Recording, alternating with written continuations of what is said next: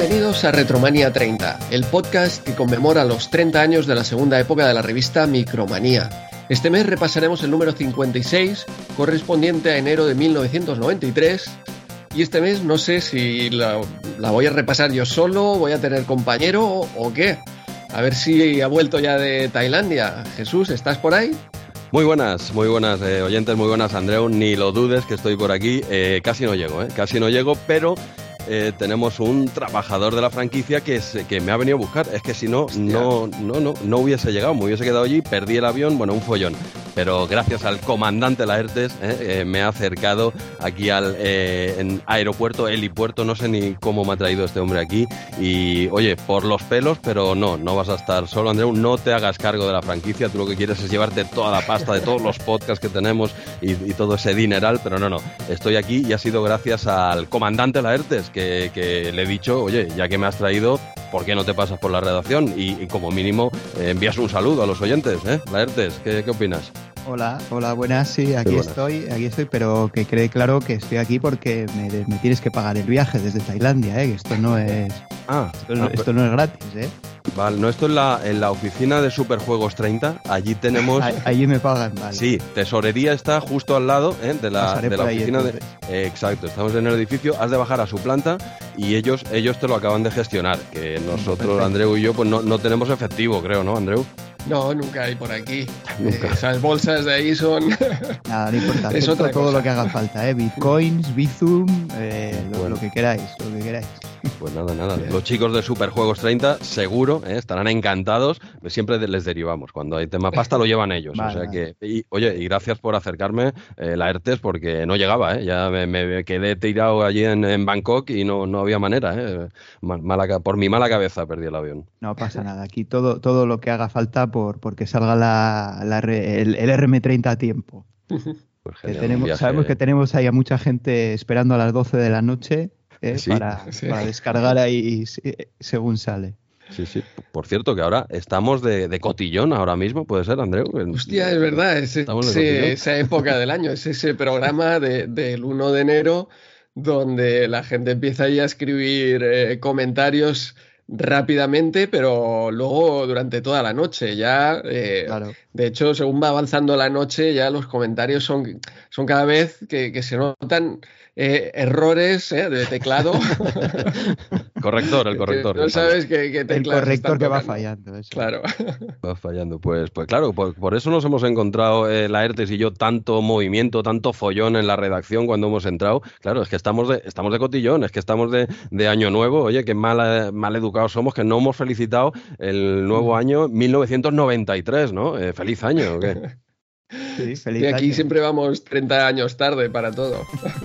Eh, exacto, muy muy tarde. Pues sí, sí, oye, mira, estamos ya, esto se publicará, eh, pues eso, día uno, pues oye, ya es, ya es año nuevo. Esto de las fiestas y tal, nosotros, eh, Andreu, pasamos bastante, nunca felicitamos nada y tal, siempre se nos pasa, Sí, se nos pasó el otro día en Star Trek Replay también, Jesús, y lo he tenido que solucionar ahí con un parche de la computadora. Vale, vale. Es que aún no, escuchaba a la, a, la, computadora todavía. Eh, llevo una semana, llevamos, creo que todos, una semana eh, muy loca. Pero oye, a pesar de, pues eso, que están aquí todos de, cotillón en la redacción de, la Factoría 30 y de comandante que vendrá cansado del viaje y todo ya. Oye, pero ya que estamos aquí, eh, Andreu, ¿y si invitamos a, la ERTES a que se quede, iba a decir un rato, pero podemos, lo intentamos liar para que se quede todo el programa o qué? Yo creo que sí, yo creo que aceptará. Eh, vamos, por, el precio que vas a pagar por el carburante.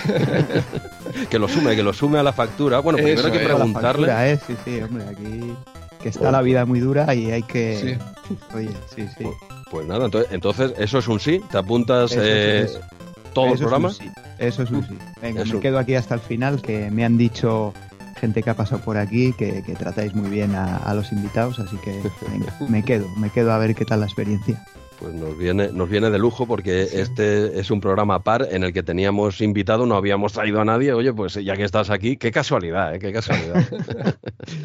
Oye, pues nada, la vida tiene esas cosas, ¿no? A veces todo cuadra y, y mira, mira, nos ha salido bien. Pues genial. Sí, de, pensar que estaba yo aquí solo, eh, 1 de enero, todo solano aquí, con toda la revista, al final vamos a estar todos bien. Sí, sí, exacto. Te veías, te veías aquí solo, tú no, pero no se te hacía raro escuchar toda esa música en las otras plantas y tal. No, no has caído que era fin de año, ni te, ni te, ni te habías dado cuenta, ¿eh? Bueno, primero es el trabajo, ya sabes, aquí con lo que se hace pasta, luego cuando acabe ya, ya bajaré al otro salón. Pues genial, genial. Luego tenemos pendiente cuando acabemos el programa que intuyo que se nos va a ir, eh, se nos va a hacer largo un poquito. No hacer largo, quiero decir que va a ser largo, ¿eh? se va a hacer largo para los oyentes en todo caso. Esperemos no, no hacerlo demasiado, eso, demasiado largo. Pero bueno, oye, ya que tenemos invitado, ¿eh? parece que tenemos invitado por aquí, y si le empezamos preguntando un clásico, ¿no? De con qué sistema empezó, que esto siempre es, un clásico que, trae polémica y, es el momento de expulsarlo de eh, o, que siga en el programa. Vamos a ver, a lo mejor te llevas una sorpresa. A ver, a ver, ¿por dónde empezó este eh, el comandante? Eh, Laertes, adelante. Eh, ¿Por dónde empezaste tú con todo esto de los videojuegos, ordenadores domésticos? No, sé, ¿cuáles son tus, tus inicios un poquito? A ver, pues voy a, voy a resumir porque si no también me puedo estar aquí todo el programa hablando.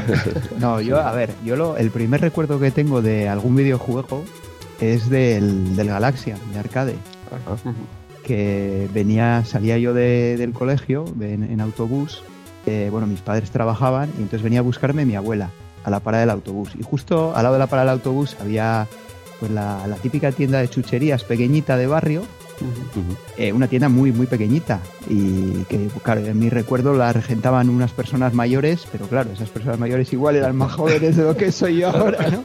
Tenían 30 años. de, un niño y tenían, curiosamente, pues en, esa tiendita había un, petaco, bueno, que en aquel entonces le llamábamos petacos, ¿no? Un, pinball y, un arcade, ¿no? Una, máquina.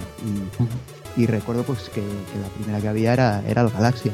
Y ese fue mi, primer contacto con, videojuegos. Luego ya, eh, en casa de un amigo, eh, pues ya vi un Spectrum eh, y y entonces, pues desde aquel día, pues yo ahí insistiendo a mis padres, no, que quiero un Spectrum, quiero un Spectrum, quiero un Spectrum. Pero eh, pues no, no, no, no conseguí un Spectrum. Vaya, y vaya. porque, porque bueno, mis padres tenían un amigo que trabajaba en Philips. Eh, y entonces les, convenció, les, convenció, Bueno, yo, yo quería el Spectrum sobre todo por, por jugar al, al track and field por, desconocimiento. En, arcade, ¿no? Y, lo tenía este amigo mío en Spectrum y claro, yo jugaba ahí y tal y decía, joder, yo, quiero, esto. Y bueno, pues, la historia es eso, que al final pues me compraron un, Philips, el, VG 80... 8020 creo que es el, número, si no recuerdo mal. ¿Qué me dices? Que creo que es el más típico, el que tenía casi todo el mundo. y yo me llevé un cabreo porque yo quería el Spectrum. entonces no teníamos ni idea, pero ni, ni, yo ni mis padres sabíamos nada de ordenadores, cero. Entonces, pues claro, yo lo único que había visto era el Spectrum y que tenía los juegos que yo quería, ¿no? Pero claro, luego evidentemente fue, fue una maravilla porque luego tuve el track and field de MSX que por supuesto le, da mil vueltas al de Spectrum. Lo siento, compañeros de Spectrum. Ese es cierto, eh, hombre, hombre, Andreu, eh, hombre creía, creía que ibas a defender lo indefendible nuevamente, pero veo que empiezas el año con criterio. Y, bien, bien, enhorabuena, me alegro. Veo que este año va a ser un año plácido, menos mal. El primer juego que jugué en MSX era un Decathlon. O sea, no era ese track and field, pero era. El de Activision, igual, ¿no? El Decathlon de Activision. Que tampoco estaba mal, ¿eh? Estaba muy chulo también. Eso lo tuve yo también. sí. Bueno, y bueno, aparte, aparte que claro, joder, ver el Spectrum, eh, o sea, el Spectrum que yo conocía era el, el, de 48K, el, el, Gomas, así que claro, también ver eh, ese, ese Philips MSX comparado con el Gomas, pues hombre, ya la presencia también es, es mucho más, más seria, ¿no? Menos de, de juguete, ¿no? O de calculadora, que es grande, que parece un poco el, el Spectrum original. pero sí, yo en un principio me llevé un cabreo porque, porque no era lo que yo quería, pero... Ah, tontería, eso te duró un par de horas. Nada, me duró nada, me duró nada. pues, pues, y nada, ya luego muy sencillo, porque de ahí yo no he tenido nunca consolas ni nada, de ahí di el salto directamente a un PC, a un, a un 286 con VGA y Adlib que tenía y y bueno, pues el cambio fue brutal, claro, de pasar de ese salto de los 8 bits. Yo creo que ese es el salto gordo, gordo, real, el, de los 8 a los 16 bits, porque después sí que ha habido saltos, pero yo creo que han sido ya bastante más, más pequeñitos, ¿no? Que, ese salto inicial de, de 8 a 16 que fue que fue una, una pasada, vamos. Muy bien, entonces el, supongo que fue el PC también el que te introdujo ya en el mundo de los simuladores, ¿no? Que, bueno, tanto tuve, te apasiona. Sí, tuve, tuve, me compré un simulador en, MSX, oh. el Chuck Jagger, eh, ¿cómo era? No, bajo, no, es que de Chuck Jagger hubo varios, luego hubo otro en PC también, este no me acuerdo cómo se llamaba, que, que sí, ese me lo compré en MSX, pero uff, que no sé yo cómo pude hacer nada de eso porque lo ves ahora y dices, madre mía, madre mía, que, era esto, pero simulador de vuelo en un, en un 8 bits, aún hablando de una MSX, son palabras mayores. pero, hostia, yo creo que el simuladores ya eh, es a partir de, 16 bits. ¿eh? Pero te, has fijado cómo Andreu ha dado el salto rápido? Ya ha pasado, se ha agarrado un clavo ardiendo. Cuando has dicho que has tenido PC, enseguida, no, pues tuviste un juego en PC, eh, simuladores. El tío, Andreu, estábamos en la etapa de 8 bits, MSX, para un invitado que, que tiene MSX, lo has ventilado, querías ventilarlo rápido. Sí. Y, Además, tengo que, tengo que unir aquí eh, a otra cosa en común con vosotros, que es el tema camping. Eh. Porque yo también iba a un camping de, chaval, ¿no? Eh, en mi caso en La Rioja, ¿no? En, vez de en Cataluña como estáis vosotros. O sea que no, no, es, no era el mismo, no, era el mismo que el vuestro. seguro, seguro. Pero, pero las historias son completamente análogas a las que contáis vosotros e incluso también relacionadas con, con, con, los ordenadores, porque llevábamos ahí cada uno nuestro ordenador también. Y yo además tenía ahí un amigo que era el que me pasaba, eh, tenía MSX también, y era el que me pasaba a mí todas las cintas repletas de, los cartuchos de Konami. Yo, yo, cartuchos de Konami no tuve más que uno, que, me, que creo que me lo regalaron con el ordenador, que era el, el Monkey Academy. Ah. pero el resto, el resto, todos los de Konami me los pasaba este amigo, eh, que bueno, no, no voy a decir nombres, pero bueno, no sé si me estará escuchando. Hace, hace muchos años que, perdimos el contacto, así que no, no sé nada de él. Oye, pero igual me está escuchando, vete a saber casualidad. Y, y, era el que me pasaba todos los juegos de Konami ahí en, cinta. O sea, yo tuve cintas de, de 90 repletas de, de los cartuchos de Konami. O sea, Qué maravilla, qué maravilla. Esas cintas con los cartuchitos de Konami. Eh, estás contando mi historia. Se dice, no, es que, es que no ten... yo siempre se comenta, ¿no? No, es que en aquella época no teníamos juegos, te regalaban uno y tenías que jugar con ese todo el año. Pues yo la verdad es que yo tenía juegos, no sé, decenas y decenas de juegos, vamos, yo ese, ese mensaje que siempre se da de que en aquella época, que en aquella época no teníamos tantos juegos, pues igual iba más por el tema de consolas, ¿no? Que no se podían copiar tanto o, los cartuchos eran más caros, no sé. Pero vamos, yo el recuerdo que tengo es tenía muchos juegos originales y tenía un, montón en, cinta, vamos, o sea, grabados. O sea, yo nunca tuve nunca tuve esa sensación de, tener no tener vamos, de que me faltaran juegos, ¿no? Sí, yo creo que es más de, consola. Lo que comenta, es que esos sí que eran muy caros, imposibles de copiar en los microordenadores, entre el movimiento que había entre eh, de, compartir juegos, más copiar, eh, más los que iban cayendo, y luego también que nos pilló al final una época donde pues eh, venían packs, venían eh, ya los, los de Herbe a 875 pesetas. Mm, esa fue, esa fue, sí. Claro. La, de, la de las 875 pesetas, sí, esa fue una, una muy buena, sí, el bajón aquel que dieron de golpe. Es que eso lo cambió todo y, y, eso al final tenías una buena colección, sí. Sí, no, juegos yo no creo que faltasen, pero claro, es que hoy en día también es que tienes un acceso casi ilimitado, ¿no? Claro, no, es, no, el exceso de oferta que hay hoy, pero vamos, yo no, yo no echaba en falta juegos, ¿no? sé hasta qué punto es mejor o peor, pero porque también te centrabas en tu colección, que sí, que igual eran yo qué sé, 50, eh, 100 juegos, no sé, por decir algo, ¿no? Eh, pero claro, es que hoy es, es, ilimitado, o sea, no puede, es imposible dar abasto con todo lo que hay, ¿no? Entonces tienes que, tienes que seleccionar y ya está. Y antes era un poco lo que te caía, pues le dabas más caña. Igual no era mejor, pero es que es lo que te caía, ¿no? Entonces, mm, sí, yo tampoco tuve escasez de juegos, has contado mi historia y la de muchos, y la de Andreu también, y la de mucha gente, eh, que sí, que teníamos muchos juegos, no, no centenares, pero sí, sí, la verdad es que a mí tampoco me faltaban esas, esas míticas cintas de 90 a reventar de, es igual el sistema, ¿eh? ¿eh? pero a reventar de juegos todos han pasado por nuestras manos, ¿no? Y, menos mal, porque si teníamos que tirar de al menos los de MSX de cartuchos originales, pues apaga y vámonos, ¿no? Sí.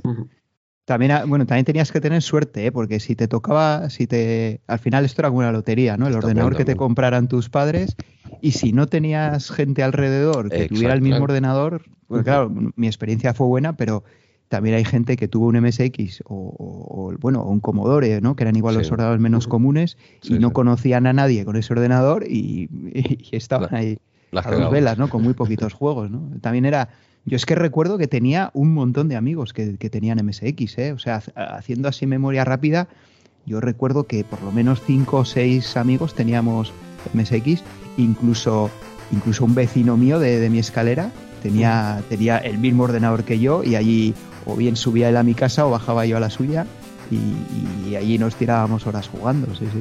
Sí, yo también conocía, no, no, tantos, pero sí, sí, algunos habían, evidentemente, no era el más eh, común, pero bueno, que siempre había alguno por ahí, ¿no? Para, intentar ir cambiando. Pero bueno, pues bien, bien, vemos que tuviste un buen inicio, no como otros, no daré nombres, tuviste un inicio ahí por la galaxia en MSX, pero bueno, pasamos ya al adorado, al adorado PC de Andreu, que si no, que demasiado rato nos hemos estancado en esos 8 bits. Esta vez, hay otras veces que no criticas que nos paremos un poquito más en los 8 bits, ¿no? Luego, luego habrá momentos para, para 8 bits, para MSX y para Amstrad. Tendremos ahí noticias luego. Ojo, ojo, buena, buena. Pues nada, eh, decías eh, la ERTES eso, ¿no? Que también eh, has, sido de, has compartido eh, anécdotas de camping igual que nosotros, muchas. entonces también entiendo que lo has ganado todo en torneos de fútbol, como Andreu y yo. por supuesto, por supuesto. De, fútbol, de tenis, de ping pong, de natación, no sé, había de todo, había de todo. Hostia, más completo que nosotros entonces. Sí, sí, allí de natación lo único que hacían era tirar cuatro o cinco regalos ahí, que tiraban monedas, ¿no? A la piscina de noche. Hostia, sí, y, es verdad. Y algunos regalos, esto el día de San Juan, y, ahí todos a tirarse a la piscina a recoger eh, los premios. Yo no me acordaba de eso, es, Nosotros verdad. teníamos hasta cucaña en la piscina. ¿Cómo? Cucaña, sí, sí. No, la verdad es que estaba muy bien. Yo tengo muy buen recuerdo de aquella época. Nos lo pasamos de maravilla, sí. Eh, un camping. teníamos incluso una zona que había, pues eso, mesas de ping-pong, un par de recreativas, en fin, o sea, era. Oh, sí, sí, sí. La verdad es que nos lo pasábamos muy bien, sí. Ah, un camping es un entorno. Muy buena época, sí. Es un entorno perfecto para criarse los chavales. sí, además ahí estabas a tu bola, ¿no? Todo el día por ahí con la bici, te ibas para aquí, para allá, al pueblo, al no sé dónde, a pescar, estaba ahí al lado de un río. Nada, era, la verdad es que muy, muy buena época, sí, sí. sí. Bien, bien. Te entendemos, te entendemos. Sí, sí. Ya, ya caerá alguna, algún recuerdo durante, durante el programa, seguro. Y pasábamos al tema de eh, simuladores, ¿no? Que, estás aquí con, la sección de con alas y a lo loco en Retromanía 30 ya desde hace un tiempo. ¿Y, de qué te viene toda esta afición pues, a pues los simuladores? Bueno, pues sí, es también otra historia un poco de cuando era niño, ¿no? Porque a mí lo que, lo que sí que me gustaba mucho, bueno, y me sigue gustando, fue leer, ¿no? Yo desde muy pequeñito me gustaba pues que me leyeran cuentos, ¿no? Bueno, eso yo creo que casi todos los niños, bueno, no sé si ahora ya se hace, yo hijos no tengo, pero no sé si todavía se hace, pero bueno, me gustaba mucho que me leyeran cuentos, y, pero en cuanto yo pude, yo lo que quería era leer yo, no que me los leyeran, ¿no? Entonces en cuanto ya empecé un poquito a aprender las letras y tal, pues eh, empecé a leer y, y bueno, pues, yo estaba todo el día leyendo. O sea, a mí cuando querían que, dejara de molestar, ¿no? Me compraban un TVO y ahí me estaba yo un rato tranquilo leyendo, leyendo el TVO, ¿no? Y bueno, pues curiosamente, pues mi padre tenía varias enciclopedias de, de, la Segunda Guerra Mundial y tenía también de algunas de armamento y tal. Además, de hecho, creo que todavía las tiene en casa por ahí. Y bueno, pues eh, yo pues como devoraba todo lo que todo lo que fueran libros, pues pues, pues no sé, no tengo recuerdo cuándo, ¿no? Pero empecé a leerlos también y tenían unos eh, pues unos dibujos muy muy bonitos de, los aviones de la Segunda Guerra Mundial y de tanques y de bueno de todo, ¿no? Y yo creo que pues de ahí me viene me viene la afición de, de esos libros que tenía que tenía mi padre en casa de, leer esos libros. Te empapaste bien, ¿eh? Porque nos pegas unas secciones aquí que, vamos, que, no, entendemos la mitad, o, sea, o no, al menos no conocíamos la información de la mitad de las cosas que nos cuentas, pero súper, súper interesante esa sección de con alas y a lo loco, gran título, por cierto. Te lo digo aquí en directo, ya te lo he pues dicho. Se me ocurrió, no sé, no sé cómo, ni, lo, o sea, no tenía intención de, ni de ponerle nombre ni nada, pero me vino un día a la cabeza. Además, creo que me vino según él lo estaba grabando. Lo dije según me vino. Ah, sí, te, y, así se quedó. Sí, sí, sí. Al vuelo, porque tú, de, rango, que eres. Nosotros te llamamos comandante aquí, pero ¿eres comandante o eres algo más o no? Nosotros hemos dado por hecho que eres comandante, ¿es así o no? No, no, yo ni. Yo civil. No, no soy. No tengo ningún rango. Nada, mero aficionado, mero aficionado al tema. Sí, de cara a RM30 te podemos decir comandante, eso sí. Sí, sí. Genial. De cara a RM30, sí. Vale, estupendo. Y también tema podcast, ¿no? Porque ahora nos comentabas que ya hacía un tiempo que lo habías dejado, pero fuiste el que comenzaste ese arcade de la semana en la, en la Chus, ¿no? Sí, sí, bueno, el, el arcade de la semana sigue como tal, o sea, toda la semana seguimos jugando a un arcade. Lo que pasa es que el podcast ya no, no lo hago por, por falta de tiempo, o sea, no tengo el tiempo que tenía cuando lo empecé, por, bueno, por, diferentes circunstancias, ¿no? Ha cambiado un poquito mi situación, entonces pues no, no tengo el tiempo que tenía antes y bueno, pues desgraciadamente lo, tuvimos que dejar. No sé si de momento indefinidamente, no sé si en algún momento lo podré volver a, a, hacer, pero bueno, sí, ahora de momento pues está ahí parado y pues, pues sin, sin, sin intención de volver de, momento, ¿no? Pero bueno, sí. Pero el, pero el arca de la semana sigue y eso sí, sí lo mantenemos y, y bueno, yo creo que está, está bastante bien y, y bueno, tenemos un grupito así de, jugadores habituales y bueno, pues, pues ahí seguimos. Ya vamos, creo que esta semana son el ciento, estoy no sé si es el 117 ya que vamos a, juego y nada, y el, esta semana ha salido el, el Street Fighter 2 Champion Edition y ahí estamos. ¿eh? Bueno, pero eh, aunque no te dé tiempo ahora a seguir como hacías este ADSL, eh, bueno, ¿sería ADSL o ASL? No, ADLS, es, el arcade de la semana. El arcade eso, se lo inventó, eso se lo inventó el amigo Logarán. Ah, ah, nombre, sí. Que empezó yo lo dejaría como ADSL. él en el podcast, sí. Pero bueno, aparte, aparte de siempre está la coña con ADSL, no, ADLS, sí. No lo vais a cambiar, ¿eh? va a ser ADSL siempre. ¿eh? Sabéis que esto no lo vais a poder cambiar aunque queráis. ¿eh? El arcade de la semana vale, pero es ADSL. pero, pero bueno, aparte de esto, ya no te da tiempo, sí que de vez en cuando participas ¿no? con los compañeros, con Cali Logarán en MS2 Club. Eh, de hecho, eh, hace la última que te hemos visto, te hemos escuchado, es en ese resumen de ese comentario de la PC Manía número uno, ¿verdad? Sí, sí, hombre, ahí no podía faltar porque la PC Manía también junto con la Micromanía es, vamos, mis dos revistas de que yo compraba en la época, vamos, ahí es donde aprendimos con la PC Manía, ¿no? Es con la que aprendimos ahí a, modificar el config sys y el AutoExecBat y todas estas movidas, ¿no? Para, para aumentar la memoria, eh, que si el driver del ratón, que si ahora lo pongo, ahora lo quito, que si me hago un menú, ¿no? Ya luego ya te hacías el, típico menú del AutoExec con, con varias opciones, ¿no? Con ratón, sin ratón, con memoria extendida. Yo creo que todo eso lo aprendíamos de la, de la. No, no había, no teníamos internet, evidentemente. Bueno, esta es tu última aparición, que, que Andreu y yo en esta última no pudimos eh, aparecer. Eh, yo no estaba. yo estaba, estaba, por ahí en Tailandia antes de que me viniese. Yo te estaba esperando eh, todo el mes. no venías, no venías. Digo, bueno, pues yo sigo aquí de vacaciones, ya que no viene este hombre y voy haciendo, ¿no? Pero, pero genial. Pues oye, ya que estábamos hablando de revistas, ya como última pregunta antes de pues empezar con la revista, empezar a darle caña a todo esto y tal. Luego, ya lo sabes, durante el programa podrás comentar lo que te dé la gana, que no tenga, aunque no tenga nada que ver con los juegos que vamos a tocar, ya lo sabes. Pero bueno, ya que estamos en temas revistas, coméntanos un poco eh, tu relación o cómo empezaste un poquito con Micromanía, ya que estamos en... Eh, hoy estás en RM30, recuerda, no estás en el MS2 Club. ¿eh? sí, sí. Recuérdalo. Pues, a ver, la verdad es que no lo recuerdo. No recuerdo cómo empecé. Pues, pues supongo que por tema de que me compraran el ordenador, pues empecé a comprar la revista. La verdad es que no recuerdo cómo. Pero la, yo la que comprara la Micromanía, sí. Eh, lo que sí recuerdo es que empecé con la en la primera etapa. Ah, con sí, sí, sí, con la que era pequeña todavía, sí, sí.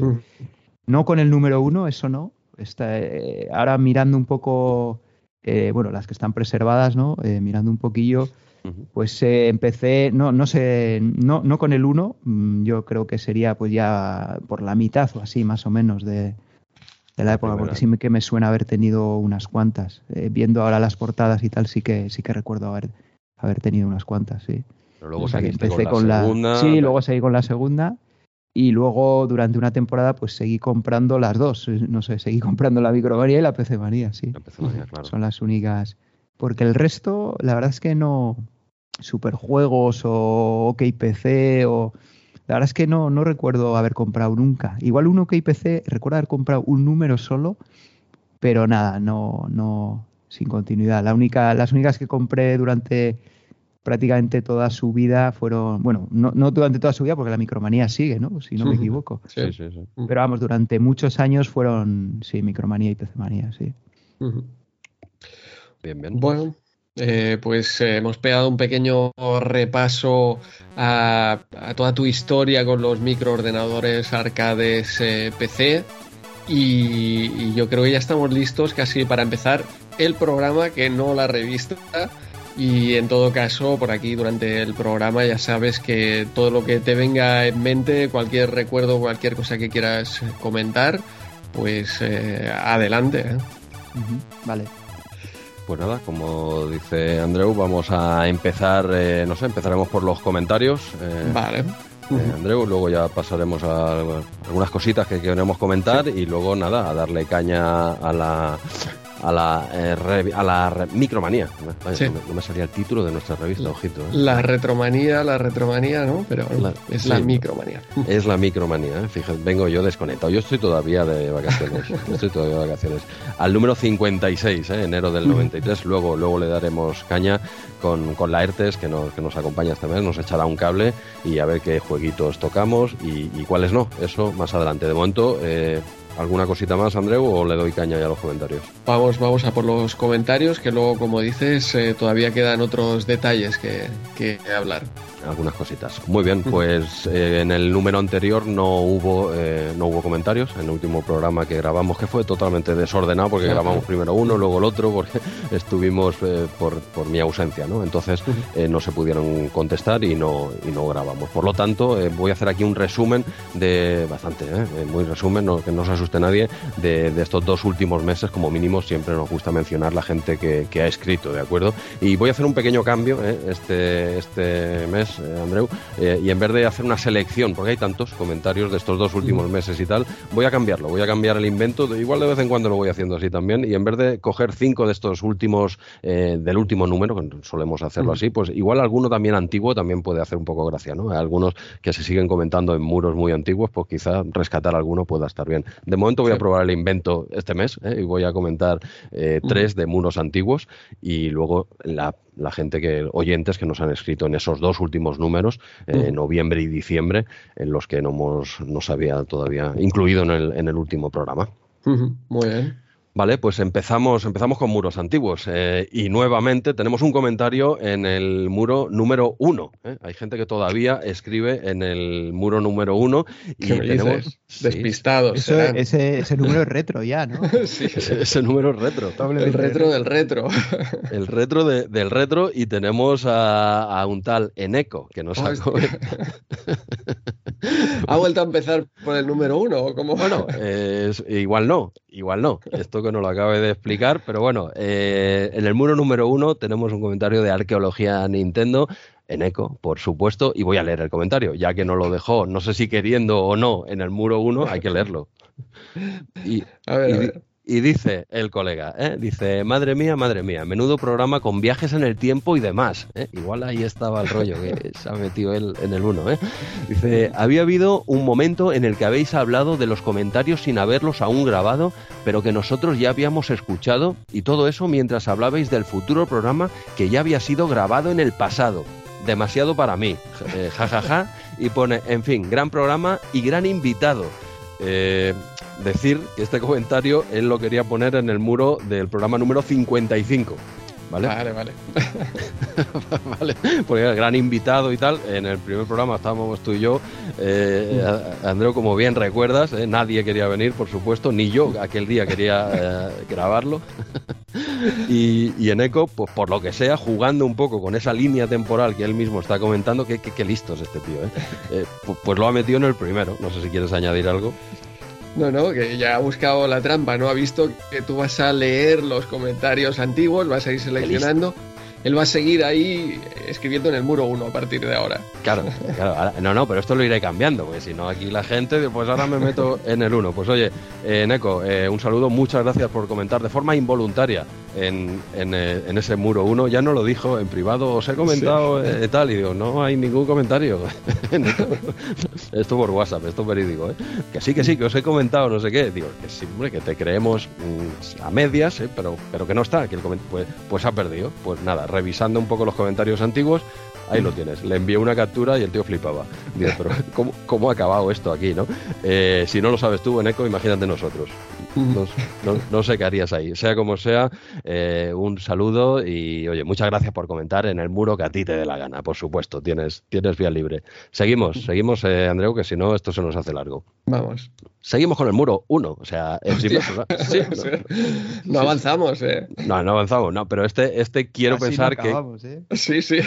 No, así, así, no hay manera, pero es, este nos va a salir caro, ¿eh? Que cobra aquí por minuto. Es comandante. Bueno, es igual, pero total, ¿eh? habíamos quedado que esto eh, abajo en tesorería de al lado, repito, al lado de la, de la oficina de Superjuegos 30, lo arreglan. O sea que no da igual, no hay problema. Pues nada, otro comentario en el muro 1 y este, y este es voluntario. y este es voluntario que es de eh, Hochentax, gran nick, gran nick. Y dice, después de ponerme al día, he vuelto a ojear, entre comillas, este número y es curiosa la transición que habéis hecho de jóvenes inocentes de mirada pura a empresarios de éxito. Esto, no, si quieres, adelante, Andreu, adelante. No, eh, no, puede, no se puede escribir mejor. Lo ha clavado, lo ha clavado, ¿eh? Y nos dice, e, este número merece, eh, merece edición coleccionista, con figuritas vuestras. ¿eh? Ya cachondeo aquí de Hochentax. Esto en el muro, en el muro primero, pues se ve que pues lo, ha escuchado, le ha hecho gracia al hombre y ha visto esa transición que creo que solo ha visto él, pero que, es muy graciosa. Y no, oye, quería comentarlo aquí porque está muy, muy divertido este comentario. Hochentax, eh, gracias por, por comentar y oye, lo has clavado, lo has clavado, ya ves que, que ahora manejamos pasta, se nota, se nota, ¿verdad? Gracias a los podcasts, por supuesto. Eh, pues bueno, tú también ganarías leerte una pasta, ¿no? Con ese ADLS, me imagino, ¿no?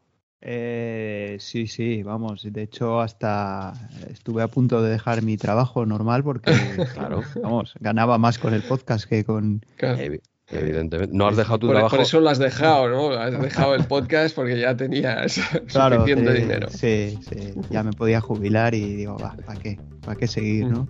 hacer, hacer bien, hacer bien habiéndolo dejado, porque si no empieza a entrar tanto dinero que ya se te va, se te va la lo gastas en drogas y, en alcohol y tal y acabas peor. Se te, se te, va la cabeza. O sea que has hecho bien y no, no acabes como nosotros dos, que ya, ya no sabemos ni en qué día vivimos.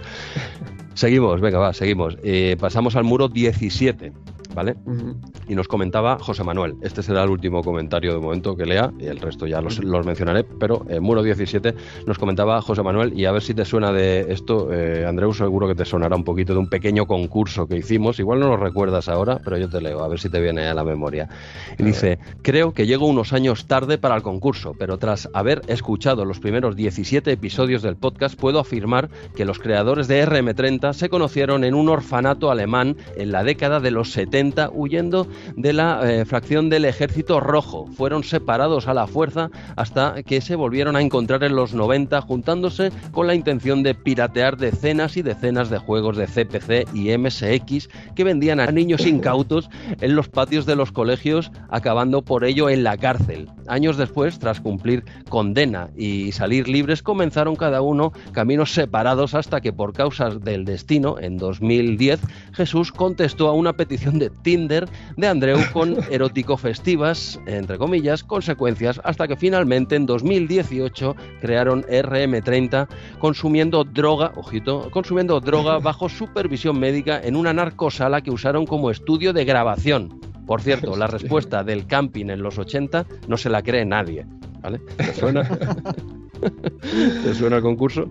Hostia, no, no me acuerdo de este concurso, pero parece que, José Manuel ha estado allí espiándonos en cada momento de nuestra vida. Ha, ha estado el tío ahí, ¿eh? el, concurso que venía a, preguntar básicamente que cómo eh, nos conocimos o cómo empezamos este proyecto y tal, y dimos diferentes opciones y, las ha juntado todas, este señor. Las ha juntado todas y, nada, que dice que la, opción de que nos conocimos en un camping en los años 80, que no se lo cree nadie. Eso, eso, es, eso es la tapadera. Eso es la tapadera. La realidad es lo que nos ha comentado aquí eh, José Manuel. Muy divertido, muy currado mm. este, este correo. Ya nos hicieron una cosita similar, ¿eh? Nos hicieron también un combo así de respuestas. Sí, es verdad. Sí, nos hicieron un, combo también con eh, otro oyente. Hizo algo, algo similar y tal, también muy currado. Y, también lo leímos y hay que leer este también, por supuesto, porque tiene un mérito. Está, está muy chulo, está muy divertido. Pues eh, estos son los comentarios así que he rescatado antiguos, pero ha habido más personas, más oyentes que nos han escrito en muros antiguos. En el muro 33, por ejemplo, eh, Fluffy. Luego en el 40, Hochentax vuelve a comentar. En el 51, eh, Zeus BT esto es complicado de leer. En el 52, Beto Spock. En el 53, Mike CD, Zeus también, H6 y Scale Walkie. Skate Walkie, ¿ok? Estos son los eh, que nos han comentado en muros antiguos y ahora pasaré, muchas gracias a todos ellos por comentar eso, muros que no están tan actualizados, pero bueno, la gente va escuchando en el orden que le dé la gana, por supuesto, y, también escribe en el orden que le dé la gana. ¿eh? Saludo nuevamente, Neko, ya sabes que esto es tu casa, pues hacer lo que te dé la gana porque, porque estamos encantados.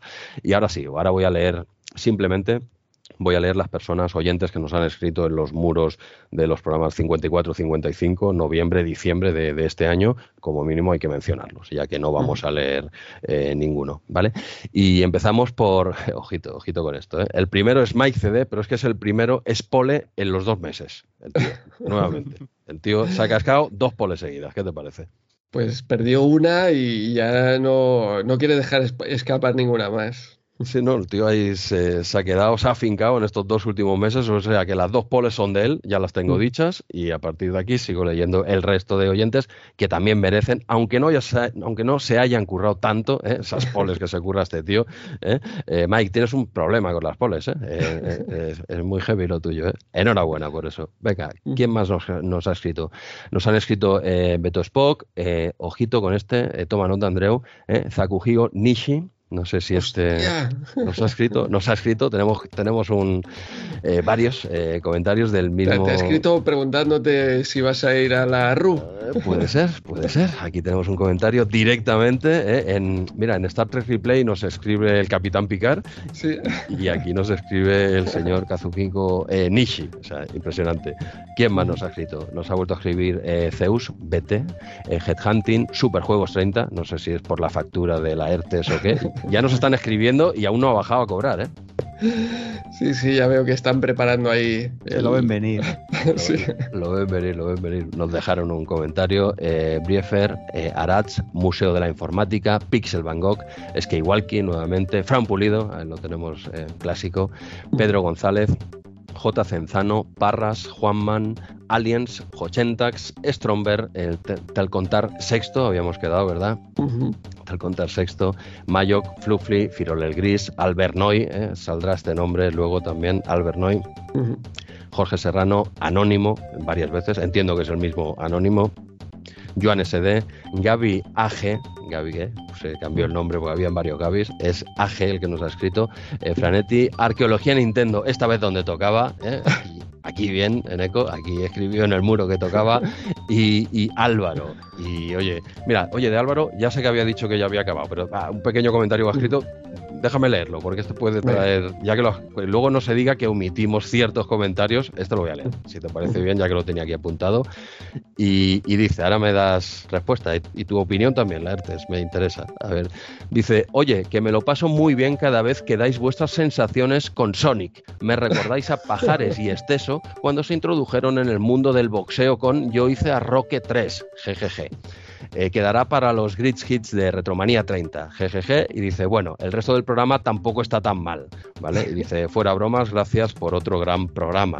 Nada, esto iba un poco, este comentario para ti, Andreu, por el comentario del Sonic, le diste tu caña en el último mes, ¿puede ser o qué? Sí, sí, bueno, que siempre le damos caña a Sonic, que, que tienen razón, nos han ido escribiendo todo este mes que si el, ponerse amarillo, que tenías que recoger un montón de esmeraldas, que no pasamos por la prueba de, bonus, eh, también porque no habíamos cogido suficientes anillos o el tema iba al revés.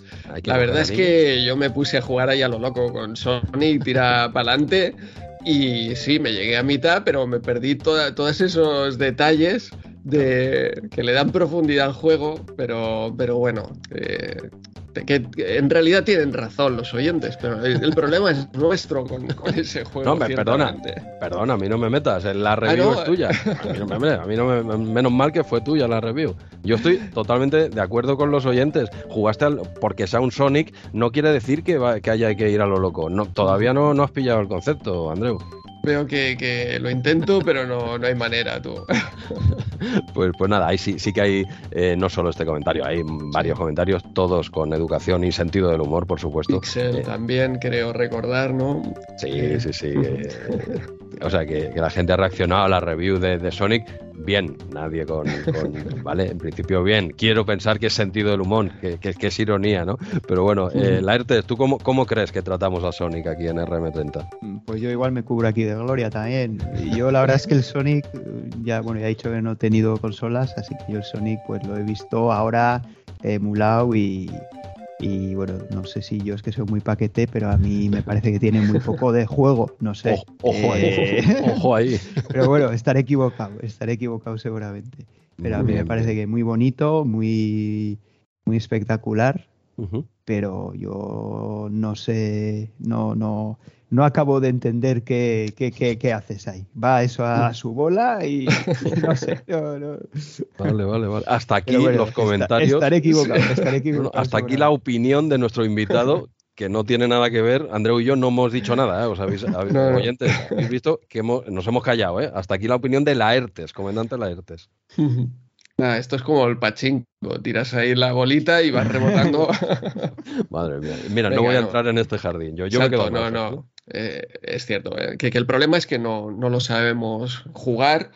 Y, es un juegazo, obviamente, porque, porque, vamos, eso le valió a Sega eh, ponerse casi a la altura de, de, Nintendo en los 90 en ventas, que eso era prácticamente imposible, viniendo de donde venía Nintendo con la NES y de donde venía Sega con, la Master System. o sea que algo tiene que tener obviamente el juego. Sí, sí, pero yo, yo, me, yo me quedo con la idea de lo que habéis comentado los dos. ¿eh? Quiero decir, primero, eh, la arte, no sé qué pinta este muñeco aquí o algo así ha dicho, y tú has dicho que Sonic es como un pachinko. Yo me, este es el resumen que yo saco de vuestras reviews, de vuestra opinión de Sonic. Yo no digo la mía para salvarme un mes, ¿sabes? Para un mes que no pille yo, ya está bien, ¿no? Habrá más comentarios el mes que viene. seguro, seguro. Pues, pues, pues, nada, hasta aquí los comentarios de mis dos compañeros, que no tienen nada que ver con mi opinión, por supuesto. Y pasamos, pues, muchas gracias a todos los que nos han escrito, tanto en los antiguos como en los dos últimos programas, que, en el último, en el anterior, incluso penúltimo, no, no dimos respuesta por, mi ausencia, ¿no? Un poquito. Pero bueno, y ahora pasamos ya, va, va venga, para acabar, que si no, no, no, empezamos siquiera con la revista. Hemos recibido dos emails, Andreu. Eh, en estos dos meses hemos recibido dos correos. No sé si tú quieres pasar a comentar uno y yo hago el otro y ya seguimos avanzando o qué? Vale, eh, empiezo yo si quieres. Dale, dale caña, va. Venga, tenemos a Víctor, que atención porque ha descubierto ese código oculto en el ruido de carga, en el sonido de carga de RM30. Eh, sabemos que hace, pues, quizá dos años, puede ser, que eh, Jordi Sureda descubrió el primero de los códigos ocultos. Sí, sí pero seguía viendo otro porque ese programa de BASIC que se carga eh, con ese sonido de carga precisamente, pues estaba protegido. Y uno de los códigos estaba simplemente en el pantallazo que, te carga directamente el código, pero el otro estaba escondido dentro del BASIC. Del propio programa, ¿no? Exacto, que está protegido y por fin, Víctor, pues después de, de ¿qué? Llevamos ya cuatro años, más de cuatro años de Retromanía 30. Ha costado, ¿eh? Ha costado, pero se ha llevado ese otro llavero de premio. Ah, y le, preguntamos, le preguntamos por correo, oye, ¿cómo, ¿cómo, has conseguido encontrar este código oculto?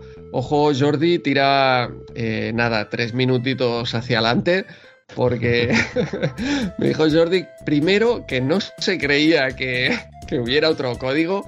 Me dijo que se la estábamos jugando, que era la venganza por el tema Shadowlands. Que le estabas haciendo un Shadowlands, ¿no? Sí, le estaba haciendo un Shadowlands, pero, pero no, le dije, hostia, justamente este mes han petado ese código y le envié el código Basic y me dijo, hostia, no me digas cómo lo ha hecho porque quiero intentarlo. Así que, Jordi, tira tres minutitos para adelante porque voy a, voy a leer lo que nos explicó Víctor.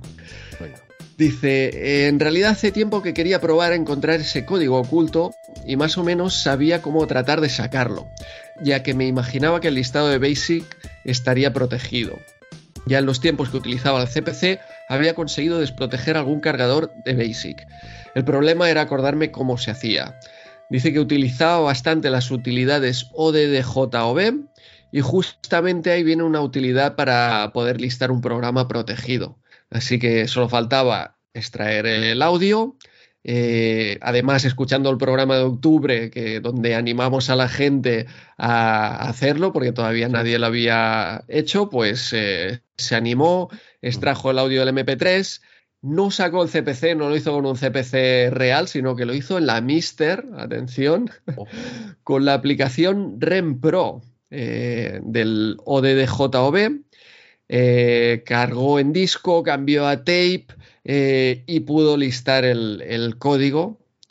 Así que ya tiene su, su, premio con ese código 1976-1976 que no sé de dónde viene Jesús ese código, pero, pero ahí está, no sé, ¿qué será? ¿Qué, será? ¿Qué será ese número enigmático? Pues nada, nada, oye, con, este sencillo tutorial que nos has dado, lo que me extraña es que haya durado cuatro años esto en averiguarse, tío. Mira que era fácil, ¿eh? Mira que era fácil. Eh, la verdad es que yo cuando lo hice no sabía si era posible. Yo simplemente protegí ese código Basic, entendía que, se podía desproteger de una manera no tan complicada, pero no, no sabía desprotegerlo yo. Yo simplemente lo protegí. Bien, bien, pues, pues, nada, oye, una, tuviste una buena idea, fue, ha sido ingenioso este, este concurso y oye, eh, Víctor, eh, el tío se ha salido, ¿eh? Jordi Sureda ya, ya, ya lo hizo bien en su día, pero este tío, eh, Jordi, te han adelantado por la derecha, ¿eh? Víctor te ha adelantado por la derecha y ha sacado aquí este 1976 y pues nada, enhorabuena Víctor, porque te has pegado una currada aquí para sacar el código y como bien has dicho Andreu, le cae un llaverito, ¿no? De RM30 como mínimo.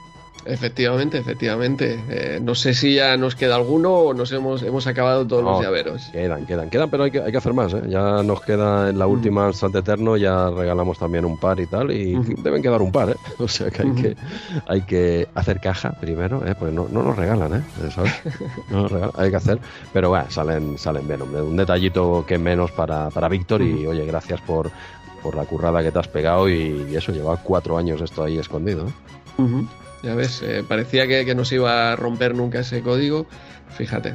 Pues oye, ¿has generado uno nuevo? Que, o sea, la, ¿en la música de carga la has cambiado o, seguimos con la misma? No, esta va a seguir ya, yo creo que hasta, hasta el final. Sí, no, no lanzas un segundo, un segundo. Bueno, ahora, claro, pero tendría que protegerlo de otra manera. Ostras. Bueno, podemos meter otra cosita por ahí, en otro punto. Haz uno de MSX. Bueno, pues, aquí no tenemos tan mala hostia como los de Amsterdam, que lo has escondido esto aquí a base de bien. Pero nada, oye, pues, pues nada, enhorabuena, Víctor, muchas gracias por participar y te llegará, te llegará tu, tu llaverito. Ya tienes los datos y todo, ¿verdad, Andreu? Sí, efectivamente. Ahora ya es cuestión de enviárselo. Ok, pues, pues nada. Siguiente, siguiente correo, este va rápido. Es ¿eh? simplemente agradecer a, a Javier acá que nos envió un par de PDFs eh, de bastante extensos, ¿eh? de 180 páginas tiene uno, el otro 164 y uno es eh, de Amiga Book, ¿vale? Y un PDF ahí muy chulo, muy tocho y muy en inglés, también, también está muy en inglés.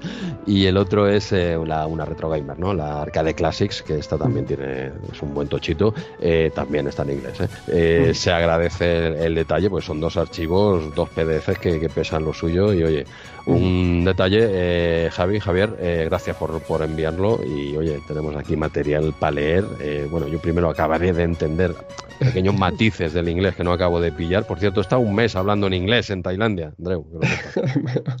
hablando, pero hablando solo, hablando con alguien. No, no, yo, yo hablaba un inglés perfecto, lo que hay gente que hablaba inglés que no me entendía. Quiero decir que, que no todos tenían mi nivel. Quiero pensar que es eso. Claro, eh, no, no, estabas en Oxford. Si hubieras estado en Oxford te hubieran entendido. Madre mía, no, no, pero ahora fuera, fuera coñas. He estado un mes tirando de mi inglés durísimo, pero oye, mm, me ha salvado, ¿eh? O sea que de algo ha servido, ¿eh? También te lo digo, sí que es verdad que había veces que era complicado eh, hacerte entender, pero bueno, hoy en día la verdad es que con la tecnología, hostia, con un móvil en el bolsillo, eh, tienes solucionado eh, casi todo. ¿eh? Hoy en día es una pasada. ¿eh? Sin, iba con más miedo de perder el teléfono que de perder el pasaporte o dinero. ¿eh? Así te lo digo.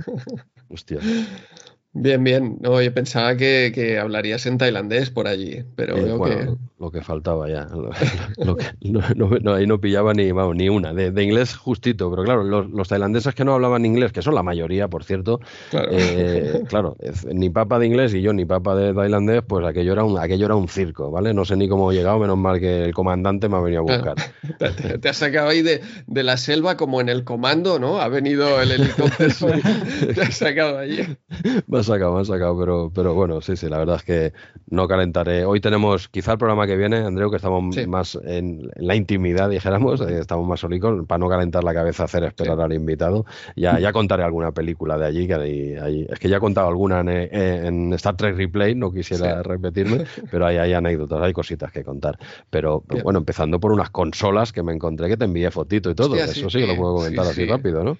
Sí, unas eh, Game Watch que, hostia, me costó, ¿eh? Me costó estaban decir que bien de precio, ¿eh? estaban razonablemente bien de precio, pero me estoy quitando, me estoy quitando porque, hostia, eh, están, ya te digo que las que me quedan están bastante caras. Y, hostia, de, de, esas que habían por allí, la verdad es que me interesaba alguna, me interesaba alguna. Por cierto, también vi alguna otra de color diferente, que no sé si era ah. rareza o simplemente pirateo por allí, que cogen una chapa y la ponen en, la caja de otro color. O sea que. Parecían originales, ¿eh? Todas. Sí, pero eh, a, veces, a veces salían ediciones en otros colores. O sea, la misma máquina tiene algún otro color y esas suelen ser raras y suelen valer una pasta. O sea que, quizá tenía que haberme arriesgado, sí, en vez de pillar alguna de las que, me faltaba que estaban bien de precio, haberme pillado una de esas eh, raras. Claro, quizá aquí no han llegado tanto y tal, y en aquella zona era más común. Por ejemplo, ese color allí era súper común y, ¿sabes? Em, está mejor de precio. Pero bueno, fue de los primeros sitios que me encontré de casualidad. O sea, yo tenía en mente ir a buscar estas cositas por allí, porque sé que hay algún sitio y tal, y me lo encontré de casualidad de los primeros días, si no fue el segundo, fue el tercero, y sí, sí, enseguida te envié un WhatsApp, digo, mira lo que me acabo de encontrar aquí, y nada, nada, estuviste unos días ahí dándole dándole vueltas de a ver qué hago, no, digo, este no, me dice nada, qué raro, y luego no, no, me estoy quitando, me dice. Sí, sí, ya te digo que, que me costó porque estaba ahí, digo, es que cuál pillo, cuál no pillo, me pillo todas, en fin, eh, al final dije, no, vamos a ir dejándolo porque, porque madre mía, ya, ya no quepo en casa. Pues nada, muy, muy haces bien. ¿Qué, eran? ¿Game Watch? Eh, de Nintendo, sí, sí. Bueno, había de todo. Había, había otras, sí, pero bueno, yo las que colecciono son las de Nintendo y la verdad es que tenían un montón, incluso las de color y estaban a precio razonable. Además, si pillabas dos, eh, también había un descuentillo. Entiendo que además también podías regatear, me dijiste, Jesús. Perdona, perdona, que tenía, estaba buscando, estaba con el mute, estaba mirando una cosilla. Sí, sí, sí, allí todo, el precio que te pongan es de, partida, ¿eh? Orientativo. Sí, siempre, siempre. O sea que podríamos, ya te lo dije, digo, si quieres alguna, dímelo, que voy a ver por dónde, cómo se mueve el tema un poquito, ¿vale? Y, y, nada, como ya me comentaste que no, ya no cogí al tío, no le calenté la cabeza, pero, pero nada, habían Laertes, habían más, no solo habían Game Watch, era, era un centro comercial, bueno, un centro comercial, sí, pequeñito, me lo encontré de casualidad, si alguien va por Bangkok, que busque, es lo que estaba buscando ahora, por eso estaba en mute, ¿vale? El centro comercial se llama Mega Plaza y está en Bangkok. Pues oye, eh, todos son tiendas de jugueterías, de, consolas antiguas, también nuevas, eh, muñequitos de estos de, eh, de, todo, desde dibujos animados a animes, a, vendían DVDs, carátulas, o sea, era como un mercado San Antonio, para los de Barcelona que se hagan una idea, a lo grande, cinco plantas. Eh, hostia, me lo encontré el segundo o tercer día, paseando por la calle, un centro comercial, y bueno, he hecho un vistazo a ver. Y flipé, tío, digo, joder, si esto es lo que yo quería buscar, ¿no? Y, luego no, y luego, curiosamente, no me encontré un centro así de este tipo, ni siquiera tiendas sueltas. Lo único que vi así retro fue en este centro comercial que se llama Mega Plaza. y, y, hostia, fue de los primeros días. Claro, pensé, digo, esto estará lleno de tiendas de este tipo y tal. Eh, que va, no, no, en Tom Mes no, no he vuelto a ver eh, ese centro comercial, algo parecido. Y, y hostia, muy chulo, tío, guapísimo. Y yo digo, joder, me lo encuentro aquí el segundo día, ¿no? Y por eso te envié las fotos y tal tan pronto. Y nada, pues ahí, ahí queda, ahí queda, ahí va. Ya no más películas de Tailandia hasta el mes que viene, ya contaré alguna, alguna otra que se me pase por la cabeza y ya está, y seguimos, seguimos avanzando. ¿qué? Sí, eh, de hecho comentabas la retro gamer esta inglesa que nos envió Javier eh, para hasta acá. Eh, este mes salimos en la retro gamer edición española. sí, lo, vi, vi la, foto que hiciste, sí, sí, cierto. Te, pasé la, foto, hay un pequeño artículo de... Dedicado a nosotros. No, no dedicado a ah, nosotros, dedicado a Amstrad Eterno, el, el artículo es de Atila pero, pero ahí pues se describe que estuvimos eh, con nuestra colección de, micromanías. Nuestra, dice. Eh, tuya, tuya, si quieres decirlo. No, este año eran todas tuyas, ¿cierto? Sí, sí. Sí, sí. Otros años ha colado la, 78 tuya. ¿eh? Exacto, sí, sí. Pero este año ya tienes la colección completa. Así que ah, volvemos a aparecer ahí en Retro Gamer, que, que, cada Amstrad eterno que estamos por ahí, que montamos las revistas, pues acabamos saliendo también en, en Retro Gamer. Sí, todo un detalle que nos mencionan, ¿eh? Sí, sí, con la exposición aquella. Ok. ¿Qué más? ¿Qué, más tenemos por ahí? Comentarios pues, estamos sí, sí, ya está, ya está, acabados, ¿no? Sí, pues, eh, esto a Javier y ya está. Sí, un par de, un par de noticias. Entonces, eh, primero, si quieres, empezamos con, con, CPC, ya que has estado leyendo ahí los comentarios. Vamos al mundo de CPC, porque justo alrededor de hoy, entiendo, de, este 1 de enero, ah, también sale CP0, eh, un episodio que volví a colaborar ahí con, eh, con Chema, volví a aparecer en, en CP0. otra vez, no me ha vuelto a invitar. No me ha vuelto a invitar. ¿Por qué? ¿Qué pasa? ¿Por qué será? ¿Por qué será? ¿Por qué será? Bueno, eh, es un programa para, para afortunados poseedores de, del CPC. Bueno. Entonces, eh, nada, estuve con Chema de nuevo pasándolo súper bien. Eh, creo que me dijo que saldría en el del 1 de enero, no lo tenía claro, pero alrededor de enero. Así que seguramente ya tenéis ese CP0 con el Target Renegade, como no, Target Renegade que sale cada 2x3. Y eh, Comando también, comenté el Comando. Y además, atención, porque precisamente esta semana que estamos grabando, ha salido Canu 2021 en CP0. Eh. También, también comentando Target Renegade, que cuando hostia, vi Canu ahí que, aparecía, bien, voy a escuchar, venga, Target Renegade, digo, si la semana que viene o de aquí dos semanas eh, vuelvo a salir yo ahí hablando del Target Renegade. han pisado el juego.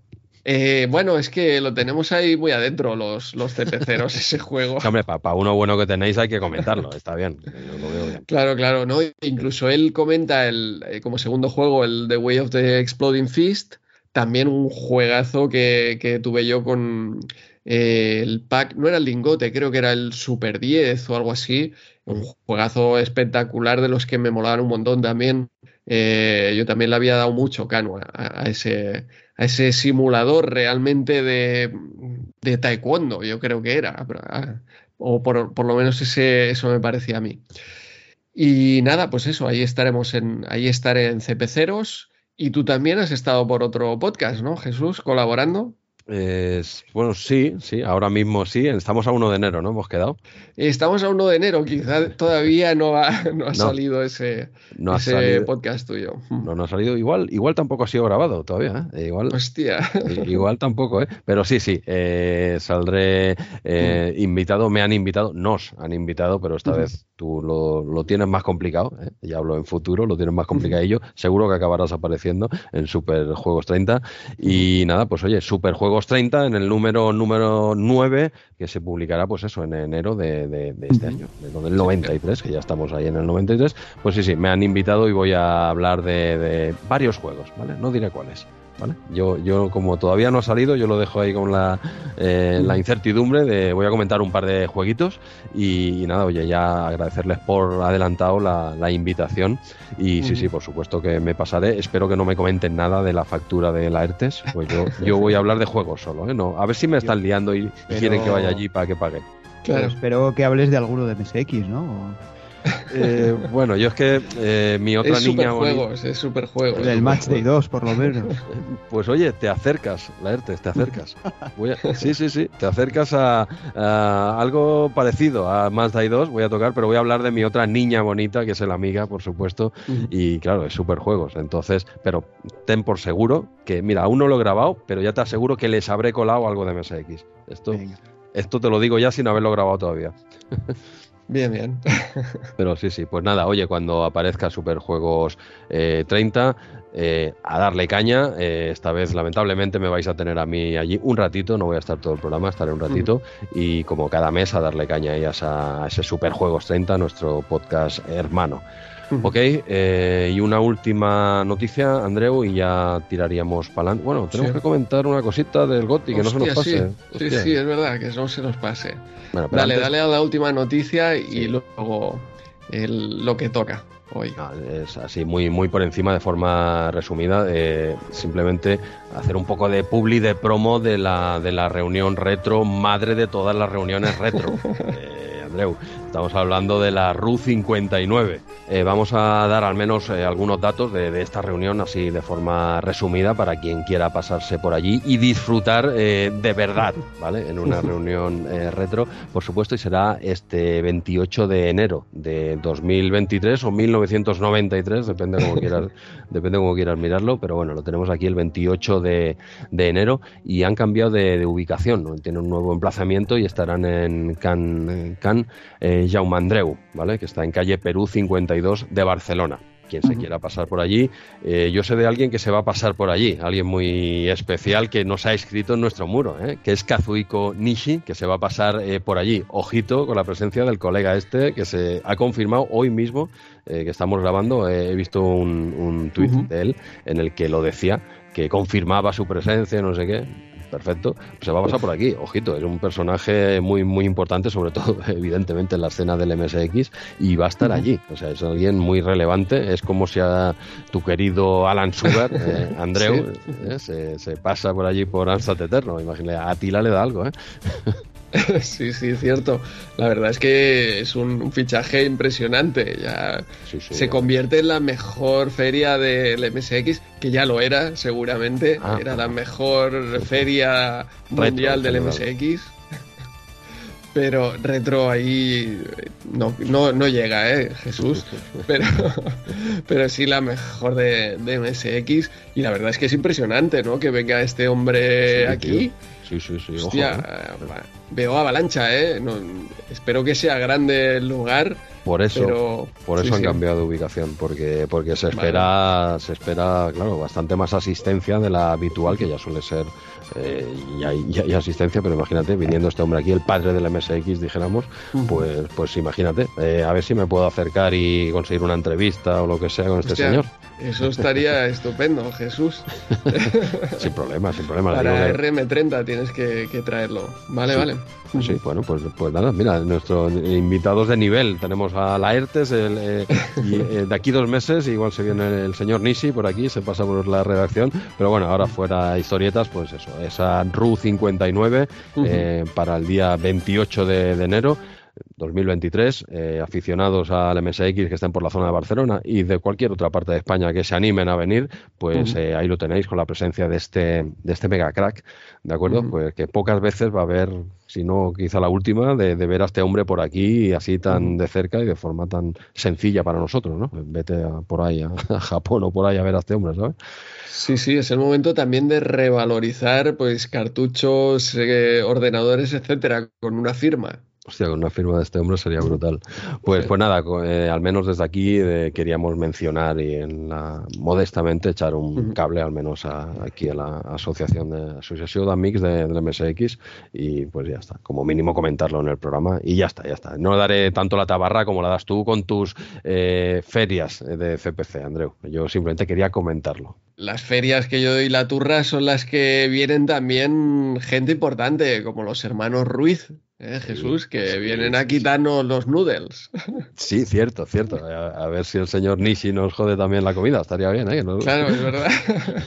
Estaría bien, pero sí, sí, por supuesto. Ya nos encanta Amstrad Eterno y nos encanta la RU de, MSX, por supuesto.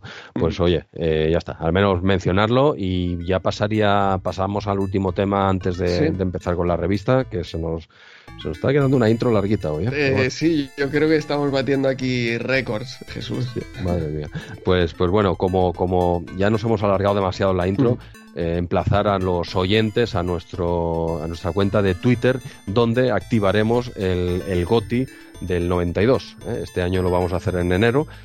por lo que sea, viajes o por lo que sea, pues se ha, se ha trasladado a, a, enero y en los primeros días de, del mes publicaremos un, un tuit y en ese hilo, ahí, no en el correo, no en ningún otro sitio, en ese hilo, como hicimos el año pasado, ahí eh, ponéis vuestro juego favorito, en este caso de 1992. Si hay cualquier duda de en qué año salió ese juego, en la web Movie Games, es la que nosotros usamos de, de referencia, lo que ponga ahí, ¿vale? Si ahí dice que es del 91, que es del 91, ¿vale? No suele acertar bastante esta web, ¿vale? Si hay cualquier duda, entrar en Movie Games y ahí pone los años de publicación y simplemente pedimos mm, esta vez ni que se apunte ningún amigo ni nada, solo que pongáis el título del juego, vuestro juego favorito del 92 y en qué sistema. Eso sí, al menos aclarar en qué sistema, porque a veces pues, pues estaba en muchos sistemas, ¿no? Pues este juego en este sistema. Vale, pero Jesús, esta vez nos limitamos a, ordenadores, a PC Amiga, eh, porque consolas eh, va a ser Superjuegos 30, que vaya a hacer también el, el GOTI, así que eh, nos limitamos. Ok. Sí, Jesús. Vale, sí, sí. Perfecto. Entonces quedará así, será el GOTI 92, pero eh, tiene que ser ordenadores, por tanto, en esta época en la que estamos ya del 92, va a ser PC o Amiga, eh, ST, y, y, emplazamos o dejamos ese GOTI del 92 en cuanto a consolas se refiere a, nuestro podcast también hermano Superjuegos 30, eh, que ellos harán también el, el, GOTI un poco más adelante también, justo coincidiendo con el, el, GOTI de la revista Superjuegos, que, que lo publica un poco más adelante también. Genial, pues todos estos datos, esta aclaración también la pondremos en, el tweet, quedará claro para qué sistema mm. se, opta, dijéramos, y el premio lo indicaremos ahí, porque es un poquito sorpresa, que básicamente es liquidar todo el material aquel que nos dio eh, Albert Noy. Hay cositas chulas, eh, he visto por ahí así, revisando un poquito por encima, una abadía del crimen, lo que pasa que está en CPC, pero bueno, pero es una abadía del crimen y hay cositas, ¿eh? Pues ya pondremos todo el material que, se sortea y así ya liquidamos todo lo que nos dio nuestro patrocinador, Albernoy, que antes comentaba que volvería a salir, pues aquí lo tenéis. Y ahí ya en ese tweet ya informamos de todo y así no alargamos ya esto más porque se va a participar y se va a hacer en, nuestra cuenta de Twitter y en el próximo programa pues haremos eh, lo que solemos hacer por aquí, ese, ese random, ese sorteo que, y nada, tú, y a ver de qué forma lo sorteamos, si diferenciamos por sistemas, hacemos un pack con todo porque ya no queda tanto material, eso ya, lo, ya lo especificaremos todo en este, en este tweet. Y ya está, Andreu, creo que de momento ya, ya lo tenemos. Perfecto, perfecto. Esperemos que Twitter aguante en pie durante un mes más para poder hacer este GOTI y que no, no caiga y desaparezca. Pero bueno. vamos, vamos con la revista si quieres, Jesús. Va aguantando, va aguantando. Venga, pero antes de comenzar, recordaros que podéis enviarnos todos vuestros comentarios y anécdotas al correo electrónico rm30podcast.gmail.com o pasaros por la cuenta de Twitter arroba rm30podcast para seguir toda la actualidad de la revista Micromanía Segunda Época. Y recordaros que desde ya, hace bastantes meses, estamos disponibles en Spotify. Ahora sí, Andreu, dale al play. Cargamos Retromanía 30.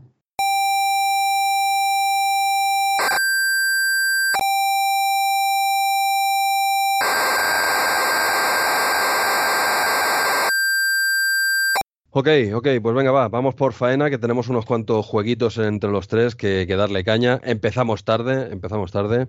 Yo recuerdo un amigo que, bueno, tú no, creo que tú no lo conoces, Andreu, que me decía, he escuchado el podcast que me decías, ¿qué haces tú y tal? Y empezáis en el, yo que sé, a, los tres cuartos de hora, me decían. empezáis con la revista a los tres cuartos de hora, madre mía, espero que nos escuche el de este mes. Sí, porque ya llevamos más de una hora. Yo creo que tenemos aquí récord. Por eso, por eso. El tío me echaba bronca porque empezamos tarde. Pues tú imagínate ahora. Pues nada, oye, eh, portada. Empezamos con la portada de la 56 de Micromanía, segunda época. Y en primer plano tenemos The Legend of Kirandia, el primero de tres, si no recuerdo mal. Esto era una trilogía, ¿verdad? Y este sería el, primero. Quizá, lo, estoy diciendo bien, este sería el orden, ¿no? Este es el primer Kirandia que apareció. Sí, lo es. Así es. Pues, pues nada, tenemos en, primera plana a este Legend of Kirandia, una aventura gráfica que me llamaba mucho la atención, pero sinceramente nunca le llegué a dar caña. Pero hostia, eh, tenía, tenía muy buena pinta, a ver si cuando aparezca eh, la guía, los resúmenes y tal, y, a ver si lo retomo y oye, le, echo un vistazo, que nunca lo tengo pendiente siempre, este Kirandia, ¿vale? ¿Qué más tenemos? Tenemos también, eh, resaltan aquí este Space Quest 1, el 1, pero esto no había salido ya, la ERTES, no sé si tú sabes algo al respecto. Este juego ya estaba, ya tiene más años, ¿no? Como que lo tenemos aquí. ¿Qué pasa? El, Space Quest era retro ya en, este año. sí, sí, ¿verdad? Pero bueno, igual nos vas a hablar de otra versión del Space Quest. Sí, sí. Pues nada, este no lo traerá la ERTES eh, dentro cuando avancemos en la revista. Y bueno, también sale aquí en portada un Comanche, uno de, helicópteros, pero ya sabéis que nosotros en RM30 juegos de helicópteros y aviones no tocamos, o sea que poco más que decir de este juego, ¿verdad? No sé si queréis añadir algo más o es correcto, ¿no? Lo que acabo de decir. Sí. luego, hablamos de él. Luego hablamos, luego hablamos, ¿verdad? De este, este Comanche. Igual vuelve a salir ¿eh? en, el, en el programa. Hace pinta. Hace pinta, ¿eh? que sí.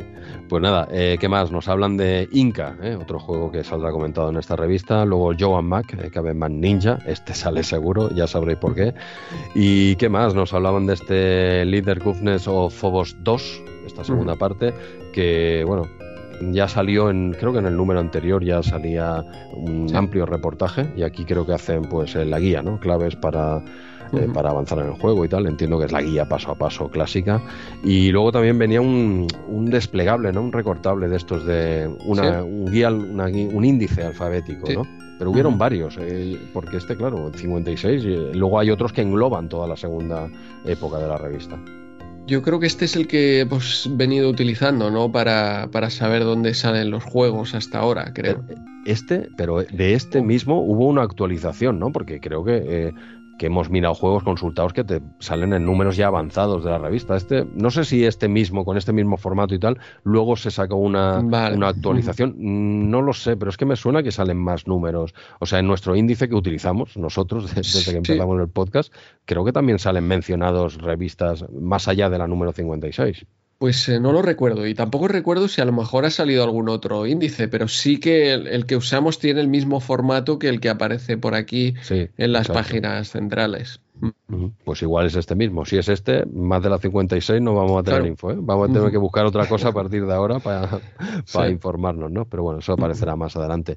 Y esto sería un poco la, portada. No sé si queréis, eh, qué impresión os, da, este, si os gusta, no como mínimo eh, el arte. A mí me mola, porque sale este Kirandia, Legend of Kirandia en primer plano, que, hostia, que es un dibujito guapo, que veníamos de varias portadas, sobre todo la del mes pasado, era un poco extraña, ¿no? Un poquito raruna. Y esta me mola, al menos artísticamente con ese Space Quest también, que mola mucho.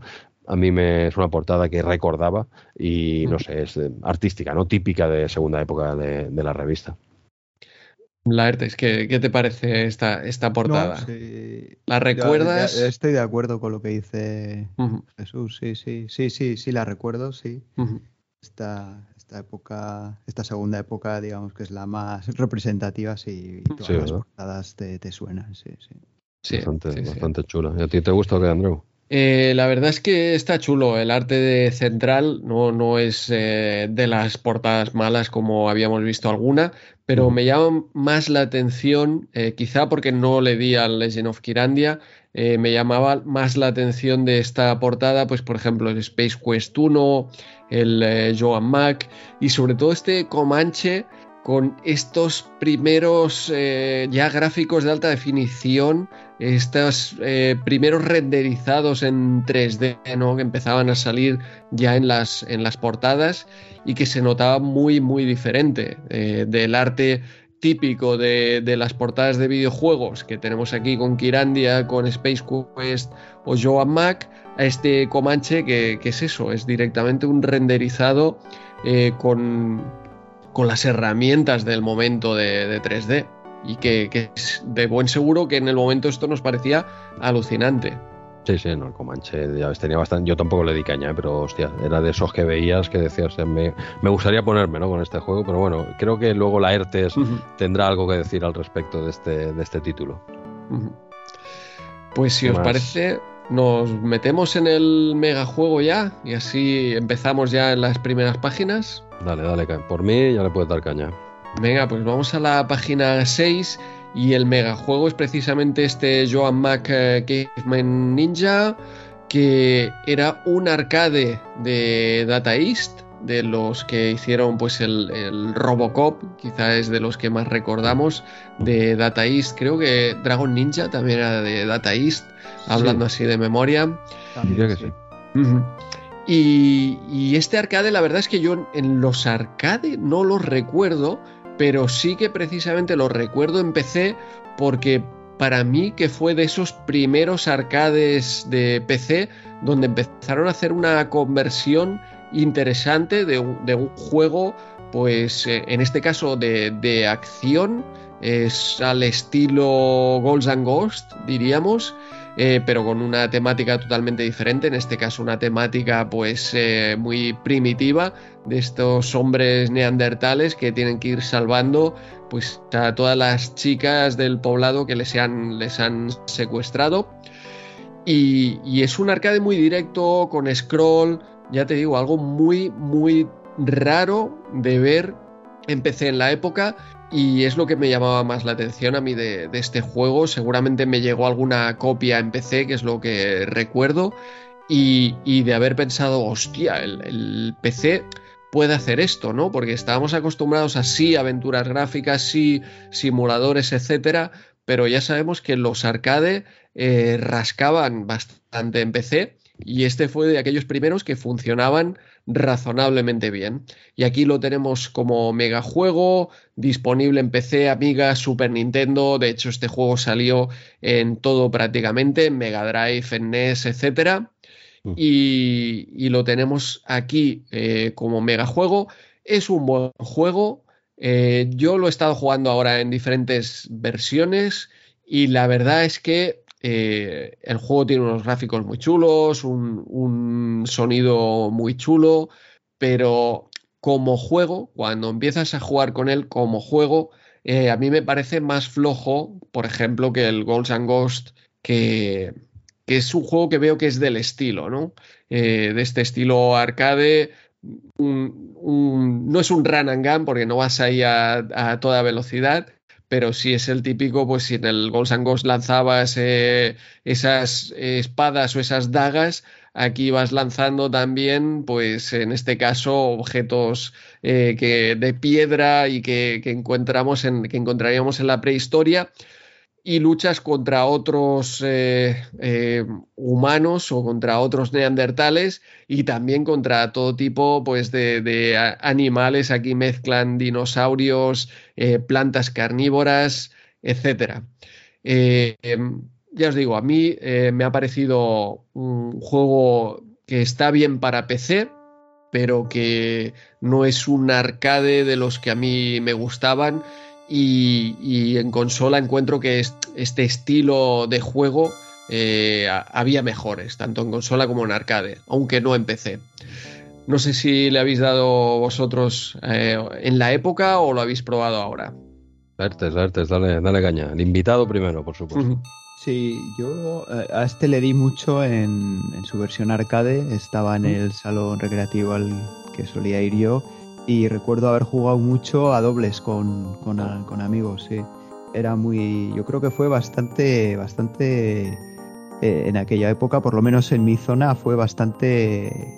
bastante popular este juego. Yo creo que era de los que solía haber siempre gente jugando, sí.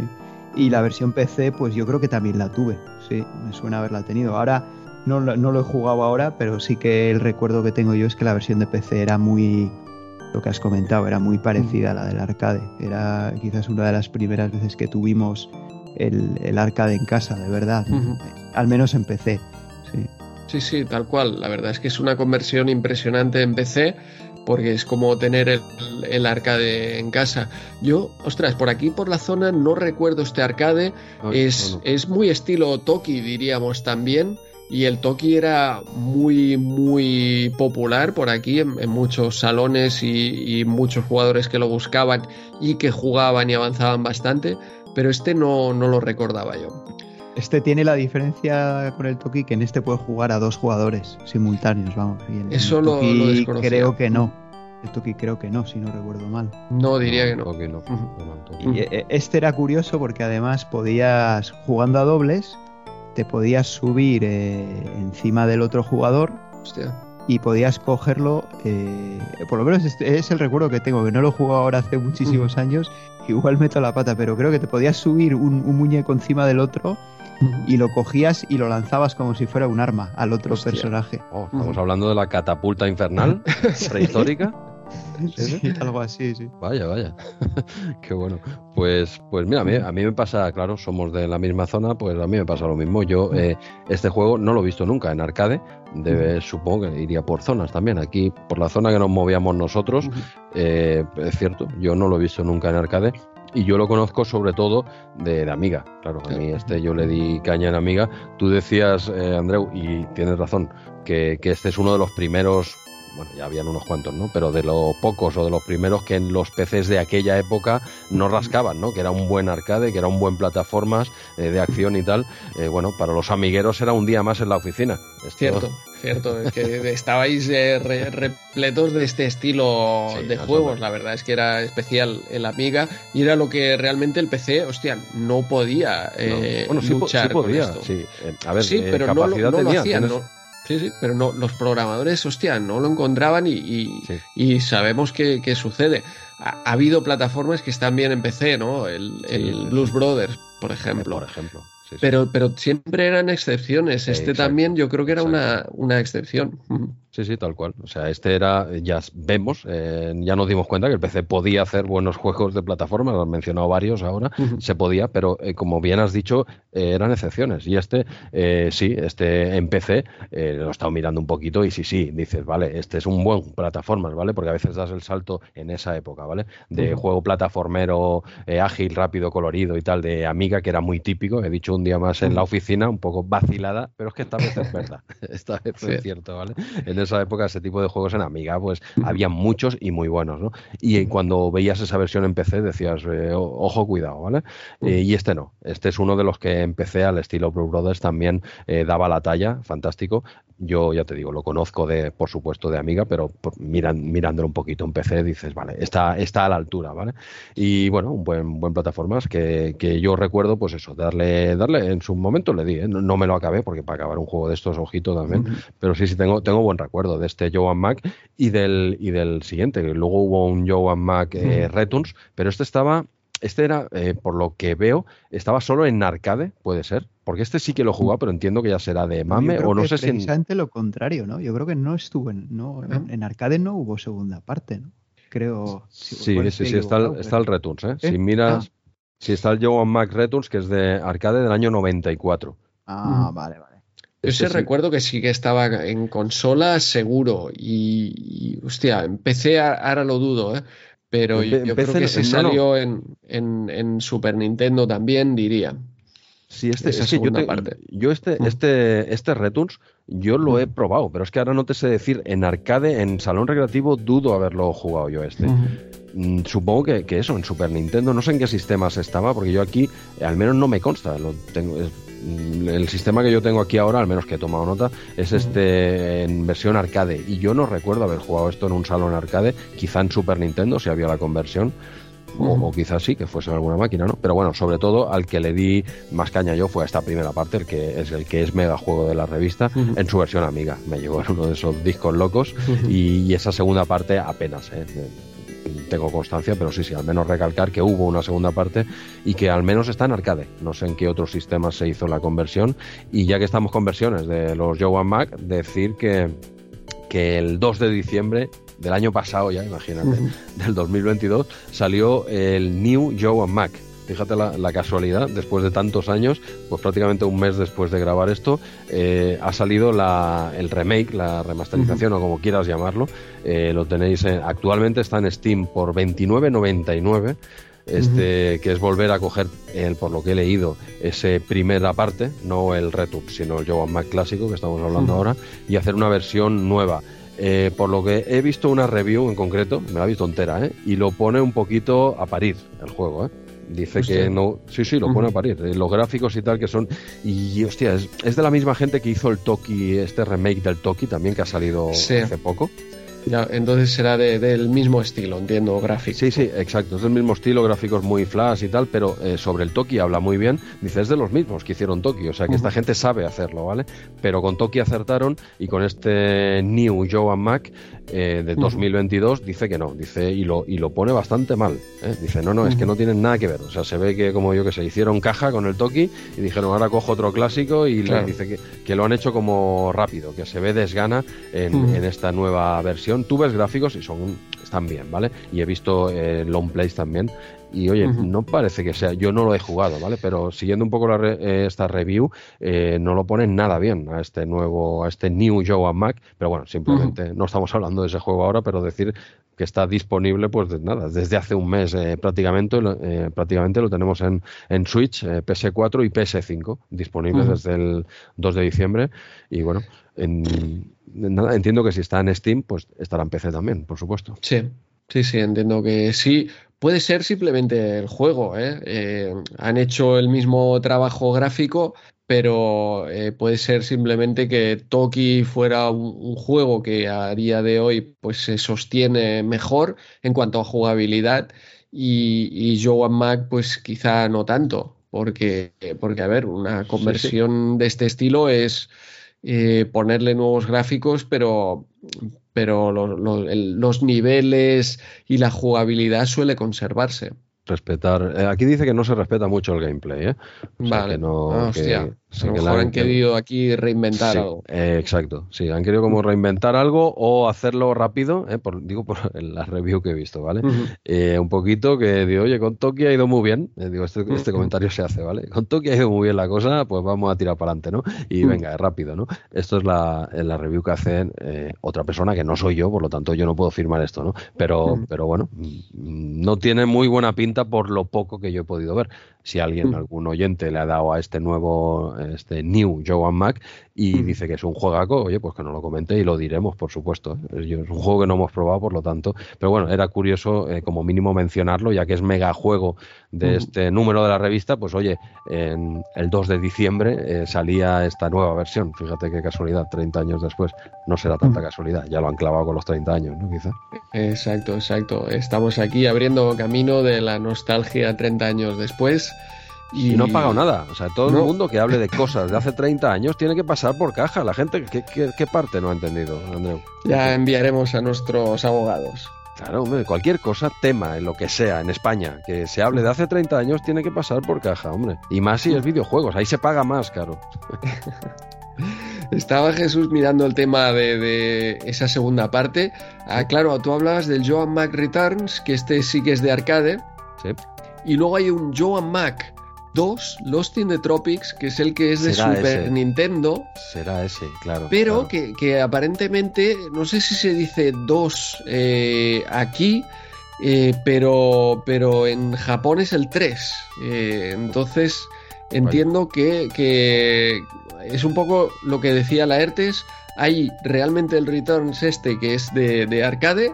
Y luego está este otro Joan Mac 2 o 3, dependiendo de la región, que se llama Lost in the Tropics, que es el que apareció en, Super Nintendo. ¿En qué, ¿En qué año lo, pone? 94 también. 94. Los dos. Hostia, eh, no me resuelve nada. El Returns y, este segundo son del 94, sí. Pero estoy viendo pues. aquí que el Returns cambia completamente el, estilo de juego, ¿no? Es una especie de, de Bubble Bobble Tumble Pop, ¿no? Este estilo de juego. Es verdad, sí. Eh, parece, parece algo así mm. por, por los precisamente por, por estas capturas que hay aquí en, en Movie Games, ¿sí? Claro, el que, eh, será el que tú dices, Andreu. El, Este que yo, que yo he visto, claro, no tiene que ser este, porque este Returns, por este tipo de jugabilidad y en arcade, yo creo que nunca he visto un arcade de ningún Joe Mac.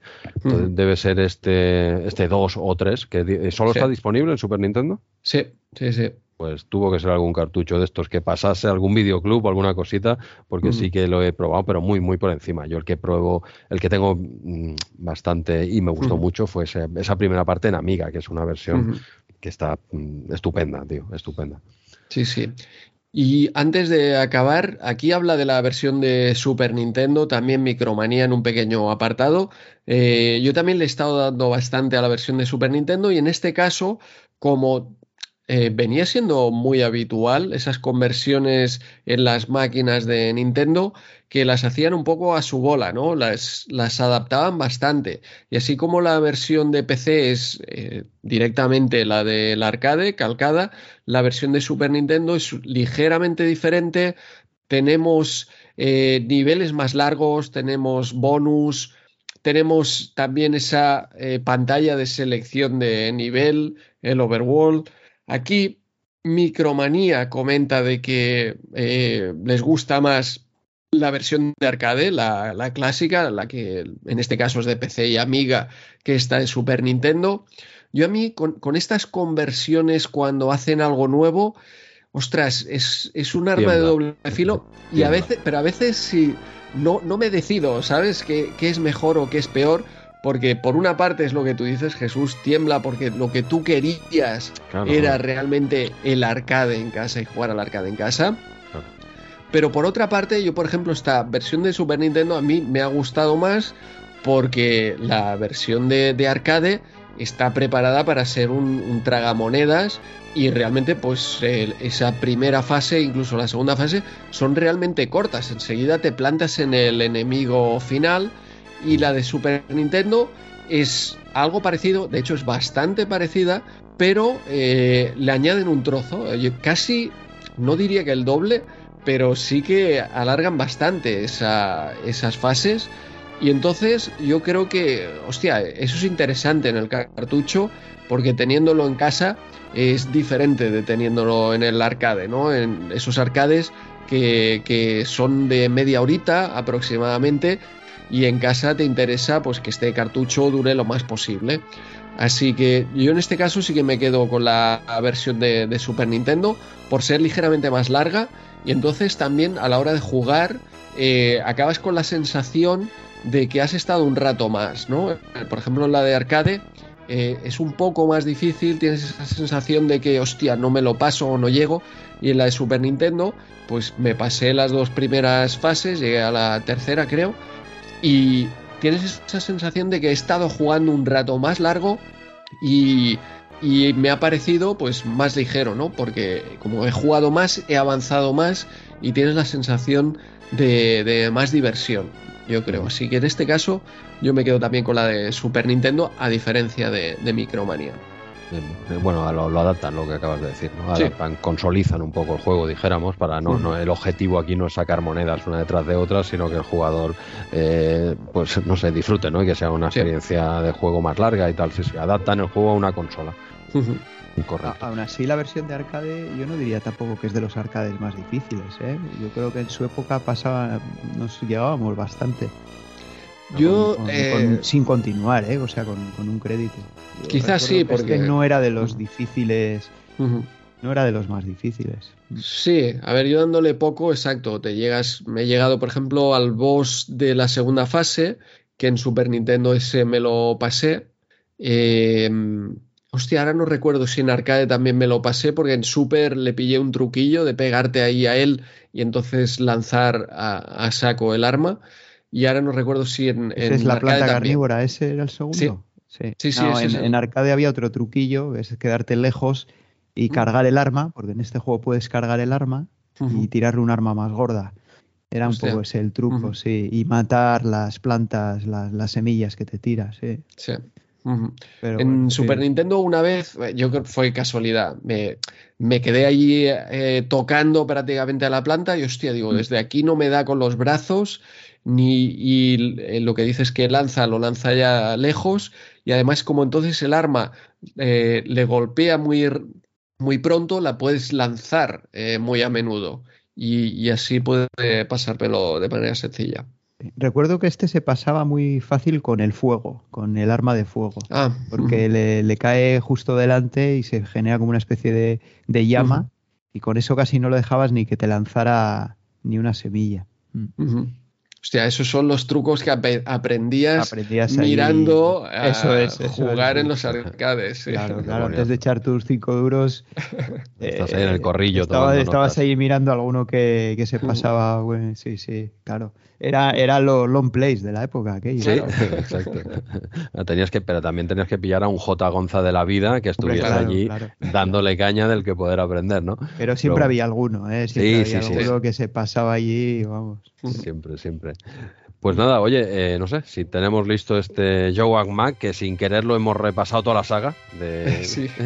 de, Joe Mac, desde ese, el, que nos sale aquí en, Mega Juego, luego ese 2 o 3, dependiendo de, la ubicación del país, luego de, ¿qué más teníamos? Este Returns y finalmente este New Joe Mac, o sea que, oye, Joe Mac ya lo tenemos ventilado en RM30, aunque salga eh, más versiones, eh, ya lo tenemos hecho, ¿eh, Andreu? ya, ya, lo hemos dado, le hemos dado bastante caña y, oye, y lo que he comentado de este New Joan Mac, que ya te digo que yo no lo he probado, yo no que digan ni que sea bueno ni malo, pero he leído por ahí que no están muy contentos con él. ¿eh? Digo, por si alguien eh, le ha dado caña y le mola, pues que no lo diga, que no lo diga y nos dé su opinión y será interesante ¿no? Eh, comentarlo aquí para todos.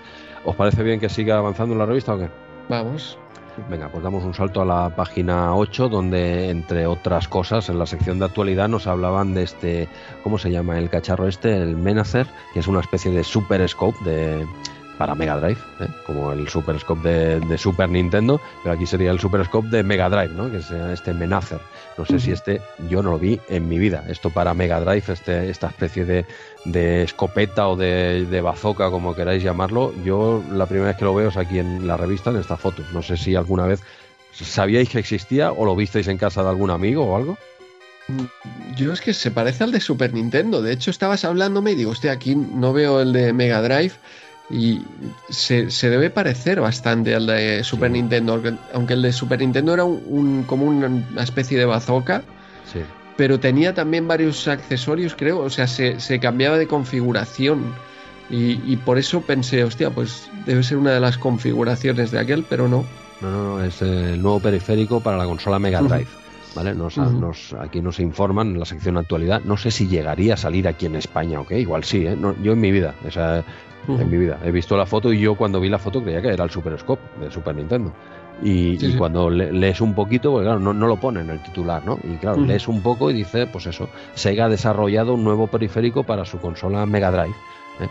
Es una copia, es una copia del Super Scope tal cual, ¿no? Pero bueno, no sé, nosotros, ¿tú, Laertes, te suena este, esta escopeta, este bazooka de, en Mega Drive? No, que va, que va. Tampoco, ¿verdad? yo no tuve consola. Además, no solo es que no tuviera consola, es que yo creo que no conocía a nadie que tuviera consola. Hostia. Yo todos mis amigos eran de PC y no, no, no, no me suena de nada, vamos. No, no, que dudo, estoy dudando de si esto llegó a España o qué, porque no, aquí a ninguno de los tres nos suena de nada. Puede, puede, ser que así, ¿no? Pero no sé, sería un, es el Super Scope es súper famoso, por ejemplo, ¿no? Y aquí este, leyendo un poco, simplemente quería hacer esta mención, ¿no? Por si algún oyente lo tuvo o conoce o qué, a nosotros nos pilla con el pie cambiado este, este Menacer, que no tenía ni idea que existía. Venga, va, seguimos, seguimos avanzando. Página, nos vamos a la página 10 con una curiosidad aquí en la sección actualidad que quería mencionar, ¿no? Una curiosidad, un juego de Mario, que es Mario in the Seven Portals of eh, Peril, un juego que no es de Nintendo, pero que sale Mario, hecho por la compañía Minscape, vamos, primera noticia, igual que el, que el bazooka este de, Mega Drive. He visto dos páginas que digo, ¿qué micromanía estoy viendo yo, sabes? Porque, ¿Sí? porque esto qué es, ¿no? Y, este Mario, eh, In the Seven Portals of Peril, ¿os suena de algo este juego? Es Mario, ¿eh? Eso es lo original, ¿eh? O sea, pero no hecho por Nintendo, ¿eh? Pero en la foto parece que es Luigi más, ¿no? En la, en la ah, pues sí, me parece que sí, sí, no, en la, foto es Luigi, de hecho. En la foto, sí, sí, haciendo zoom, estoy haciendo zoom ahora, es Luigi. O sea, ya para... Es Luigi, hostia.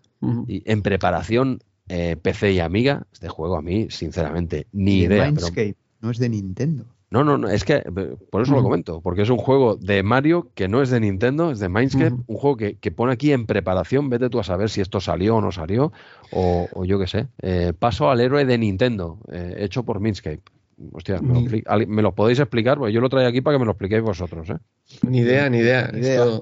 Sí, sí, se lo dejamos a, a Eneco. Eh, esto parece también, no sé, como esos viajes temporales que comentaba, esto parece una dimensión paralela, porque, porque este juego no lo recuerdo para nada. A ver, se habían hecho conversiones, sí, de, de, Mario al principio, del Mario Bros. de arcade, eh, obviamente del, del, Donkey Kong, etcétera. Eh, cosas no autorizadas de, de Super Mario pero fuera del CDI, que, que, ahí sí que se cedió eh, derechos para Zelda, no sé si para algún Mario, eh, esto me parece una curiosidad que seguro que Neko le saca aquí eh, provecho, pero no tenía absolutamente ni idea. a, ver si va a ser el Mario bueno este. No tiene, por la foto no tiene pinta. No, no tiene pinta. No, sé ni qué género es eso, pero bueno. Es que es, pues más, misterioso todavía, ¿eh? porque ahí hay un mapa de la Tierra, o sea, se ven ahí los. Sí, es que parece un. Parece como se llamaba. por el mundo. La Carmen San Diego. La Carmen, San Diego. Exacto. Me, estaba, cuando estaba viendo el mapa ese, digo, ¿esto qué es? Un Carmen San Diego con, con un Mario que no es de Nintendo, que además tiene de protagonista a Luigi. Qué, locura es esta, pero bueno, oye, estaremos muy atentos al muro número uno de RM30, donde Eneco eh, nos resolverá esta duda. ¿O qué? Pues bueno, eh, ni idea, ni idea. Eh, oye, en serio, Eneco, échanos un cable con esto. Pues nos ha pillado aquí con a pie cambiado y no tenemos ni idea de, que, de qué va esta jugada y si esto llegó a salir o no llegó a salir o qué.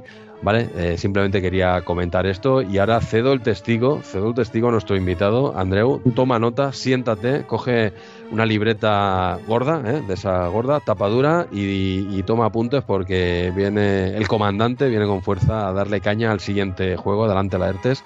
Eh, te cedemos el testigo y el programa es todo tuyo. Me ha tocado aquí hablar del Comanche Maximum Overkill. Joder, con ese título ya te acojona, ¿eh? Ojito, ¿eh? Maximum Overkill. Ah, no sé. No, pero bueno, la verdad es que el, artículo de la revista es, es, una preview, ni siquiera es eh, el comentario de, completo ¿no? del, del, juego. Además veo que ni siquiera lo hace Juanjo Fernández, ¿no? que es el que nos acostumbraba a hacer los, los comentarios de la simulación. Me da a mí la impresión, después de leer el, artículo, que, bueno, que igual vieron un vídeo que les pusieron en alguna feria o algo y poco más porque no, no sé, yo no, no veo que dé muchos detalles. Eh, a ver, eh, no sé, por explicar un poquito el, el, juego, bueno, el juego se basa en, en el Comanche, ¿no? El, eh, que, es, que es un helicóptero que, que, es real en este caso, ¿no? No nos ocurre como últimamente que siempre hablamos de simuladores de, de aviones que no existen o, de helicópteros que no existen. En este caso sí que existió el RH-66 Comanche, pero pero bueno, fue, fue un, la verdad es que fue muy, un poco efímero porque solo se construyeron dos prototipos y al final se canceló el, programa, ¿no? El, este helicóptero. Eh, fue un intento de hacer eh, un helicóptero eh, de reconocimiento y, de ataque con, características stealth, ¿no? De, digamos, mm. que creo, bueno, ya, ya hablamos de ello cuando hablamos del F-117, creo, ¿no? y, del, y del Megafortress, que bueno, básicamente lo que significa pues es intentar que sea eh, lo menos visible al radar y, al infrarrojo, ¿no? Eh, simplemente viene, viene a, significar eso. Y bueno, pues fue un intento y, bueno, pues por múltiples razones, pues al final se, se, canceló, ¿no? Y solo se llegaron a construir dos prototipos. Lo que es curioso es que he estado, bueno, mirando un poquito los datos, porque yo tampoco es que me los, me sepa todo de memoria, ¿no? ¿Cómo que no? Y sí que empecé, el, primer vuelo del, del primer prototipo fue en el año 96. O sea que aquí, cuando, cuando salió el juego, cuando estaban preparando el juego, el digamos que el, eh, ni siquiera existía todavía o estaba en construcción el, primer prototipo. O sea que, bueno, me imagino que no sé de dónde se sacarían los datos, pero, pero bueno, no, me imagino que no tendrían tampoco mucha información, aparte quizás un poco de, de la forma general del, del, helicóptero en sí, ¿no? Un poco más, ¿no? En esa época, eh, algún boceto que haya, yo qué sé. Sí, seguramente pues bocetos que aparecerían o, o cosas así. Pero bueno, viendo viendo los dibujos que salen sí que se parece bastante a, cómo era el, helicóptero en sí, ¿no? Pero Qué chulo, es que es muy guapo. Tío. Sí, es muy chulo, ¿no? De hecho, de hecho si, si queréis, o bueno, el que esté interesado, hay, hay multitud de vídeos en YouTube y podéis ver el helicóptero real, porque la verdad es que es, es, es muy... O sea, es, un helicóptero un poco extraño, ¿no? Lo ves y te, tiene, tiene cosillas raras, ¿no? Que no, no te parece un helicóptero normal y corriente y de hecho es que no lo era. Era, era, era muy, muy particular, ¿no? sí, pero bueno, hay, muchos vídeos, ya digo, en YouTube y si se puede, el que tenga interés en ver cómo era el helicóptero real, pues no tiene más que poner ahí Comanche y, no sé, helicóptero, ataque helicóptero, porque si no igual te sale una de indios, ¿no? En sí, del helicóptero, pero, pero vamos, que, que, no hay ningún... Comanche helicóptero, pues mejor buscar. Sí, sí, y tienes ahí un montón de vídeos, sí. En cuanto al, en cuanto al simulador, pues bueno, yo, yo tengo que decir que, a ver, yo en su época no lo tuve. claro, cuando lo ves en la revista, yo que sí que quería tenerlo, pero eh, requería un 386 y yo en esa época pues no, no tenía un 386, tenía el, 286 y no lo pude tener. Y ya pues más adelante pues ya no, no lo tuve cuando ya tuve un ordenador mejor y la única vez que lo he visto ha sido ahora eh, emulando un poco y, en vídeos en YouTube. Y la verdad es que tengo que decir pues que de simulador tiene bastante poco. Me parece que es bastante arcade. Eh, el modelo de vuelo muy muy simplificado, todo muy simplificado y, la particularidad que tenía pues es esos gráficos que en la época eran espectaculares, ¿no? Porque tenía un sistema que le llamaban iVoxel Space que básicamente es que tenía de estos voxels, ¿no? Que es como en vez de pixels, que es picture elements, pues eh, voxels son eh, volumen elements, ¿no? Volume elements, que simula un poquito una, una especie de píxeles en 3D, pero son píxeles ladrillacos como si fueran de CPC y, y bueno, hoy en día pues no... Me imagino que, que, en, su época nos hubiera parecido, o si lo hubiera visto en su época, me habría parecido espectacular. Hoy en día, pues evidentemente, si la única, el único atractivo que tiene este juego pues eran esos gráficos un poco especiales, no en 3D, pero que hoy en día pues ya no, no, no te llaman nada la atención, pues, pues no, no, hoy en día no, no, no es muy, no es destacable, ¿no? En mi, en mi opinión, este, este juego. Sobre todo la ERTES, por lo poquito que he podido leer un poco de, este juego, eh, esos eh, gráficos tan espectaculares se refieren más, al menos lo que me ha parecido entender a mí, a los escenarios, ¿no? O sea que son... El escenario, sí. Más que a los otros que eso sí que le, viene muy bien a un juego de helicópteros, ¿no? Porque, o a un helicóptero de este tipo, porque eh, un helicóptero de este tipo, ya, ya lo comenté cuando hablamos del, del Gunship 2000, eh, un helicóptero de este estilo eh, vuela muy cerca, a muy poquita altura, porque usa el terreno como,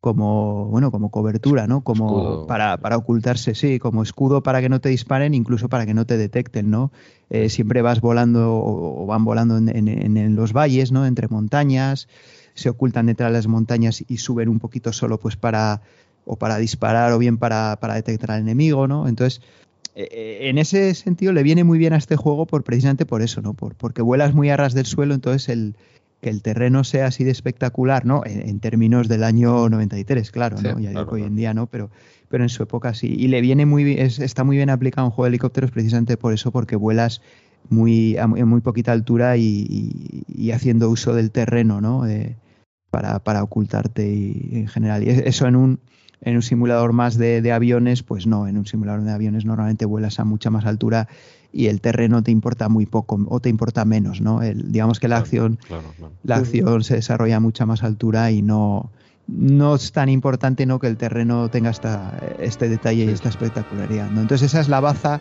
yo creo que tenía este juego, que es ese terreno espectacular y pues pues sí, que en, que en, aquel momento era lo que lo que bueno, lo que le destacaba, ¿no? dentro del mundo de los simuladores, pero yo creo que como aparte de eso, el resto a mí no me ha parecido que, que sea nada destacable y quizás también por lo que hemos comentado, ¿no? Pues que el helicóptero cuando se hizo este juego ni siquiera existía todavía, estaba en proceso de, diseño y, fabricación y pues bueno, no, no, sé, digo yo que sí, pues nada, se inventaron todo y dijeron, bueno, tenemos esta tecnología, ¿no? O este, esta forma de, representar el terreno y bueno, vamos a, usarlo para un simulador de helicópteros y yo creo que ese es el acierto, precisamente el usar este esto que desarrollaron ¿no? de los voxels para, para, para este tipo de juego.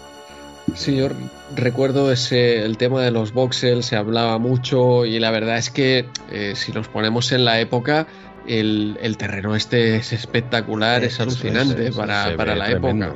Porque parece digitalizado eh, y además se mueve con una. se mueve rápido, suave.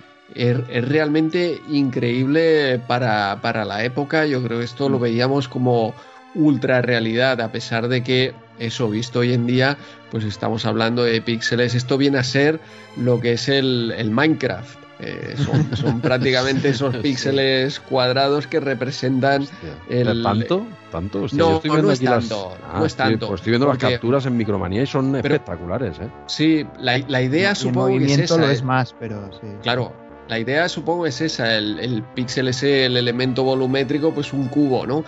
Pero realmente esto está implementado de una manera alucinante porque parecen hay unas eh, texturas digitalizadas y, y ves realmente el volumen, además es que se mueve con una suavidad espectacular. Y, eso que tú comentas, claro, la ERTES, de que no es simulador, eh, eso, claro, a ti le perjudica el juego, pero realmente es simple de, utilizar este juego porque el helicóptero se mantiene ahí quieto en el lugar prácticamente sin que hagas nada, tú subes y, nada, es tirar para adelante o hacia atrás o hacia los lados. Con, una simplicidad. Es muy, simplificado, sí. El control del helicóptero es muy simplificado. Digo yo que, bueno, eso le abre más, eh, digamos, a más gente, ¿no? Quizás a la gente más aficionada a los simuladores, pues eso le echa igual un poco para atrás, ¿no? Porque eh, nosotros buscamos un poquito más de, pues eso, de, simulación, digamos. A ti te viene pequeño. Claro, le abre, le abre otras puertas. ¿no? A, este, a, ti, esto como simulador a ti te viene pequeño y a Andreu y a mí nos está estupendo, ¿no? no seguramente si lo hubiera tenido en, la época, pues también le, le, habría dado sus horas, ¿no? Sí, porque es, es muy espectacular. Y, es, y, es, y es esa tecnología que es diferente porque al final no son polígonos con texturas, es, completamente diferente el, modo de representarlo, pero es, muy espectacular, eso, eso sí. sí. Sí, claro, los enemigos sí que son esos polígonos, es lo que quizá ha envejecido más o se, ve más antiguo, pero el, terreno, a pesar de que hoy obviamente se ve antiguo, ¿no? Pero eh, eres capaz de intuir que, que esto en la época era, era increíble. Pues y, o sea, ya los gráficos ahora ya llaman la atención, ya los ves guapos, Evidentemente, sí, no es, que no había, no había nada igual, no había ningún simulador. Claro, esto en el enero del 93. Este sí. Eran todo polígonos, claro, polígonos de la época muy poquitos, o sea, cada modelo 3D tenía muy poquitos polígonos y con unas eh, y bueno, y en esta época casi sin texturas o con texturas muy simples, entonces claro, ahí ahí era la, lo que marcaba la diferencia, sí. Sí, y en cuanto a simulación, yo creo que eh, se refiere más pues con la cantidad de opciones, la cantidad de armas, porque es un juego del típico que tienes que manejar un montón de, botones para ir cambiando todas las armas que estás utilizando. Incluso esas dos pantallas que tienes, eh, digamos, en, la cabina de mandos, donde también puedes elegir eh, qué cosas ver en esas pantallas. no sé si eso lo tenía el helicóptero real, pero eh, era algo como muy futurista, ¿no?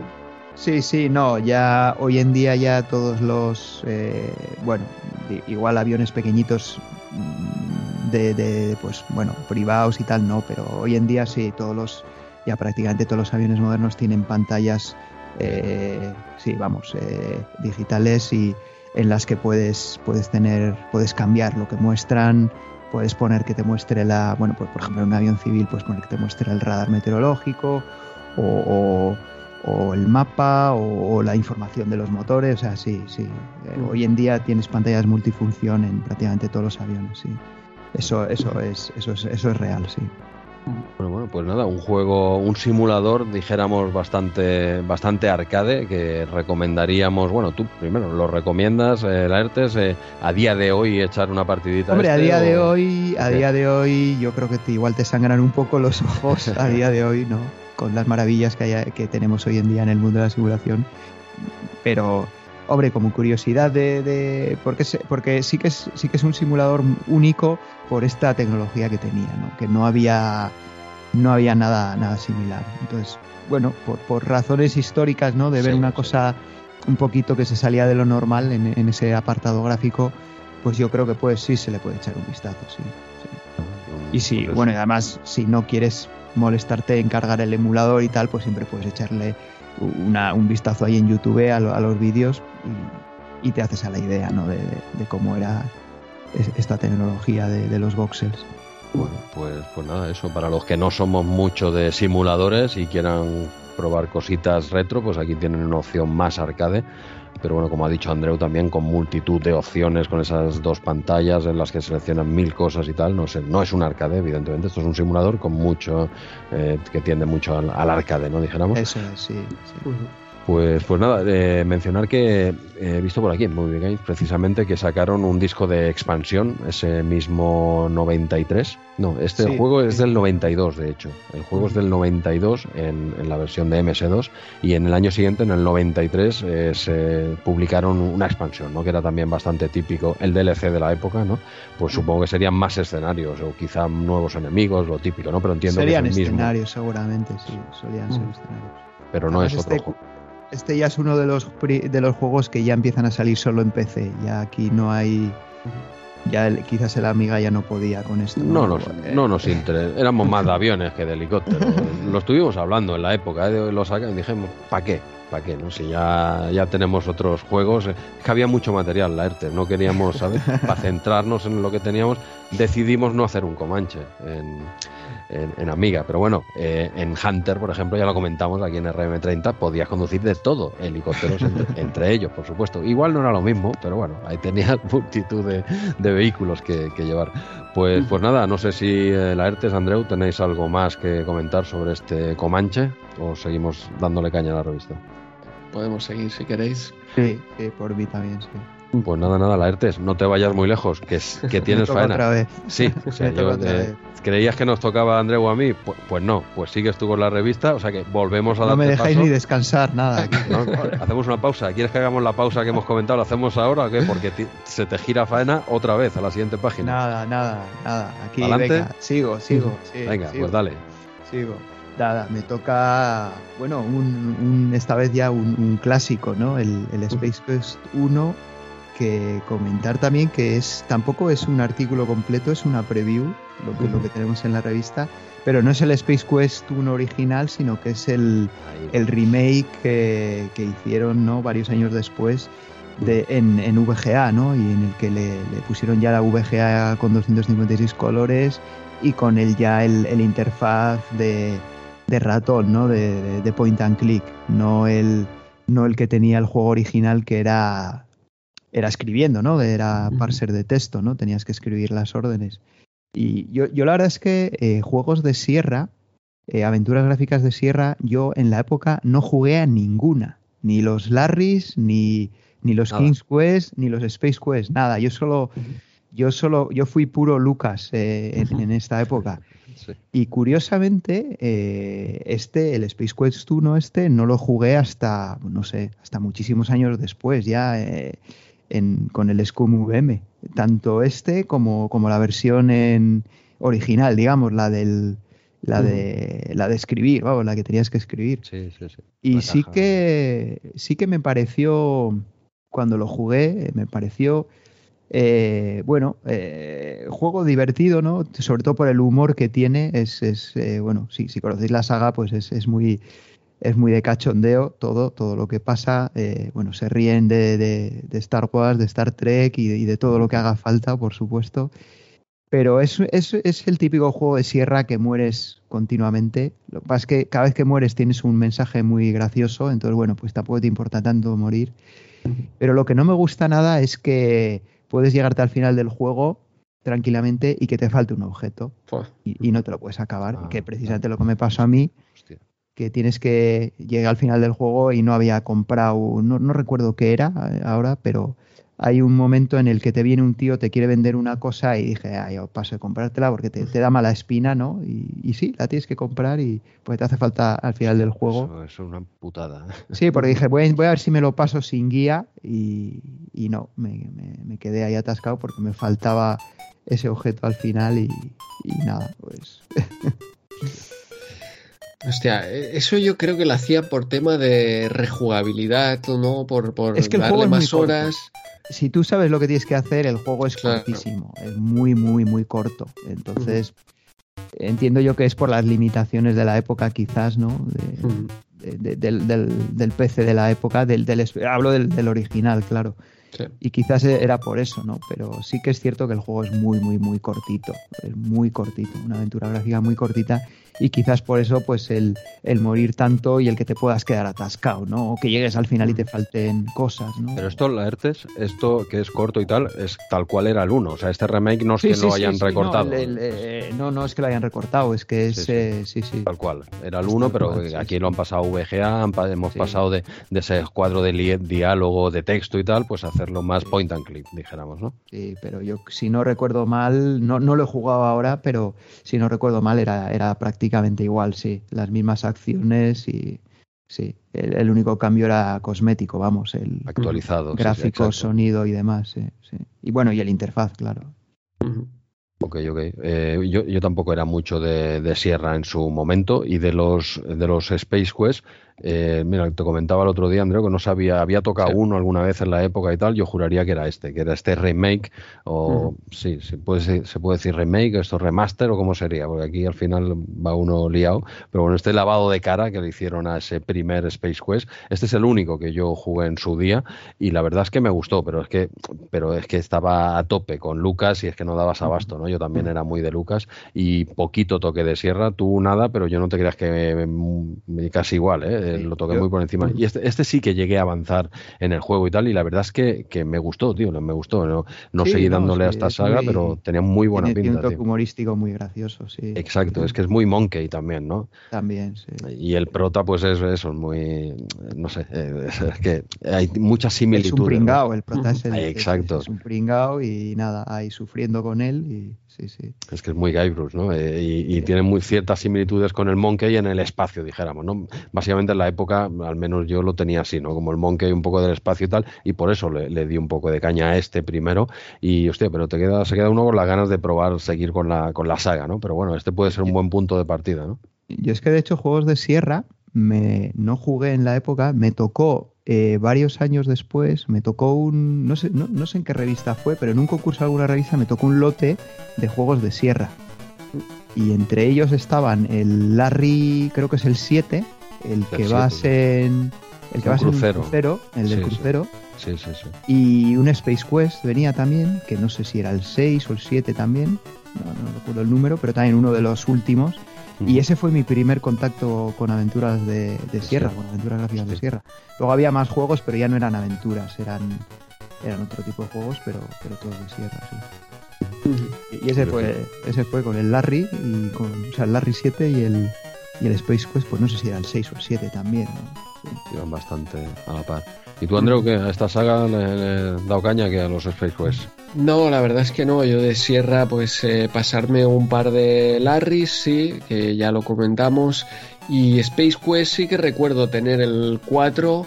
Em, hostia, mira que es una temática que, que me gusta, pero no le, no le acabé de dar, ¿eh? lo tenía por aquí, es un juego eh, que tenía unos gráficos espectaculares, etcétera, pero hostia, no sé el por qué, eh, no acababa de meterme en ellos y no acababa de jugar, así que prácticamente no he, no he avanzado con aquel Space Quest 4.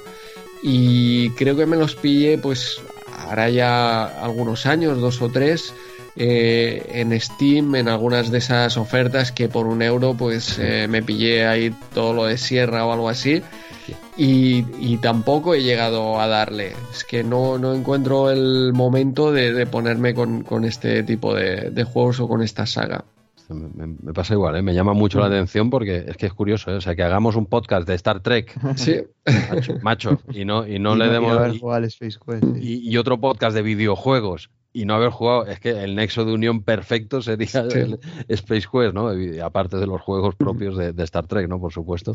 Pero, pero sí, sí, este es que debería gustarnos, ¿no? Y de hecho ya te digo, yo solo probé esto un poco y sí me gustó, ¿eh? Pero claro, quizá también es que estábamos, eh, ¿cómo te diría yo? No contagiados, ¿no? Pero dijéramos que éramos muy de Lucas, ¿no? Entonces Lucas tenía un estilo muy claro de juego y Sierra tenía otro, ni mejor ni peor, ¿eh? No estoy entrando ahora en nada, ¿no? Entonces, si tú eres muy de Lucas, eh, igual te pilla a pie cambiado ciertas cositas de sierra, ¿no? Y quizás quiero pensar, al menos en mi caso, ¿eh? yo hablo por mí, es lo que me echaba un poco para atrás, ¿no? Que estaba tan acostumbrado al estilo Sierra, eh, perdón, al estilo de Lucas, pues que esto no lo acababa yo de encajar por mucho que la temática sea de mis favoritas, ¿no?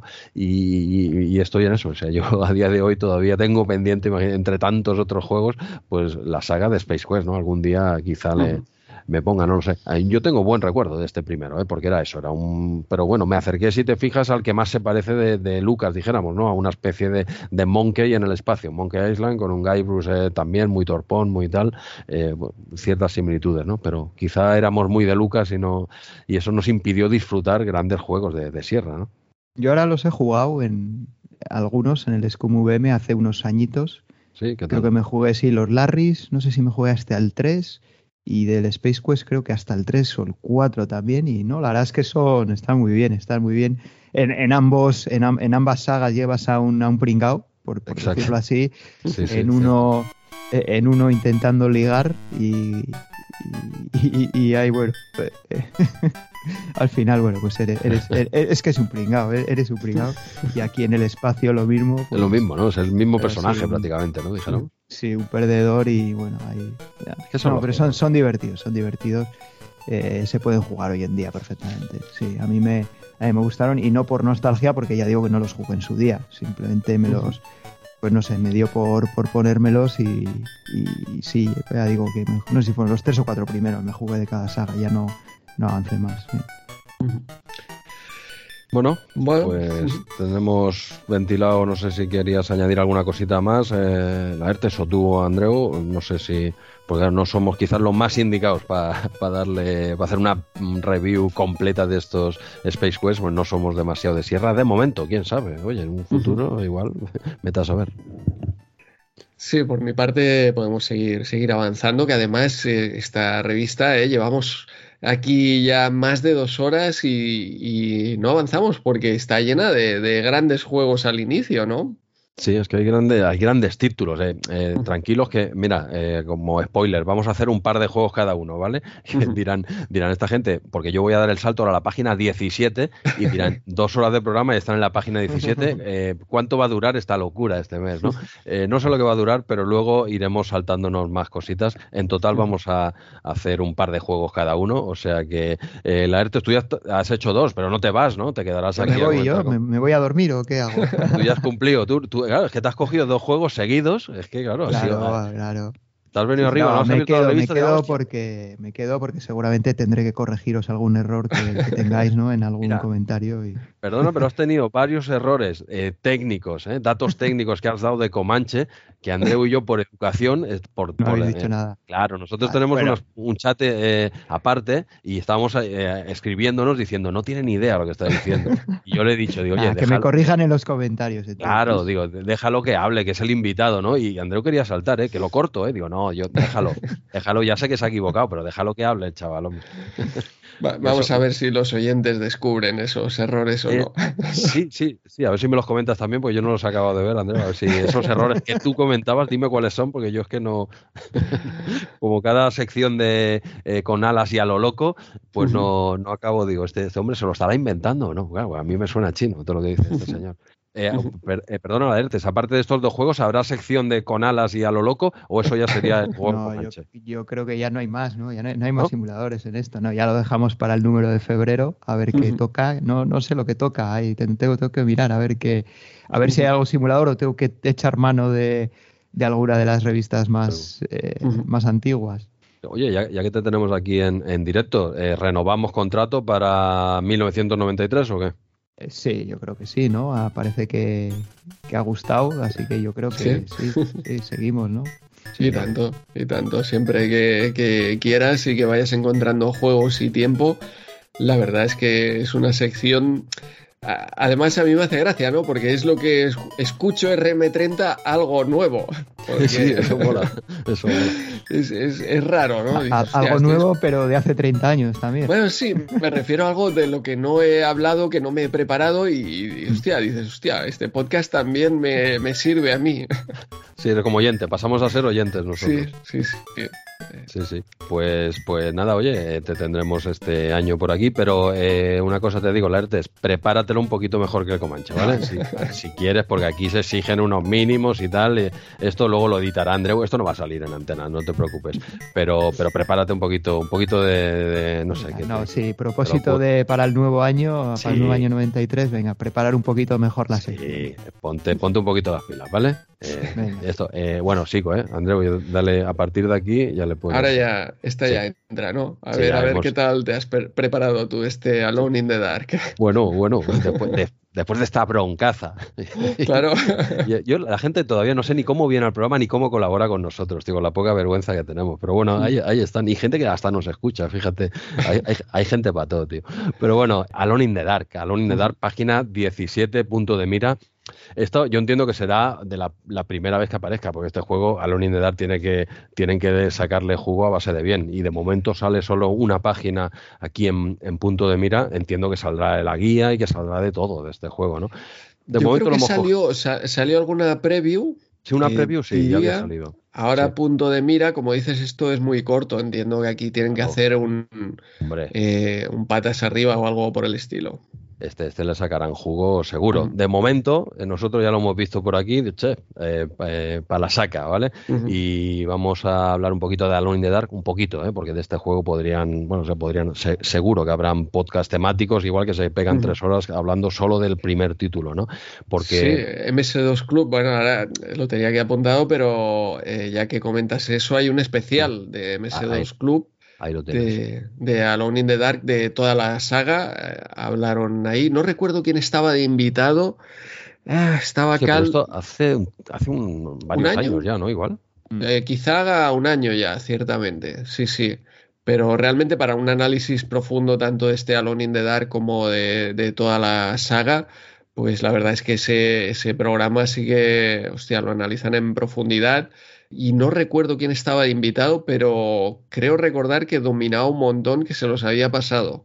O sea que eh, tienes el listón alto, Jesús. No, no, no pretendo competir contra eso, contra un experto en la saga de Alone in the Dark, cuando yo no me he acabado ninguno. Simplemente vamos a comentar eh, así por encima, ¿vale? Porque para un análisis en profundidad, como bien dices, tienes eh, MS2 Club y otros podcasts que seguro que cogerán este juego y le pegarán 20.000 vueltas. Nosotros al menos comentarlo, pues mira, el estilo que hace un poco Micromanía, un punto de mira, una, una, revisión eh, rápida, porque es un juego que evidentemente no te puedes saltar. de acuerdo que no vamos a profundizar en él todo lo que se debería, pero, pero claro, son tres horas de programa y hay que meter aquí chicha de... Es lo que tiene ser un, un, podcast multisistema, no, no como otros, ¿vale? No como otros que tienen un sistema, se centran ahí sin dar nombres, ¿eh? Yo en ningún momento he dado nombres, ¿eh? Que luego vienen críticas, ¿eh? Pero este juego, curiosamente, tampoco está para Amiga, ¿no? Tampoco salió para Amiga. a ver, ¿qué está eh, pasando aquí en esta revista de este mes? No sé qué. Mira que habías, habías empezado bien con lo de MSX y tal, y, ya te estás torciendo. Pues bueno, es otro juego que, decidimos en la misma reunión que Comanche se decidió no sacar este juego por, ah, por eso. vale, vale por acumulación. sí, sí, sí, esto lo estuvimos hace años ya, ¿eh? nos sentamos y tal. esto me lo editas también, Andreu, fuera esta parte. Eh, yo pensaba que este sí que había salido En, Amiga, pero veo que ya no, eh, Estamos en esos momentos en que estas cosas ya no podría correrlas tranquilamente la Amiga. Así como ese Joan Mac eh, pues había infinidad de juegos de ese estilo. Aquí ya empiezan a llegar los las 3D, ahí es donde, donde hubo el corte. El 3D ya aquí empieza a pegar duro y... Sí, sí, el, 3D ya, ya cuando empezó el 3D ya un poco en serio, la amiga ya no, no teníamos nada que hacer, las cosas como son, ¿vale? Si se hubiese hecho una versión hubiese sido muy digna, estoy seguro, pero, pero no se hizo. Pues, pues venga, vamos, vamos por faena, que hemos dicho que íbamos a comentar de forma un poco extensa y aún no he empezado, llevo cinco minutos. Eh, hablábamos de la saga, de tanto de la saga de, esto, de este Alone in the Dark y tal, de los juegos que había, decir que de momento son seis, hablo de la saga principal, ¿vale? Porque luego también hay títulos eh, alternativos que son pequeñas escenas o yo que sé, el Jack in the Dark y cositas de este tipo que ahí no voy a entrar. Hablamos de los títulos principales de Alone in the Dark. Hay seis y el séptimo saldrá ya confirmado en 2023. O sea, solo hay un. Eh, lleva unos, unos añitos ya parado el tema, esta saga y tal. Vuelve en 2023 con un remake de, ese, de este, de este primer eh, Alone in the Dark. Y bueno, he visto algunas capturas eh, y, bueno, es un juego ya totalmente de actual que poco tiene que ver, yo creo, con este original y tal, pero bueno, es un remake que intenta, coge como base este primero, eso saldrá el año que viene. Mm. de momento, hasta, hasta este punto tenemos seis, ¿no? y básicamente los, los, más conocidos, prácticamente yo creo que por la mayoría de nuestros oyentes, son esa primera trilogía, ¿no? De Infogrames, que son este primero del 92, el Alone in the Dark 2 del 93 y el tercero, ¿no? Alone in the Dark 3 eh, del año 94, ¿no? Estos son los más los más conocidos, dijéramos, ¿no? La, la trilogía con principal del juego, ¿no? Luego ya siempre dijéramos que se dio un salto porque ya nos vamos al año 2001 con ese New Nightmare eh, que ya ya pasaría a ser bastante más un juego bastante más moderno, simulando bastante eh, lo que el pelotazo que en su día fue Resident Evil, que a su vez se alimentó un poquito también de Alone in the Dark y tal. Esto ya ser un juego bastante más moderno. Luego ya das un salto al, eh, al año 2008, que tienes el título Alone in the Dark a secas, que, es una especie de, pues también coger este primero, pero ya para 360, eh, Wii, PlayStation 2, ¿no? Hacer una especie de, pues una versión más, más moderna. Eh, luego tienes el Illumination, que este no jugó en mi vida, Alone in the Dark Illumination del año 2000, 2015. Eh, ya, ya todo esto ya nos da Infogrames, ¿vale? Al menos este Illumination. Y luego, pues eso, el, el, que está por venir, que también se llamará simplemente de momento, por lo que hemos leído en las noticias que se han ido publicando y tal, que será Alone in the Dark a secas ¿vale? De THQ Nordic, que será una especie de reboot de, ese, de este primer de este primer alón, que yo creo que poco se va a parecer, porque claro, hay bastantes diferencias. Sobre la, la trilogía esta inicial, decir que este primero, el que se analiza en esta revista, básicamente se centra en la, en la resolución de, de puzzles, de, de, enigmas, ¿vale? De, hay peleas, hay luchas, pero no son la parte principal del juego. De hecho, es eh, las peleas eh, muchas veces lo mejor es evitarlas. Hay enemigos que no te los puedes cargar. O sea que se basa bastante en la resolución de, puzzles y, enigmas. Pero en cambio, el, segundo sí que está basado más en, en, la, en la lucha. Bastante, hay bastante más, es más de acción que este primero. Se, ahí se dieron un poco el batacazo con esta segunda parte, porque la gente lo que le gustaba era más el estilo eh, de este primero, más enigmas, más resolución de puzzles y tal, que no tanto, que no tanta acción. Ya hay muchos juegos de acción. Y en el tercero, de esa trilogía principal, dijéramos, se volvió un poco a la jugabilidad del, del Alon 1. Yo no lo he jugado, eh, este tercero, pero ya se cogió un poco más la base de, del 1, que es lo que, con lo que el público les pedía, que no querían tanta acción y tal como en el segundo, y volvieron un poco a sus orígenes eh, nuevamente pues en ese Alone in the Dark 3 del año 94, ¿vale? Todo un poquito así la historia así muy por encima de lo que sería eh, la saga. ¿Vale? Y ahora pasamos a hablar del juego en, en, concreto. Y bueno, hay un poco de, no polémica, ¿eh? pero un poco de confusión, dijéramos, eh, con, con, el tema Survival Horror. O sea, ¿qué, qué, juego es el primer Survival Horror para vosotros? Hostia, pues yo que, recuerde, este es el que yo recuerdo inicialmente. No, no sé si, si alguno antes. 8 bits, no sé, había Viernes 13, etcétera. No sé si eso eh, era lo que llamamos el Survival Horror, pero nosotros lo relacionamos mucho con Resident Evil. Y Resident Evil, como dices, al menos en esas primeras, es que nos recuerda, si más no en, gráficamente, obviamente con una carga poligonal mucho más grande, pero el estilo de, de movimiento, de cámara, de, meterte en, una casa, de, estar perseguido por, por monstruos. Nos recuerda mucho a, Resident Evil, sí.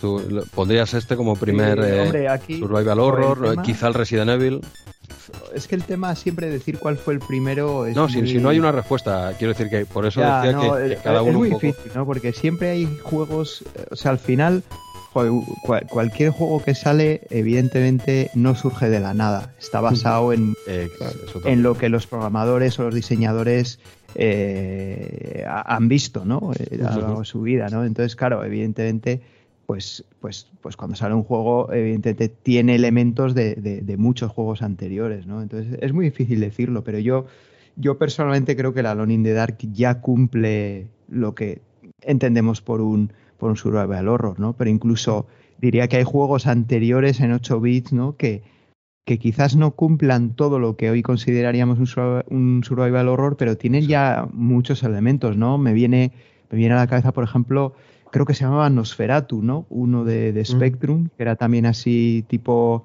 eh, isométrico, ¿no? De la, el Filmation, ¿no? Que se llamaba en aquella época que creo que creo que se llama Nosferatu, sí, que yo creo que sé, pues por ejemplo, tiene, tiene elementos, ¿no? Y, no sé si alguno más, pues seguramente habrá alguno más, ¿no? Yo tampoco me, me conozco todos los juegos que han existido, ¿no? Pero a ver, si no hay una, quiero decir, no, no era una pregunta de examen, ¿eh? Quiero decir, no, no, ya, no, sí, es, eh, un poco eh, diferente. Hay gente que considera que el primer eh, survival horror, sí, fue la Alone in the Dark Mucha gente considera que sí. Hay gente que, que, incluso va más atrás en el tiempo y dice que el primer survival horror sería el Sweet Home del año 89 de NES. También lo he escuchado mucho que podría ser el primer eh, survival horror.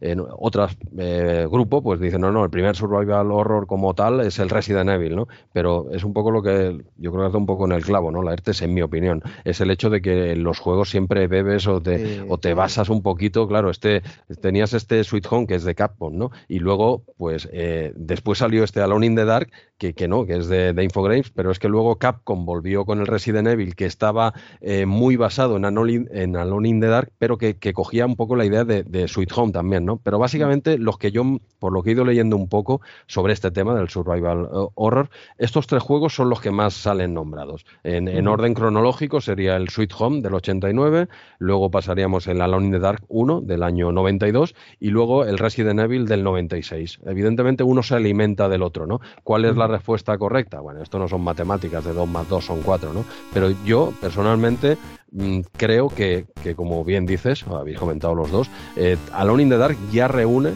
eh, las, las las características necesarias para que ya sea un, survival horror en mayúsculas. Que sí, que Sweet Home tendría el Nosferatu, no sé qué habrán otros, pero quizás lo que yo, eh, a nivel personal, eh, entiendo más como un survival horror, para mí el primero, pues podría encajarme más el Alone in the Dark. A otro, pues será el Resident Evil, no, no lo sé. O incluso el Sweet Home para mucha gente. A ver, yo, yo, creo que sí que es. Joder, Survival Horror, yo traducido así de manera castiza, es que vas acojonado todo el rato. Eh, porque no eres. Me gusta. Claro, porque no eres, no eres poderoso, ¿no? Eh, no sabes lo que te va a salir y vas ahí un poco con mucha cautela, ¿no? Vas avanzando, pues eso, con mucho cuidado, porque no sabes lo que te puede salir. Yo creo que esa es la quizás la, la característica, ¿no? No es un Doom que dices, no, es que el Doom también salen demonios y no sé qué, ya, pero en el Doom Vamos, vas, vas cargado de armas y te cepillas ahí, te cepillas a todo el mundo, ahí no tienes miedo, ahí lo que quieres es que te salgan más, ¿no? Para, para masacrar. Aquí no. Aquí es lo que has comentado tú antes, hay muy poquito combate y los enemigos son duros. O sea, te, eh, mejor evitarlos que, que, pelear, ¿no? Entonces, yo creo que esa es la, la característica, el, el, ir, el ir cagado de miedo, ¿no? Vamos a decir. Un poco la analogía en películas me ha venido ahora, ¿eh? por lo que acabas de decir, podría, eh, podría ser eh, en la jungla, dijéramos que teníamos a Arnold y, a Sly, ¿no? que, eran, que eran auténticas máquinas que lo mataban todo y luego te, te, aparece Tito Bruce en un edificio, el pobre, escuchimizado. solo contra todos. Él solo sería el primer survival horror en película y tal, porque claro, veníamos de esos dos animales, que, que, uno de ellos iba con una ametralladora de un helicóptero, y esto lo dijo, eso es, que al final cogías ametralladoras hasta de helicóptero, ¿no? Y luego tenías al Tito Bruce, pues, pues eso, ¿no? Con, mortal, un tío mort que podía morir, ¿no? Y, esto sería la analogía quizá en películas. Por cierto, no lo he comentado antes, eh, tenemos dos peliculones de Alone in the Dark. Dos peliculones, de uno es del 2005 y el otro del 2008, ¿eh? Con el primero está, la primera está dirigido por, por el gran V-Ball, eh, dos castañas infumables, ¿eh? En, Film Affinity. No, no, yo, yo, tampoco, porque en Film Affinity le ponen 2,3 a la primera, a lo in the, Dark, y 1,9 ¿eh? a la 2, que es de Fate of Existence o algo así. Eh, se ve que son duras, duras. Yo no las he visto. No sé, Andreu, ¿tú las has visto o qué? No, no, eh, para nada. La verdad es que no, eh, ni, ni, tengo ganas de verlas, ya te lo digo. Se ve que son durillas y quería hacer, quería hacer un Elvira aquí, lo pensé, ¿eh? digo, ¿y si me veo las pelis? Y me, digo, no, hombre, Salón in the Dark, tío, hay que, hay que tocarlo un poco, es un pedazo de juego. Y además, viendo las notas de Film Affinity, digo, déjalo, al menos lo mencionaré, que hay dos películas, tenéis dos películas de, de esta saga, ¿no? Pero bueno, cerrar un poco el tema, pues eso, el primer survival horror, eh, sí o no, pues bueno, depende cada uno, ¿vale? Para mí sí que reúne todas las características, como decía la ERTES, para considerarlo ya, pues eso, uno de los primeros ya de modernos o con todos los elementos que podríamos decir que caracterizan ¿no? un eh, survival horror. Eh, cada uno tendrá su opinión y en comentarios pues estaremos encantados de leer otras opciones que no hemos contemplado. he dicho estos tres títulos porque son los que más aparecen, ¿no? los que más he leído. Pero bueno, volviendo ya al juego. La primera escena, ¿no? Ahí en, el, en el desván ahí que estás tú ahí investigando, ¿no? Y explorando y de repente te, te entra la especie esa de perro por, por la ventana, ya es... ya te deja claro lo que, lo que te va Sí, sí, y esa indefensión tuya, ¿no? que no tienes ni un arma al principio hasta que no la coges del baúl y tal, que es a puñetazos, a patadas. Es que, es claro, te echas en falta decir, esto es un videojuego, ¿dónde están mis ametralladoras, mis pistolas? Mi... Claro, no, es que es lo que tú decías aquí, es que eres un, eres un mortal, es que, es que sufres, tío, eh, porque, porque ves, podría ser tú realmente en una casa si te aparece un perro, realmente, así que te viene a morder, ¿qué vas a hacer? Pues yo qué sé, lo que buenamente puedas, tío. Correr, ¿no? Pues correr, sí, lo, más probable es que sea por donde la ventana por la que entra el perro seguramente saltaría yo de cabeza. Algo así sería. Pero bueno, pues eh, volviendo un poquito al, juego en sí, ya decir que está inspirado en la, obra de Lovecraft y eh, Edgar Allan Poe. Tiene muchos elementos de, esa, de, esa, de esos dos eh, autores en, en, este juego, ¿no? Y luego, bueno, empezando como decía, ¿no? Con la secuencia esta de, introducción que llega a decreto, ¿no? Esta mansión que está ahí, puedes jugar con, luego lo comentaremos, con dos personajes, un hombre y una mujer, dependiendo el que elijas, esto lo he mirado, no lo tenía claro, dependiendo el que elijas, en la intro será uno u otro, porque es una intro que, que te deja eh, llega a la mansión, sube por la casa hasta que llega al desván y, a partir de ahí ya te da el control del personaje, ¿no? Pues en esa intro varía si coges el hombre o la mujer, un detalle, ¿no? Que pues, pues cambia, ¿no? En la intro si es un hombre eh, o una, una mujer. Eh, nada, básicamente lo que tenemos que es que explorar en esta mansión y escapar de ella, ¿no? Y tenemos eh, enemigos sobrenaturales y resolución de, enigmas, sobre todo, ¿no? El argumento es un poco que en esta mansión se había suicidado un tío y, si coges al personaje hombre, por resumirlo mucho, ¿eh? coges al personaje hombre, es un, es, un investigador que viene a ver qué es lo que ha pasado, cómo ha muerto ese hombre, y al final lo único que quieres es escapar de la casa. Y si coges a la mujer, eh, es su sobrina y también viene a esclarecer un poco la muerte de, su tío, ¿no? Que es lo que ha pasado, pero es un poco la excusa, da un poco igual, de poner a un personaje ahí e intentar escapar de la casa. Eh, por lo que he leído y probándolos un poco, no varía prácticamente en nada el hecho de llevar a un hombre a una mujer, pero sí que he leído en algún, yo, yo es que no lo he apreciado, eh, sinceramente. Sí que he leído que el hombre... No variaba, ¿no? por lo que he visto, el hombre es un poco más fuerte, que la ah, mujer a, la hora de, pelear con los enemigos y la mujer eh, se mueve un poco más ágil o es más rápida, puede escapar más fácil. Eso es lo que he leído, pero probando los dos personajes, sinceramente, la diferencia yo no la he visto o es muy sutil. Eso no sé si eso, ese dato podéis aportar algo más. Yo pensaba que no había diferencia también de jugar de la época, no, no recordaba. Yo no eh, recuerdo tampoco. Yo es que no lo he visto, ¿eh? O sea, a día de hoy, aún, leyendo esto, no, no, he visto ninguna diferencia. Pero bueno, sí que he leído en algún, alguna review y tal que se ve que el hombre pega un poco más fuerte y que la mujer se ve que se mueve un poco más rápido. Lo desconozco. Y de hecho lo he probado y yo no lo he visto eso por ningún lado. Debe ser muy, eh, muy sutil. Pero, pero bueno, eh, lo que sigue era algo más o menos novedoso en la época es el hecho de poder coger eh, entre un personaje u otro y que uno de ellos sea una mujer. Y no es la primera que aparece en videojuegos, ¿vale? Pero eh, no, se, no era muy normal que el prota de un juego, pues en este caso fuese una mujer, una prota, ¿no? Ya iba tocando, ¿no? Es algo que poquito a poco ya lo hemos visto, poco a poco ya se ha normalizado, por supuesto, pero en ese año pues no era muy normal que tú pudieses manejar un personaje mujer, pues bueno, Alone in the Dark ya lo tenía, ¿no? No fue el primero, ¿eh? Ya hemos comentado Sí, no, exacto. Pues Te refieres a un personaje, perdona, normal, no tipo Fantis, Vixen, etcétera. Ah, bueno. 8 bits lo habíamos visto habitualmente más como exploitation que no como... No, no, no. Aquí esta mujer va vestida con su vestido normal y corriente, igual que el hombre que lleva su ropa. Aquí no es para lucir nada. Tampoco los polígonos daban mucho juego, ¿eh? Ciertamente. No, no, no, mucho no había que lucir. No, en ese sentido no. polígonos. No, no, no era el primero ni mucho menos y como dices Andreu, no se explotaba eh, pues eso, su, no sé, a, nivel sexual, ¿no? De que fuese más atractiva o tal. No, en Tomb Raider igual, eh, ya hablamos de otra cosa, pero aquí esta señora va vestida normal y corriente y no, no, sencillamente puedes coger un hombre, un señor o una señora. Pues oye, estaba muy bien en la época y que sea sin explotar nada, ¿vale? Eh, pues de los primeros un poquito que, que hizo esto. Eh, luego eh, salen eh, referencias, o al menos también está un poco, combina el universo con, juegos, o está conectado con el universo de otros dos juegos que salen mencionados aquí juegos futuros que aún no estaban hechos, que es Shadow of the Comet del año 93 y Prisoners of Ice del año 95. Hay algunas referencias a esos dos juegos que todavía no estaban hechos, pero aquí, mm, bueno, o sencillamente se hicieron referencias que luego esos dos juegos las cogieron de aquí, no lo sé. Hay una especie de universo un poco interconectado entre ellos, pero que no es que sean una trilogía ni nada por el estilo, ¿vale? Pero sí que comparten un poquito el, universo que hablábamos antes de Lovecraft, de Edgar Allan Poe poquito más o menos la atmósfera sería bastante eh, similar para quien conozca esos dos juegos que yo tampoco les di, les di mucha caña.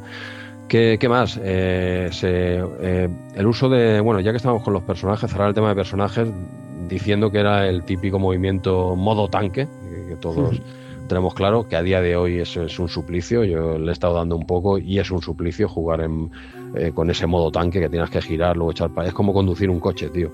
Y se hace muy, muy farragoso, tío. Es, muy complicado. Y luego combinar a día de hoy esto es complicado, ¿eh? combinarlo además con el inventario en el que podías, debías entrar para hacer depende qué acciones, eh, porque no las podías hacer con un botón, dijéramos, no, tenías que entrar al inventario y decirle que, no sé, en el inventario, por ejemplo, tenías buscar, eh, luchar, saltar, lanzar, soltar, ¿vale? Todo esto tenías que entrar con el return al inventario, seleccionar esa acción y luego ya con el espacio lo podías llevar a cabo o no. Eh, de, un inicio no tenías un botón con el que hacer estas cosas, ¿no? Solo tenías un botón de acción, pero la acción era la que tenías que seleccionar previamente en el menú. Poco caos a día de hoy, muy farragoso, ¿eh? Jugar a este juego a día de hoy por no mencionar la, la, perspectiva, que son cámaras fijas es un pseudo 3D, pero son cámaras fijas, ¿no? El botoncito que tenemos ahora acostumbrados en el pad, que con un botón manejas al personaje y con otro manejas la cámara, que da vueltas 360 grados, la pones donde a ti te da la gana la cámara, olvídate. Aquí eh, tú juegas con la perspectiva que te dan, ¿Vale? Y a veces el personaje queda un poco escondido y hay batallas que, igual te quedan a lo lejos y no lo ves bien. Eh, eso es complicado, pero también le da una atmósfera de, terror y, de impotencia más, ¿sabes? No controlas, ¿no? Te dan las cámaras te las dan y tú tienes que, no es siempre la misma, pero la cambian ellos, depende por dónde te vayas tú moviendo. Eso, jodido. A día de hoy, hostia, se hace, es, es, es chungo, ¿eh? Meterle a este juego a día de hoy se hace eh, un poquito duro, ¿eh? pero, pero, en este caso yo creo que forma parte, ostras, fundamental del juego, ¿eh? Sí, sí, no, no totalmente. Eh, quizás sea porque, exacto, porque lo jugué en la época, pero eh, le da un toque también muy cinematográfico. el hecho de tener la cámara fija, eh, digamos que el autor podía colocar ahí donde quería eh, o lo que quería que tú vieras, ¿no? Y cuando te ibas moviendo dentro de la misma habitación, iba cambiando ahí la cámara, que es cierto que en el momento yo lo recuerdo como algo eh, que de repente me, eh, ostras, me tenía que resituar, porque es justamente ese movimiento de tanque que ya te ha cambiado la dirección de adelante a atrás. Yo recuerdo que en este juego tenía problemas para, para moverme, quizá que no he tenido tanto ahora. Eh, con más experiencia en los juegos 3D, ¿no? En el momento era todo nuevo, era, hostia, un juego 3D, el movimiento nuevo, los cambios de cámara, e, era algo muy diferente, pero ahora lo, lo tomas quizá eh, incluso más natural, ¿eh? a pesar de los cambios de cámara, a pesar del movimiento que comentas eh, tipo, tipo tanque. Pero yo creo que esos cambios de cámara, hostia, eran. le quedan bien incluso todavía. Sí forman parte de la esencia, al menos de este primer, bueno, de esta primera trilogía, de los tres primeros juegos que hemos comentado al inicio, forma parte del juego. Y hace que sea, pues eso, bastante survival horror, ¿no? Porque estás ahí, es que es un, algo más que no controlas, que no que, te sientes impotente y le da esa atmósfera, ese terror, ese aspecto cinematográfico, como decías, y sí, sí, o sea, forma parte de la esencia del juego. Eso no quita que a día de hoy, pues claro, acostumbrados a, las facilidades, entre comillas, que nos dan otros juegos y, o al menos opciones que tenemos en otros juegos, aquí pues te, estás buscando el botón de la cámara, ¿no? Es decir, con el ratón incluso dices, a ver, ¿cómo muevo la cámara? Porque es que no veo, ¿no? O, tal, ¿no? Pero forma parte del juego totalmente y, le da, le da ese sello de la casa, ¿no? Esa, esa cámara fija, sello de la casa, al menos de esta primera trilogía. Pero bueno, para, para cerrar ya con este juego, para no alargarnos eh, demasiado, decir que, bueno, que los personajes son, son gráficos poligonales en, tres dimensiones, sin texturizar prácticamente, y luego tenemos escenarios que están dibujados detalladamente en dos dimensiones, ¿vale? Entonces combina eh, un poco eso, ¿no? los personajes no están texturizados, son muy eh, toscos, muy bruscos, pero el movimiento es muy fluido. Eso sí que en su día era, llamaba mucho la atención. Eh, realmente lento, no te voy a engañar. También tiene la opción de correr y casi mejor jugar todo el rato corriendo que, que es casi como andar. Porque cuando anda, hostia, uf, es muy, muy lento. Casi ponerlo en modo correr y que y es casi como andar rápido y, y, será algo más fluido. Pero bueno, eso, eh, tenemos la combinación de personajes en 3D con escenarios en 2D. La verdad es que está muy conseguida porque es ese pseudo 3D que no te das cuenta. O sea, parece que todo forma parte de, eh, que, del mismo entorno y no, no canta. En otros juegos hemos visto como los personajes 3D son un cante encima de, de, los fondos dibujados, ¿no? Cantan un montón. Y, aquí parece que está todo englobado en, no sé, no, no llama la atención. Tú ves una captura de pantalla y no sobresale por encima de todo el personaje o el escenario. Está, está muy bien integrado una cosa con la otra. Y decir también que no es, que en realidad no es un juego lineal, pero, pero, pero sí, es un poco trampa, ¿vale? Eh, realmente no es lineal. Tú puedes afrontar este juego como quieras o como buenamente puedas. Pero sí que el juego, si no lo haces en un orden determinado, eh, se va a volver prácticamente imposible. O sea que sí, te deja un mundo abierto, muy entre comillas, pero eh, hay un orden para hacer las cosas, para que las cosas salgan bien. Y para acabar este juego hay un, camino que debes seguir que si no lo haces por ahí, lo puedes acabar, pero tienes que ser muy bueno, ¿vale? Esto es complicado, o sea que no es lineal, pero sí. y decir que, yo evidentemente ni me lo acabé en la época ni me lo he acabado ahora, no voy a engañar a nadie, pero mirando un poquito en YouTube, long plays, más o menos sobre una hora aproximada, sabiendo, por supuesto, lo que tienes que hacer, eh, los long plays rondan la hora. O sea que este juego te lo puedes ventilar en una hora después de haberle pegado seis meses de, de qué es lo que hay que hacer, ¿vale? Pero una vez lo tienes, en una horita lo puedes, lo puedes finiquitar. Eh, me callo ya porque ya bastante, es que era un titulazo, es que me ha, tocado aquí un, uno de los gordos y había que analizarlo un poquito, pero ya está, me callo y os doy paso y acabar de comentar lo que queráis de este, de este clasicazo. La ERTES. No, yo, a ver, no, yo totalmente de acuerdo con lo que ha, dicho Jesús. Quizás yo por mi parte añadir un par de cosillas que yo recuerdo que este juego vino en una demo en, una PC Manía precisamente que la demo era una demo jugable y que podías hacer, no, no recuerdo cuánto, no, no, pero vamos, un trocito del juego y que, joder, fue, fue, la verdad es que fue, fue un, pelotazo esa demo, para, al menos para mí personalmente. Sí, Yo, además funcionaba el 286, o sea que imagínate, más lento todavía, pero, pero esa demo fue, creo que era solo la escena del desván, me parece, si no recuerdo mal, era ah. poquito, pero, pero era jugable y entonces ahí tenía, sí, sí, luego ya, por supuesto, ya lo tuve completo y, y creo recordar también que no sé si más, más tarde o, en algún número posterior a la PC Manía, regalaron la banda sonora en el, en el CD que venía en la PC Manía. más, seguramente sería más tarde, porque este yo creo que vino en disquete, en, el, la de, o sea, la demo venía en el disquete, pero yo creo que más tarde dieron la banda sonora en el, en el CD. Porque yo recuerdo que la tenía en un CD y, no la había comprado, vamos, yo creo que fue en un CD de PC Manía también. Sí, la, demo yo creo que sale este mes. Veremos más adelante eh, la PC Manía anunciada aquí en, Micromanía. Y creo que, sale anunciada esa, esa demo. Ostras, yo este juego, cuando ahora lo he vuelto a probar, eh, son muchos recuerdos desbloqueados ahí. Es un juego que en el momento pues eh, había jugado, no me lo había pasado ni mucho menos, porque Ostras, eh, a mí el, combate me costaba mucho. Ya entiendo que es lo que debe ser y que el juego era evitar precisamente el combate, pero yo era realmente torpe. Eh, sí, en el combate este, no ah, sabía dónde pegaba, hacia un lado, hacia otro, nunca acertaba el, timing pero es que incluso con la escopeta también disparaba, hostia, a todas partes. Tienes que esperar. No, tienes que esperar realmente que esté muy cerca. Sí, eh, y, en la dirección exacta es complicado. Y ya pegar puñetazos y patadas no hablemos. Y si el tío, el personaje te queda en un ángulo de la cámara un poco extraño o lejos, ya apaga y vámonos. No nada. Sí, sí, sí. Ciertamente eh, todo esto.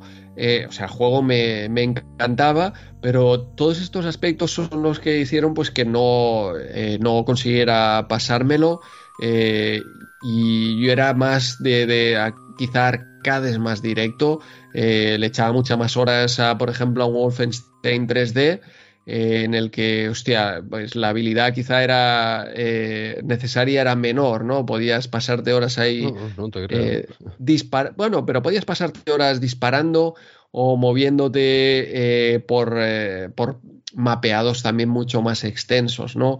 En este enseguida me pillaban y, me frustraba un poco, ¿no? Pero sí recuerdo, hostia, la escopeta, el, recuerdo los audios, los FX, los efectos de sonido. son muy espectaculares en este juego, el abrir la puerta, los pasos, la, la escopeta, etcétera. Y, la mujer, la elección que comentabas de la mujer, hostia, era algo que, se me había ido totalmente de la memoria y ahora en el momento de probarlo digo, hostia, sí, aquella mujer con, la falda, con ese traje, eh, cierto, era, era, algo que eh, tenía totalmente olvidado. Y, eso es un juego que realmente yo eh, ahora he estado viendo un long play y había lugares que yo no había eh, ni siquiera visto, ¿no? por la casa sí que me movía, pero, pero he estado viendo, eh, no sé, subterráneos o, por, no sé si es fuera, eh, pero por unos terrenos que yo esto no me había ni siquiera llegado. Creo que son tres plantas lo que tiene la, mansión y tal. Pero, pero bueno, sí, sí, el, apartado sonoro, no he comentado nada, pero no, no tiene muchas músicas, la verdad, pero eh, los FX que tiene, eh, hostia, ambientan muy bien el juego. O sea, apenas hay música, o sea, es casi como si estuvieses en la casa, ¿no? En la que no habría música. Tú vas a una casa, no hay hilo musical normalmente, y aullidos por aquí, puertas eh, haciendo ruido. Hostia, esto es que tenía una ambientación este juego brutal. Y mira, para finalizar, fijaos lo que pone abajo eh, la puntuación. Mira, el, o sea, el resumen que hacen de todo este juego, mira lo que pone. ¿eh? Puede que sea el mejor juego de la historia, así de rotundo. O sea, ojito, ¿eh? Lo tenía aquí marcado eh, esta, esta nota porque sí, sí. hostia, es un juego diferente. Yo, yo creo que aquí se han pasado tres pueblos pero es cierto que es un juego, yo creo, pionero eh, en este sentido. Entiendo que cualquiera que viera esto dice, hostia, esto, eh, no sé, va a ser el futuro de, los videojuegos porque, porque ya se veía, ¿no? El movimiento 3D era muy suave, a pesar de que cuando veíamos al personaje muy de lejos, pues obviamente con, esa resolución eh, veías ahí un manojo de, píxeles, pero se le veía mucho potencial y se movía con mucha suavidad, eh, esos entornos, esos cambios de cámara, la ambientación, es, un juegazo, es un, juegazo. Un juegazo y, avance, como tú bien has dicho, Andreu. O sea, es que te estaba diciendo cómo iban a ser los juegos del futuro. Si es que los juegos de hoy en día son esto con cámara libre, graficazos, eh, tal y cual, pero es que ya eh, los juegos de hoy en día no te creas que se diferencian mucho de Alone in the Dark. Sí que se diferencian mucho de, de yo que sé, de, del Target Renegade que hablábamos, ¿no? Pero aquí tienes Alone in the Dark, que es un juego de hoy en día, con, pues bueno, con un motor de aquella época y tal, pero ya tienes tus 3Ds, tus cámaras diferentes claro, esto ya es un juego del, de nuevísima generación. Eh, pelotazo, un pelotazo está en All in the Dark. Perdón, ¿la veces? Pues, no, un juego pionero que abrió aquí. totalmente. Y, un comentario, lo que decías de la música, precisamente uno de los puzzles, si no recuerdo mal, eh, implicaba un gramófono, ¿no? Que encontrabas y tenías que poner ahí, ponías un disco, tenías que encontrar un disco o sea, un, disco, un disco de vinilo, digo, vamos. Sí, sí, sí, eh, porque el juego creo que está ambientado en los años 30 o 40, creo que era. los años, y, uno de los. Sí, ¿no? Eran años 30 o años 40. Años 20, creo. o 20, mira, incluso más, más, más atrás. Puede ser, puede ser. Y, creo que había un puzzle en el que, sí, tenías que encontrar un, un, LP de estos y poner a bailar a una especie de fantasmas que había o algo para, para poder pasar, ¿no? Sí, y, sonaba la música que ponía, vamos, ponías el disco en el, en el gramófono y sonaba. Y empezaba a sonar la música del disco, sí, sí. Eh, quiero recordar, ¿eh? Es que, yo no, no, lo he vuelto a jugar, pero, pero creo que recordar que, que sí, que había un puzzle que, que implicaba eso, sí.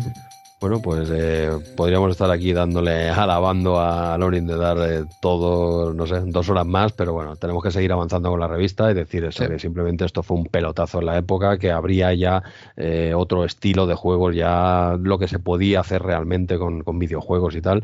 Y oye, que esto mm, se sacudió el mercado en la época, o sea, esto pegó una hostia fuerte porque no era lo habitual ni mejor ni peor, pero algo bastante diferente a lo que estábamos acostumbrados y, bueno, aquí en la revista ya igual, como dice Andrés, han pasado un poco tres pueblos, pero, pero bueno, mejor juego. Son coherentes, ¿eh? Porque si luego vas en la, en la, lista de recomendados lo han puesto el primero. Sí, sí, bueno. que ahí son Ahí, lo tenemos en la, siguiente página. Pues nada, dejamos esta primera parte, este primer eh, Alone in the Dark eh, original con ganas eh, de probar. Yo tengo ganas de probar este remake que van a sacar el año que viene, pero bueno, yo creo que será un juego más de acción con el nombre Alone in the Dark y poco más. Y, Sí, yo no, no me espero gran cosa, pero bueno, es que esto pegó la hostia en su momento. Ahora será un juego más correcto, no creo que tampoco ni más ni menos. Y ya está, y con ganas de darle caña sobre todas esas dos películas, que no me ha dado tiempo a verlas, a ver si las puedo, me puedo poner las pelis, porque no, en una incluso teníamos aquí actores famosos y todo. En, Christian Slater sale en la primera, no te lo pierdas. Pues, pues nada, eh, eso para el mes que viene. Pero bueno, yo seguiría avanzando si no tenéis nada más que, que añadir. No. Sí. Pues venga, va página, página 21, creo que damos un salto en la página 21, que hablan del eh, Lethal Weapon, exacto, el arcade Lethal Weapon, pero no vamos a, en versión comentada amiga, pero ya bastante cascado yo ya en este programa, o sea que no, no lo vamos a analizar, pero lo tenéis por aquí, arma letal. Luego damos otro pequeño salto a la página 23, una curiosidad que cuando hacíamos el resumen lo apunté aquí porque digo, esto no lo había, no recordaba para nada esta esta tienda o de venta por teléfono exclusivas indie, ¿esto qué es? No sé si sale más veces o no, yo no lo había visto, no me suena de nada, para mí ha sido una página nueva, abrirla ahora, o sonaba de algo esta tienda, vuelve a salir en las revistas, que ni idea. ¿eh? Cuidado que tienen ocho líneas de teléfono, ¿eh? Ocho líneas. Pues no, no, igual será de las importantes, ni, idea. Pero, pero bueno, exclusivas indie. Me suena telejuego, me suena, yo qué sé, el, el Mail Soft y tal, pero exclusivas indie, pues no lo había visto nunca. el gorro de, Indiana Jones ahí. Sí, sí. Claro, ¿de dónde viene lo de indie? ¿De dónde? Por si no te quedaba claro dónde viene lo de indie, exacto. Pues ¿A ti te sonaba esto, Andreu, esta tienda? Eh, yo creo que es la primera vez que aparece, ¿no? Aquí en Micromanía. la, primera, seguro, pero ¿te suena? y veremos si vuelve a aparecer. No, no, me suena para nada. Pero también te tengo que decir que aquí venden esta Video Blaster que también hemos ido viendo en algún número anterior. Y esto de Video Blaster no lo recordaba para nada, ¿eh? La Sound Blaster sí, obviamente, pero este Video Blaster no, tampoco lo recuerdo de, de la época. Bueno, porque no compraste en exclusivas indie. Claro, claro. lo tenían ahí, no te diste cuenta. Pues, pues nada, eh, simplemente. Eh, la Videoblaster. ¿El qué, perdón? Cuesta su dinerito. La... Sí, sí. Buah. Ya entiendo por qué no me sonaba, claro. esto no lo he visto ni en pintura, ni tú ni yo. ¿eh? 64.900 pelas. No, no está mal, no está mal. Pues nada, oye, eh, página 23, esta exclusiva indie, que a nosotros no nos suena de nada. A ver si algún oyente recuerda esta tienda de, de telejuegos. Pasamos, pasamos eh, página 24. Aquí sí, a este ya nos suena un poquito más. El Hugo, ¿vale? El videojuego de Hugo, famoso, Telecinco, ¿eh? el telecupón, ¿vale? No vamos a descubrir Beatriz Rico, eh, también MS2 Club. O sea, que se vayan a escuchar la entrevista con, con esta pedazo de crack. Que mira, hicimos promo en un Twitter de este mes eh, de este juego y también retuiteó MS2 Club y, intervino ella y todo, ¿no? Sí. escribió incluso ella, Beatriz Rico, en, en simpaticísima esta mujer, tío. Eh, como en el programa lo hizo muy bien y, ves la tía ahí que se pone y comenta y tal, hostia, muy bien, ¿no? Pero bueno, eh, Hugo, el videojuego Hugo, no lo vamos a analizar, no os asustéis, ¿vale? Pero lo tenéis en la página 24 y nada, Andreu, gánate, gánate el sueldo, va, yo ya, yo ya estoy, te paso el testigo. Fíjate, esta página 25, lo que comentaba de PC Manía con Comanche, eh, por aquí y eh, sale por aquí, se puede leer este Alone in the Dark. Eh, entiendo estas demos jugables de, Alone in the Dark. Ah, las que comentaba la ERTES ahora. Sí, sí, sí, precisamente. O sea que fue, fue este número donde, donde estaba esta demo jugable y también de Luigi Spaghetti, que, debe ser ese otro título de, Mario.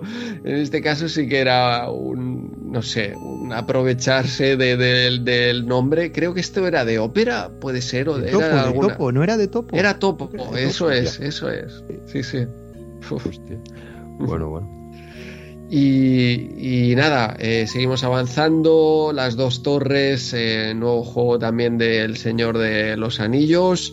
Eh, ya sabemos que esto no es lo nuestro, pero luego más adelante ya, ya nos comentarán en todo caso. También juego de, de golf. Eh, dejamos esta especialidad también para... Eh... Para no, es el experto en juegos de golf. Sí, sí, mira, quería, me llamó, me llamó que quería participar en, el, en este número, en este DRM30, para comentar este juego, pero al final no, no ha podido ser. Se le ha girado trabajo y no ha podido venir porque tenía una review, dice que iba a pegarse una hora ¿eh? hablando de este juego.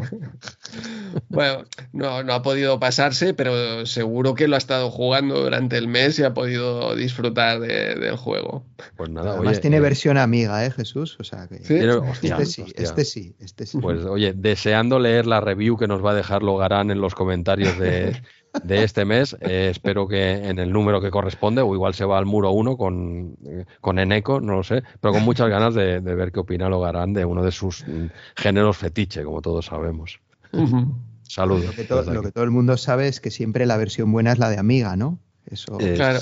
No, no, eso, ya ha quedado claro de siempre. Eso por supuesto, quiero decir que si, si está, que no siempre está, si está, es la buena. O sea que ya sabemos qué versión este, este juego de golf, por cierto, ¿cómo se llama esto? Eh, ¿David Golf? Hostia. David Ledbetter's Golf.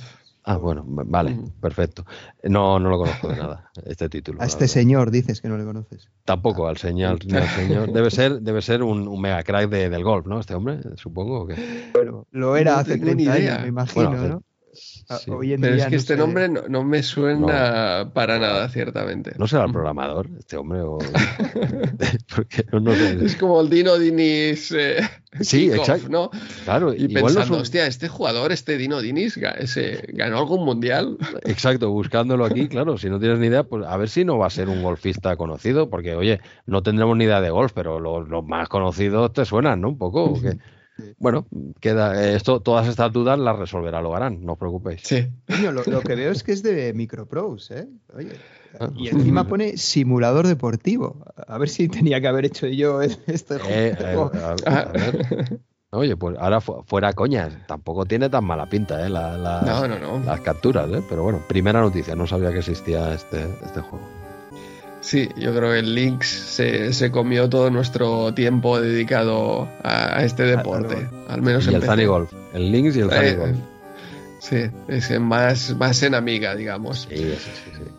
Bueno, eh, pues esperamos ahí esa, esa review de Logarán y página 30 tenemos el curso of Encantia, eh, otra nueva aventura gráfica también un poco al estilo de Legend of Kirandia, ¿no? Eh, no sé, es de, de, fantasía, pero para nada la recuerdo, ni esta ni el Legend of Kirandia, ninguna de las dos, ni las probé ni, ni las jugué y tienen este toque un poco así de, fantasía. Sí, sí, sí. Eh, también con, unos gráficos espectaculares. Yo entiendo que aquí había toda una serie de, compañías que estaban intentando eh, aprovechar el tirón y, entiendo que no, vendieron como Lucasfilm o quizá tampoco como Sierra, pero, pero que quizá estos juegos eran buenos, ¿eh? Yo es que no los recuerdo para nada, ni los he probado nunca, porque eso, eh, todo mi tiempo de, aventuras gráficas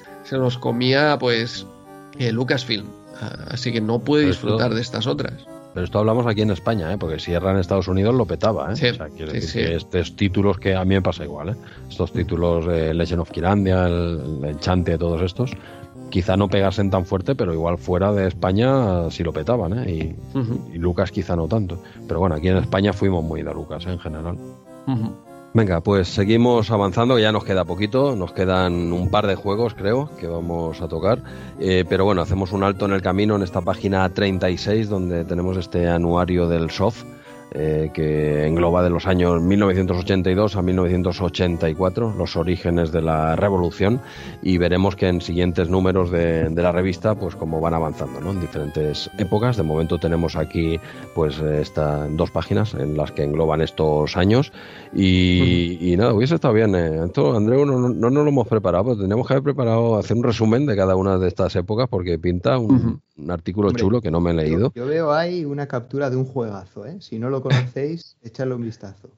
a ver, a ver. ¿Dónde está el más En, en, la, en la página 36, abajo a la izquierda. Juegazo. Esos inicios de, Spectrum. ¿eh? Vale, estaba buscando el Mazda 2, digo, si no está. Ah, vale, vale. está, está, Jesús, está el Mazda 2 porque, bueno, eh, ¿Dónde? Eh, todo este artículo ya es, como decíamos antes, el retro del retro. ¿eh? eh estamos hablando de que hace 30 años ya había nostalgia y retro por, por, prácticamente 10 años antes. El Match Day 2 sale por aquí en la página 37. Habla de simuladores deportivos o juegos deportivos, Match Point, Match Day y Decathlon, eh, precisamente. Bueno, podía faltar, por supuesto. Sí, sí. Un anuario del soft. Pues, pues sí, sí, ya, ya teníamos aquí, ya hablaban de retro hace 30 años. Sí. Sí, sí, y además un, un artículo muy, muy acertado. Aquí en página 36, por ejemplo, eh, habla de, pero es el ZX Spectrum y un poco más avanzados los nuevos Amstrad CPC, los que revolucionarán el mercado. Estoy leyendo literalmente. ¿eh? Vaya, vaya, de todo el reportaje, mira que hay letra ¿eh? en estas dos páginas. Quieres resaltar eso, por lo que sea, ¿no? Yo creo que es lo más eh, destacable, lo más preciso y, lo más interesante también la foto está aquí de, los hermanos Ruiz, ¿no? que, también fueron pioneros eh, con toda la distribución y, creación de, software en España. Sí, sí, pues tiene, tiene buena pinta. Se, les ve jovencitos, ¿eh? sí, aquí estaban jovencitos, sí. Hostia, sí, ahora que los hemos visto hace poco, ¿eh? En el Astante Eterno. Eh, bueno, sí, sí. nosotros también estamos más mayorcitos, ¿eh? Que en esa época, ¿eh? Que parece que uno ve fotos y, hostia, qué mayor está ya. Bueno, y, tú. Claro. sí, sí, es verdad ya, pero y tú, y yo, y todos. Pero bueno, es lo, es lo que tiene. Pues nada, oye, eh, página 36, este primer fascículo, dijéramos, del anuario del soft, que, que tiene buena pinta, parece. Tú lo has leído, ¿no, Andreu? ¿Dices completo? Sí, sí, eh, me lo he leído y es interesante. Son solo un par de páginas, pero parece que van a continuar porque aquí al final también acaban con. Eh, nos acercamos al año 85, o sea que esto va, va a seguir, la verdad.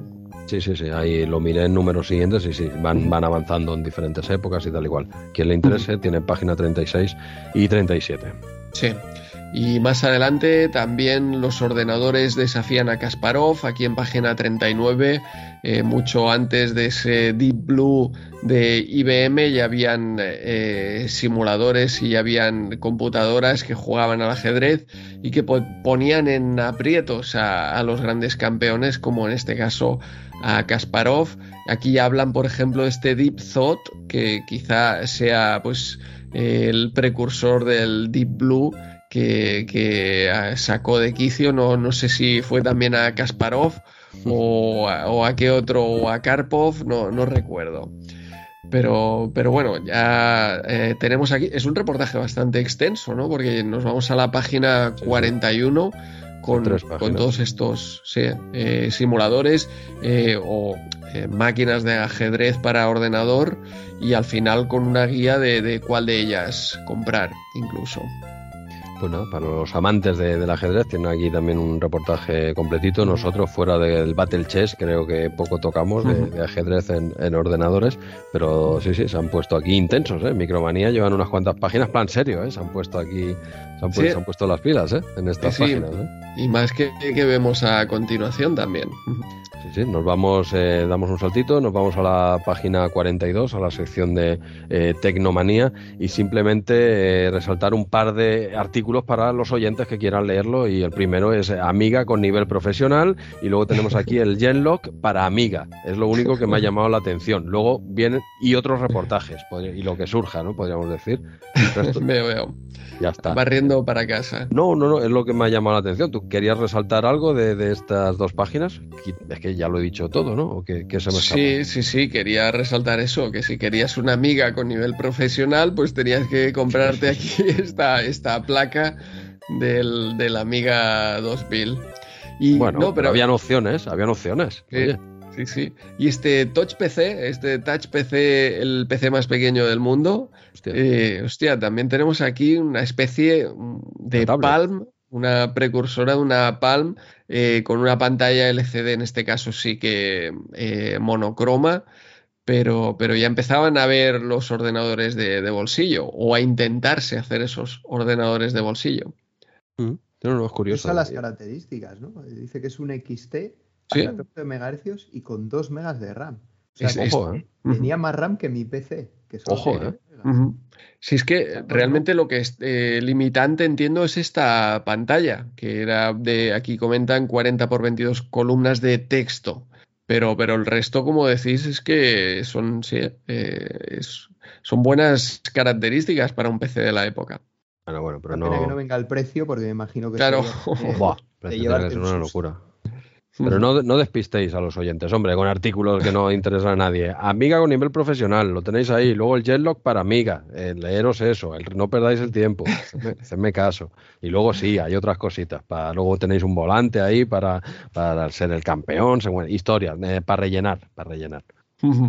Pero bueno, eh, y por mi parte ya está, sección Tecnomanía finiquitado, ¿eh? ya está. Vale, vale, venga, seguimos avanzando. Página 46 tenemos aquí en Micromanías, eh, la, el, como siempre, el, el cuento de, de, Navidad, de, Navidad, en este caso, como siempre, la sección de Yo Nexus 7, y en este caso aquí un cuento de, de Navidad, donde atención nos habla de su nuevo y flamante IBM de 5.000 megas de memoria hablaba de, la época, 5.000 megas de memoria que se han quedado ya obsoletos a día de hoy. 5.000 megas eh, suena fuerte, eh, por eso. Eh. Claro, claro, era increíble, estábamos hablando. 5 gigas.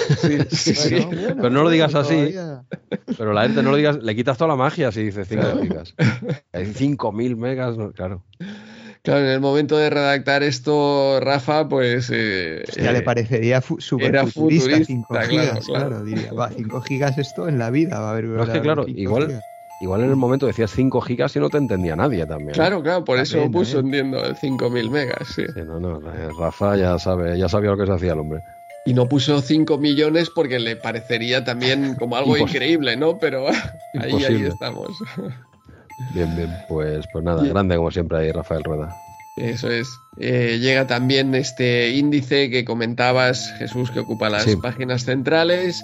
Y luego tenemos un reportaje, un pequeño reportaje del SIGGRAPH del 92, imágenes sintéticas, donde vemos pues ya lo que se podía hacer en imagen por ordenador, el típico morphing que, vimos pues eh, primero en Willow y luego ya más tarde pues en, en el Black or White, en el eh, videoclip de, Michael Jackson. Son las eh, fotos que salen aquí, ¿no, Andrew? Estas fotos son... sí, sí, son las del vídeo, sí. Son las de... Estos son, claro, no pone arriba nada, no me lo he leído el texto interno, dijéramos, pero no pone nada, Morphin, el salto eh, del negro al blanco, pues daban pistas, ¿no? Quizás. sí, sí, efectivamente. Este es el, Black or White original, no el que hicimos nosotros en el, en el camping, ¿no? ¿Era Black or White o era History? No, no, era Black or White. Eh, hicimos algo de, Michael Jackson, pero ni me acuerdo. ¿Era Black or White? Yo diría que era Black or White, sí, sí, sí. Porque salían como este, intentando imitar. Ah, sí, sí, es que me están viendo flashes. Intentando imitar estas cabezas sí, sí, sí, en, el, en el depósito, sacando la cabeza ah, así a ran de, depósito y, uno se bajaba y subía a otro. Hostia, madre ah, mía. Sí, hostia, madre mía. Pero eso, pero eso no quedó grabado, creo. ¿eh? Yo creo que ahí hicimos. eso no, no, está, no está en vídeo, ¿eh? No lo tengo. No, está, no está en el CD que nos pasó Mark. Y puede que no esté en lo que tiene eh, colgado ahí en, YouTube. Pero yo diría que eso estaba grabado. Eh, diría sí, sí, haciendo esa técnica de, y creo que ya lo comenté en el programa, ¿te acuerdas? ¿Sabes lo que voy a decir, no? Lo que voy a contar, ¿no? A ver, a ver. Eh, con la, haciendo esta técnica de asomar la cabeza en ese mismo depósito, yo casi, casi, bueno, casi no, le abrí la cabeza al Javi chutando una piedra una vez, ¿te acuerdas? Hostia, eso no lo recuerdo. ¿No, está, estaría o no lo recuerdo? Una noche estábamos en el, perdona, eh, la la batalla de toca momento camping, ahora es un momento. No, acabamos rápido, no sufras. Pero bueno, una noche encima del depósito eh, estábamos, no sé qué estaríamos haciendo allí, vete tú a saber, a las tantas de la noche, unos críos allí sueltos. Pues yo estaba allí, había una piedra y la chuté a la, oscuridad y escucho, ¡ah! el gritazo, ¿no? Y pues, pues bueno, le abrí la cabeza al Javi, tal cual. Tal, tal, cual. Claro, yo no le, no le vi, ni soy tan buen, ni tengo tanta buena puntería, ¿vale? Pues, pues, yo chuté y oía a alguien gritar y fuimos para allí y Javi estaba hecho un Cristo que le había pegado, no sé si le pusieron puntos o qué, tío. ¿No te acuerdas de esas? Ya no, no, no recuerdo, no estaría ese día. Porque... Pues, pues fue, bueno, a día de hoy aún me guarda rencor, creo que por eso. Es que claro, tú imaginas, asoman la cabeza y bueno, no sería una piedra grande, igual era, yo qué sé, una piedrita, ¿no? O lo que sea, pero suficiente como para hacerle daño, daño de bajar a los padres y a poner puntos y, y, todo el pack, ¿eh? O sea, que le di fuerte, ¿eh? Hostia, no, no, eso Saludo. lo recordaba. Saludo, Javi, desde aquí. Que fue sin querer, hombre, que era de noche, que no te vi, te lo he dicho, llevo 30 años diciéndote, hombre. Todavía no se lo cree. no, él sabe que, él sabe que no tengo tanta puntería. O sea, ya sabe que fue sin querer. y más chutándola, no fue con la mano. Estaba en el suelo, pam, toque y venga. Perdón, eh, la ERTES, ya puedes volver. Hasta aquí el momento abuelo cebolleta. Eso, si, hubiera sido él, sí que hubiera sido. ¿Quién no, no le ha abierto la cabeza con una piedra a un amigo? Ahí te veo. ¿También pasó en tu camping, la ERTES? No, en mi caso pasó no, en, en, el cole, pero sí. yo también le abrí la cabeza a uno con una piedra, sí. Hostia, eh, ¿puedes, ¿puedes ampliar esta info un poquito, por favor? Nos has dejado un eh, poco. En mi caso fue queriendo, además, no fue Perdón. Fue coger una piedra y, y, tirársela a la cabeza, sí. ¿En serio? Sí, sí. Hostia, yo te tenía por un, un comandante, un tío serio, formal, eh, con tus reviews, un tío, ¿no? ¿no? No recuerdo exactamente todos los detalles, pero estábamos jugando a un juego que solíamos jugar en, el patio. Teníamos, había como una especie de, de rejilla de ventilación eh, en, una pared con, eh, que era redonda a cierta altura y entonces la utilizábamos como frontón para jugar ahí al frontón, pero tenías que dar a la rejilla, no valía dar fuera a la rejilla. Y no sé, no sé, no recuerdo exactamente qué pasó, que me tocó tanto los huevos, ¿no? con el que estaba jugando, que era un amigo, vamos, de un compañero de clase, y que cogí una piedra y, le, se la tiré ahí en el, calentón del momento. El motivo igual es que te ganó, sin más, ¿no? No, no, no, creo que estaba, creo que estaba haciéndome trampas a alguna historia, no, no, no fue que ganara así. No, pero no, no recuerdo tampoco. Hostia, recuérdamelo si alguna vez la ERTES juego contigo algún juego a dobles local, recuérdame no ganarte, ¿vale? Sí. no, yo soy muy pacífico, soy muy pacífico. No, hacer pues Esa fue una de las raras ocasiones en las que yo me, me pegaba con alguien. Bueno, me he pegado, en realidad no nos pegamos, sino que le tiré la, piedra directamente. Pero es que éramos un poco salvajes porque yo recuerdo también en el... Y esto era en P5 eh, y en el patio eh, una clase contra la otra, lanzándonos piedras desde una punta del patio a la otra, y esto era habitual. Eh, Perdona, los profesores de ese centro, ¿dónde estaban, Andrés? No sé dónde estaban, pero entiendo que no llegábamos, pero estábamos unos en una punta, otros en otra, y lanzándonos piedras. Y recuerdo que, hostia, alguna una vez se le dio a alguien que, ya ves tú, eh, ¿quién? O sea, estábamos lanzando piedras todos contra todos. A alguien se le dio y también, como dices tú, Laertes, pues se me acusó a mí. Eh, vino, sí, sí. vino la madre ahí después del colegio, ahí a echarme la bronca. pero es que aquí, ¿cómo, ¿cómo, sabes que ha sido esa mi piedra? ¿Llevaba mi nombre o qué? Bueno, y tú, eh, igual tenían razón. O sea, pues vaya, pues, váyatela. O sea, que los tres hemos abierto. Era posible eh, que fuera, pues pero era imposible demostrarlo. ¿Por qué se te acusó a ti entre me cayó a mí, yo qué sé, yo qué sé. Eh, a saber, entiendo que también pasaría entonces en ese momento el profesor y el último que había lanzado la piedra, pues. Pues ya está. Se le, cayó el marrón. tenemos un pasado, ¿eh? aquí los tres hemos abierto la cabeza a alguien con una piedra y aquí estamos 30 años después grabando un podcast tan tranquilos. Qué casualidad. Pues esto ya no se ve en los patios de colegio, estas peleas apedradas, ¿eh? Con, y aquí estamos, no pasa nada, eh, no pasa nada. ahora el bullying es por internet, ¿no? En Instagram. Eso, no es bullying, eso no es bullying, eso son caricias. que, que hubiesen viajado en nuestros tiempos, una, pedra en la cabeza, eso es bullying. Tanta tontería, hombre. Pues nada. Pues. Eh, venga, dejamos la. Momento, abuelo cebolleta. Lo cerramos. ¿Queréis comentar algo más? Nos hemos venido arriba los tres ahora. ¿eh? Déjalo, para otro. Para otro ya contamos más anécdotas. ha sido divertido, está bien, hombre. Sí, venga, pues nos metemos en la sección consolas. Eh, yo muy rápidamente comento el mío en un par de minutos porque realmente ha sido más divertido ese momento con las piedras que, lo que va a venir ahora. Porque yo he escogido el, Super Ghost and Ghost de, Super Nintendo pensando que, que era una gran versión. Y la verdad es que el juego tiene una presentación muy chula, tiene unos gráficos muy buenos, explota el modo 7, eh, pero aquí eh, también estamos ante un juego diferente del, arcade, una adaptación de las típicas a su bola en, las plataformas de Nintendo, porque este juego creo que igualmente era de Capcom, pero ellos mismos eh, hicieron pues su propia adaptación.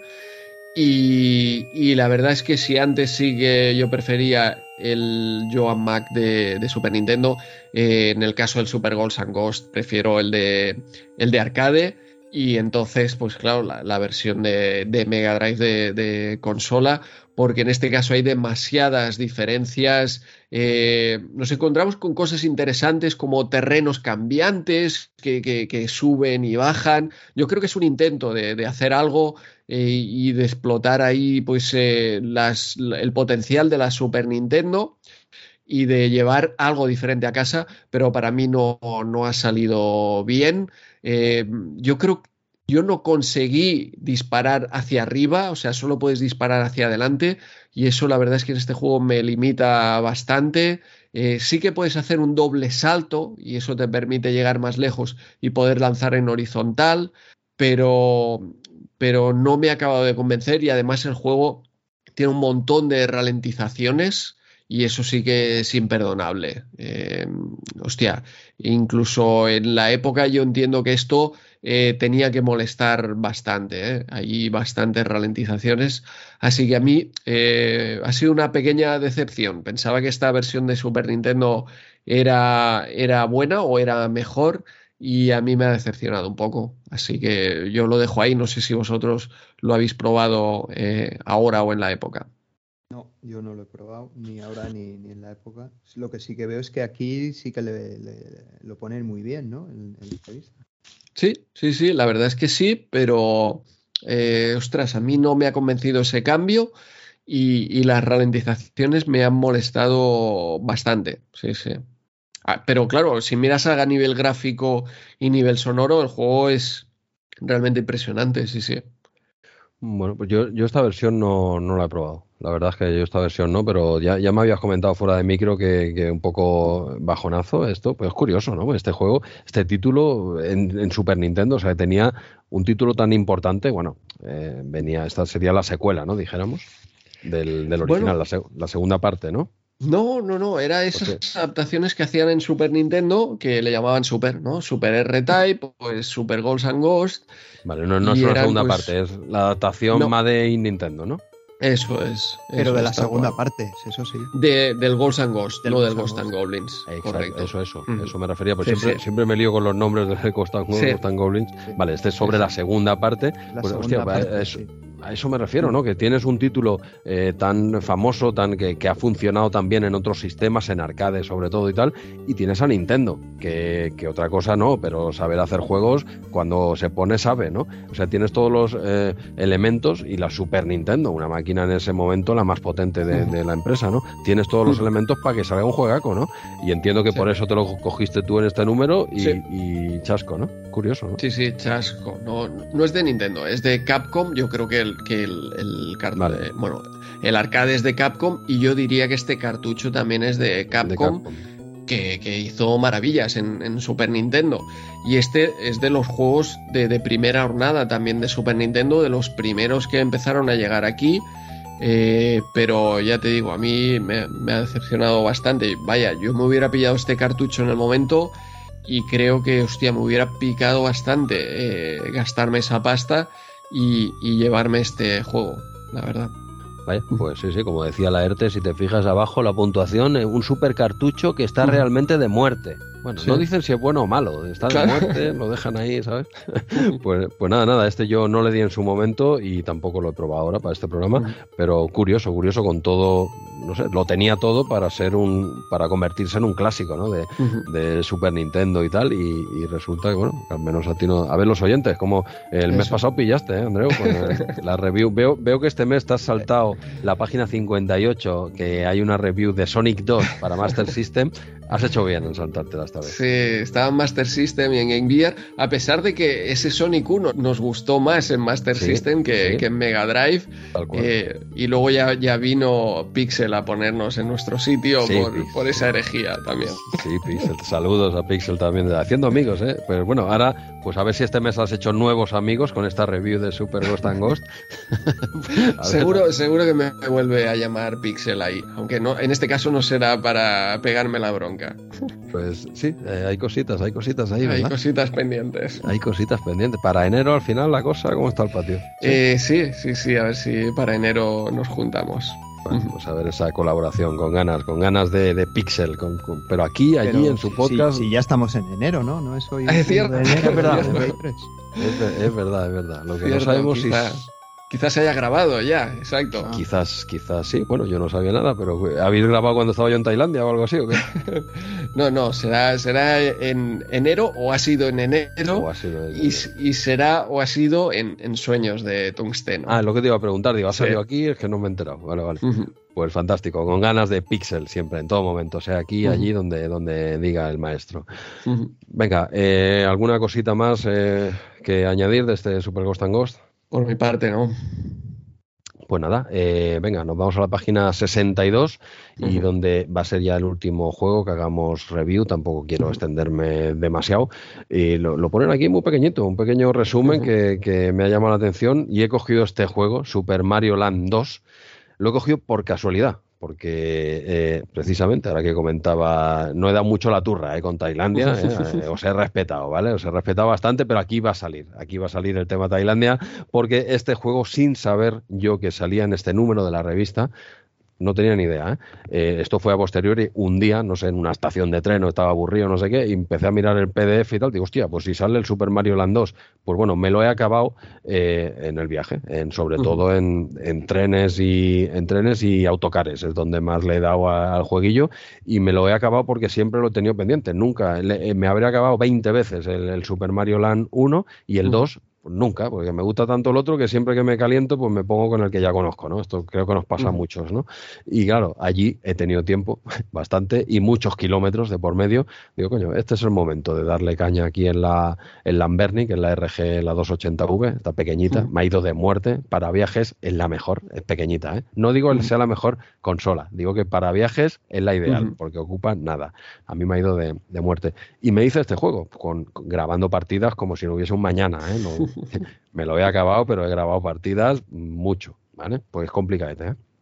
y, nada, eh, a raíz de acabármelo, pasan, mirando el PDF, digo, hostia, pues sale en la revista. Digo, pues, pues, coño, me lo cojo, ya si lo he jugado sin quererlo, ¿no? Que te envié la captura y creo que no sabía ni que salía en la PDF, creo. Cuando te envié, te, acuerdas? Te envié un WhatsApp en un autocar, estaba sentado. Puede ser, ¿no? Entonces te dije yo que, salía, no recuerdo ahora, pues eh, vi, vi eh, esa foto ahí, pero ahora no recuerdo cómo, cómo fue el tema. No había, no había Photoshop, era real, ¿eh? No tenía acceso a mi ordenador, ¿eh? O sea, que era, era, la foto, sí, sí, me acuerdo que pues lo acabé en un autocar y te envié la foto, digo, mira, ya le he dado a este. Y igual tú me dijiste, pues si este sale ahora. Puede, puede que fuera, no, no, no recuerdo. No, me dijiste, me dijiste que avanzando faena.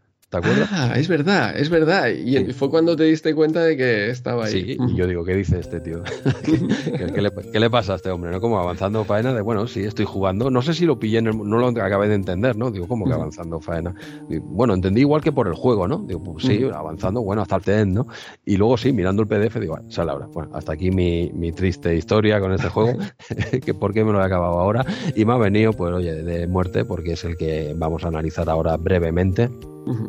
Y decir, bueno, que, decir ya a estas alturas de, un Mario, ¿no? El plataformas 2D de Nintendo, este sí, secuela de Super Mario Land de Game Boy, que era del año 89. Luego cerraría la trilogía más adelante, eh, Super Mario Land 3, eh, Wario Land, del año 94. Eh, el Wario que saldrá aquí por primera vez en este Super Mario Land 2, que es el, hermano malvado, no sé si hermano, bueno, no hermano, no sé, la parte malvada o como quieras llamarlo de, Mario, el Wario. Luego ya tendría su propio videojuego y tal y cual. Esta, este Super Mario Land 2 eh, solo apareció en Game Boy, la Game Boy clásica, en el año 92. Posteriormente también apareció en la, en la 3DS, ¿vale? En 2011. Eh, es el mismo juego. Eh, que, para, que lo sacaron también para que se pueda jugar en la, en la 3DS. Y a ver, eh, dijéramos que más que ser un coger el Super Mario Land 1, que a mí me encanta, y hacer más fases o eh, seguir un poco por ahí, no. este juego es más una, eh, ¿cómo te diría yo? es un seguir los pasos más del Super Mario, el Super Mario 3 de NES. Sería un poco seguir esa, esa estela más que coger el, como base el Super Mario Land 1, ¿no? podríamos decir casi que podría ser el, el Super Mario World de Game Boy porque realmente eh, también eh, se parece mucho, ¿no? Eh, claro, aquí los ves seguidos y tal, pero claro, es que están uno, si los miras en orden cronológico, se van alternando, ¿no? Los de Game Boy con, bueno, primero están los de NES, ¿no? Luego los de Game Boy, luego en medio está el Super Mario World, luego aparece este Super Mario Land 2, claro, estaban conviviendo en ese momento Game Boy y, Super Nintendo, ¿no? Entonces por, por eso no están, no es que primero fuesen los juegos de Game Boy y luego los de Super Nintendo, no, no. O sea, primero es el Mario Land 1, luego el Mario World y luego vendría este Super Mario Land. Y, pero bueno, que está basado bastante en Super Mario Bros. 3 de, NES y, eso, y ya te digo, coge mucho, mucho del Super Mario World de Super Nintendo. Y de hecho, en, los gráficos, en las capturas, ya lo ves simplemente por el tamaño del personaje, eh, los escenarios, que, que, tiene mucho más de Super Mario World que, su, que de Super Mario Land 1. Es como aparte, ¿no? Y de hecho a mí no me llamaba, nunca me ha llamado mucho la atención estos gráficos tan grandes y tal en una consola tan pequeña, porque sí que es cierto que se come mucho escenario y tal. Yo estaba acostumbrado al Mario Land 1, en el que el muñeco Mario es mucho más pequeñito, tienes mucha más visión del escenario, porque claro, al ser todo más pequeñito cabe más en pantalla. Y este lo veía como que no veo lo que me viene delante, me falta una tele grande, ¿no? Para jugar a esto prefiero el Super Mario World, ¿no? en una tele grande. Y oye, eh, le he estado dando estas seis zonas que tiene, que tienes que, bueno, el título es Super Mario Land 2 eh, de seis six golden coins, o sea que has de coger seis llaves para acceder en la excusa, para acceder al castillo que ha secuestrado Wario, eh, mientras Mario ha estado fuera. Incluso he leído que, que según eh, Nintendo es que mientras Mario estaba haciendo las aventuras de Super Mario World, pues Wario ha ido a, aquí al pueblo de, Mario y se ha hecho con todos los castillos y aprovechando que Mario no estaba, ¿no? Entonces él cuando regresa, pues encuentra que este Wario, su enemigo, pues está en el castillo y, solo puedes entrar con seis llaves. Este es el argumento que da un poco igual. En un juego de Mario el argumento da absolutamente lo mismo, pero bueno, seis monedas, ¿no? Sí, seis monedas, Seis monedas que te permitirán el acceso al castillo en tu castillo. En realidad es el castillo de Mario donde, donde, está Wario allí y ese es el mundo final que tiene o sea, el juego es difícil, pero especialmente ese último es una locura. Yo me acuerdo de estar grabando partidas como, como si no hubiese un mañana. Hostia, esto no, lo he contado, ¿no? Con el, eh, en el autocar me bajé una parada antes eh, porque estaba con el Mario este y en un pueblo dijeron, yo estaba liado ahí en esta, además me viene ahora porque estaba en la última, guardando partida como, como un desesperado, todos los tailandeses ahí mirando qué le pasa a este señor, yo sudando, 40 grados, y, escucho el pueblo, que digo, coño, mi parada, cojo rápido la máquina, la, la, mochila, todo bajo y tal, pues, con los sudores y tal, y estoy abajo, digo, ¿dónde estoy? ¿Sabes? ¿Dónde estoy? Y resulta que me había bajado, claro, luego tuve que coger un, una moto, una moto, moto taxi de estas, que igual me estuve media hora en moto por, por gilipollas. claro, me bajé en la otra punta de la ciudad, ¿sabes? Y era por, por, el Mario. Estaba en esta última y me estaba volviendo loco. Y escuché el nombre y bajé. Y ya está. Pues, hasta que me ha venido la anécdota esta absurda. Por culpa del Mario Land tuve que hacerme luego media hora en, en una mototaxi de esta jugándome el físico con, con los sonados que, madre mía, están como cabras, tío. Eh, sí, sí, pues todo. Casi muero por culpa de Mario Land 2. Fíjate qué cosa. Ahí, ahí no hay manera de salvar partida, ¿no? Hubieras querido guardar. Eh, espera, que, antes de tomar esta curva guardo. Están chalados, tío. Eh, claro, es mucho más barato ir en moto. Yo me movió mucho en moto, pero depende a quién cojas. Una vez un chavalito que eh, tenía ni 20 años llega, le toqué así en el hombro, digo, subiéndose por la acera, animalada. Digo, sí, sí, me bajo, eh, tío. Ya Yo tengo una edad ya, tío, no me jodas. Vale que hagas ciertas cosas, pero que digo, ¿qué prisa tiene este tío? Y no, no, digo, me bajo, te pago lo que sí total es un euro, ahí tienes, llamo a otro. Pero bueno, no, no fue el caso. Pero bueno, después de esta triste historia en la que me tuve que recorrer una ciudad por gilipollas, por y el autocar pagado, ¿eh? Pero bueno. Eh, lo que te decía, que es una especie de eso, de Super es, es más un Mario World, un Super Mario World, perdón, que el Super Mario Land anterior, dijéramos. Y oye, la verdad es que me, gusta más el primero, o al menos yo es que el primero me lo he hecho tantas veces que soy más del primero. Pero este, hostia, la verdad es que me ha encantado, tío. Es, es un. No llega a ser un Super Mario World, pero oye, meter esto en una Game Boy tiene un, tiene un, un mérito impresionante. Sí que es verdad, y eso me sigue pareciendo igual, aún habiéndome hecho el juego al 100%, que, que los gráficos así tan grandes, tan guapos, tan detallados, pero eh, sobre todo el tamaño hace que en una pantalla de Game Boy eh, se te quede pequeña, porque hay veces que no ves lo que tienes delante porque son muy grandes los gráficos, en mi opinión, ¿no? Me gustaban más los anteriores porque me permitían ver más panorámico, dijéramos. Y aquí, hostia, hay veces que te cuesta ver lo que hay delante porque son graficazos, ¿no? Pero, hostia, quizá demasiado grandes para una pantalla de, de Game Boy. Y bueno, eh, no voy a profundizar en el juego, es decir que hay, pues eso, las seis zonas que comentábamos eh, antes, las que tienes, son totalmente diferentes, ¿eh? desde, yo que sé, estaban el árbol, la espacial, luego tenemos la macro, que es una especie de, como minúscula, ¿no?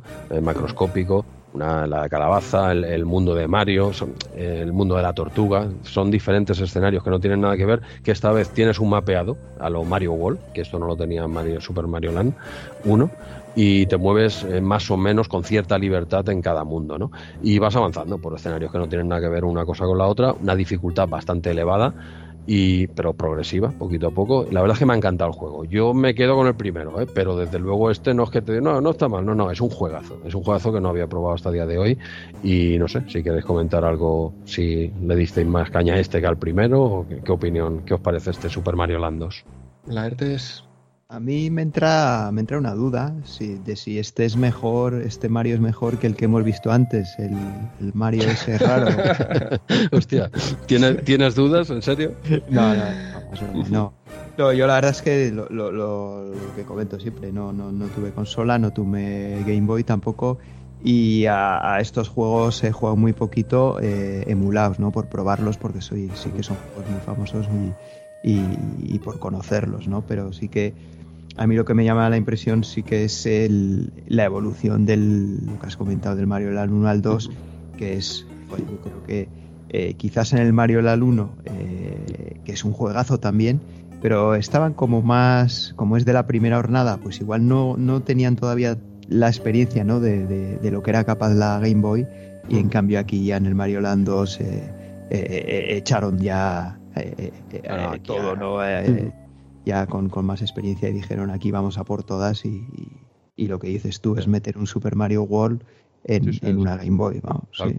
Tal, cual, tal cual. Yo ya te digo, lo mío es una opinión muy, muy subjetiva, ¿eh? que me quedo con el primero porque lo he hecho 20.000 veces, ya lo he contado más de una vez aquí, lo, lo hacía en cada trayecto que íbamos al camping en coche, mm. me hacía el juego, ¿vale? Y tenía ese cartucho y tal o seguramente eh, este juego pues posiblemente sea mejor. No, yo me quedo más con el primero, pero es porque le di mucho. Pero es lo que tú dices, el Aertes. Aquí eh, lo dieron todo con este título. Es, es increíble que, que, este que es un Super Mario World en Game Boy, tal cual. yo aquí doy un consejo, eh, porque ahora, bueno, tengo, tengo, sí que tengo, miento, he dicho que no tenía consolas, tengo, tengo una Game Boy Color, pero no es mía, es de, es de ah. mi, es de mi señora, que la tenía por ahí guardada y, y nada, ahora la tengo yo, pero joder, tengo que decir que esa pantalla es un dolor. O sea, jugar en esa pantalla es un dolor, pero te lo pones en el móvil, sabéis que RetroArch está, te, lo, te, lo, puedes poner ahí en, el móvil, tiene versión de Android, y con un mando Bluetooth pequeñito de estos que te puedes llevar en el bolsillo, no sé si sabes, si conocéis, pues tienes, tienes una Game Boy modernizada con la pantalla un poquito más grande que la de Game Boy, ¿no? Si te, la, te, la configuras ahí en el móvil, pero vamos, que se ve bien, o sea, como no... El tamaño es casi el mismo, le puedes poner unos shaders de estos que, es prácticamente igual, pero que se ve, porque claro, la Game Boy en cuanto te, tienes que estar que le dé la luz y tal, y, pues, pues es ideal, o sea, el, el, el ponerte RetroArch en el móvil para jugar a juegos de Game Boy, yo creo que, es, es, incluso mejor que jugar en, la, en, en, una Game Boy original hoy en día. Sí, sí, No, no, ya no te falta razón. ¿eh? El tema de la pantalla es muy importante, tío. Sí, eh, o sea, es que juegas en el mismo tamaño prácticamente, en y quizás un poquito más grande, ¿no? Bueno, dependiendo del móvil que tengas, ¿no? Pero, pero eh, o sea, no, no, no, es como jugarlo, por ejemplo, en el PC, ¿no? Que claro, te pones ahí el juego de Game Boy en el PC y claro, ves unos pixelacos ahí horribles, ¿no? Pero si te lo pones en el móvil, eh, que es la pantalla así ya un tamaño más, más pequeñito, ¿no? Más, más cerca de lo que era la Game Boy, y, tienes una Game Boy modernizada que, te, metes ahí el ROM set y, bueno, y quien dice Game Boy dice Game Boy Color y, o, Game Gear, ¿no? De, ese estilo, todo lo que quieras. Bueno, yo de, este juego de Super Mario Land 2, eh, hostia, tengo recuerdos. Yo este lo tenía en la, en la Game Boy Color, eh, que, hablabas, la ERTES. Eh, yo lo jugué en la Game Boy Color en su momento, o, quizá, no, ya era tarde, era en el 99, y, me lo pasé ahí a pelo, sin save stage, a pesar de que este juego sí que permite guardar partida. Ojo, bueno, guardar, pero sí, sí, en el mapeado claro, exacto, sí, sí, no, es, no es guardar en mitad de una, de una pantalla, digamos, exacto, es, es el mapeado cuando acabas una partida, bueno, estilo Super Mario World o Super Mario Bros. 3. Y, sí, sí, sudar, recuerdo sudar con, esas últimas pantallas, eh, con algunas de esas de, scroll forzado, eh, complicadas, pero, pero sí, sí, me lo pasé en la época también cuando eh, teníamos mucho más tiempo, le dábamos mucho más eh, a, los videojuegos, ¿no? Y para mí eh, es que es lo que comentas, el salto entre Super Mario Land y Super Mario Land 2 es el mismo que entre Super Mario Bros. y Super Mario Bros. 3 de hecho, sí, sí, es, tal cual. ¿eh? El Super Mario Bros.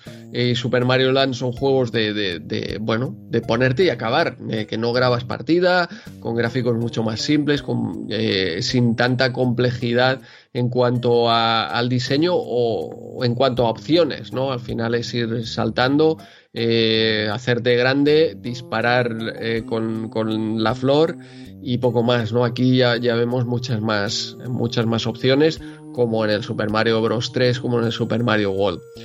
Y, y, nada, yo eh, también eh, dirigir a la gente al análisis que hicimos también hace justo un año aproximadamente en, eh, con, con, Eneco en Arqueología Nintendo, donde repasamos esa Nintendo Acción número 1 Y, aparecía este juego y, le dimos un buen repaso también a él porque eh, para mí es, es un juegazo. Meter esto en una Game Boy es increíble. Eh, como decías, unos sprites enormes y conseguir que poder diseñar un juego de plataformas con esos sprites tan grandes y que funcione es realmente difícil. Es realmente difícil porque con un sprite tan grande es lo que dices. Eh, se te come la pantalla, no, no eh, ves lo que te viene adelante. Lo veo un puntito, yo un poquito está en el límite, pero para mí funciona perfectamente. No, no, funciona, es un pedazo de juego, tío, pero un puntito, ¿sabes? Que yo, yo venía del 1, no sé de memoria, y, claro, al empezar aquí, digo, hostia, es que esto es muy grande, tío. pero bueno, al final te haces, te haces, realmente funciona, sí. Sí, yo también había jugado muchas más horas a Super Mario Land 1 que a Super Mario Land 2, pero, pero yo creo que este, eh, ostras, creo que es eh, mejor juego. ¿eh?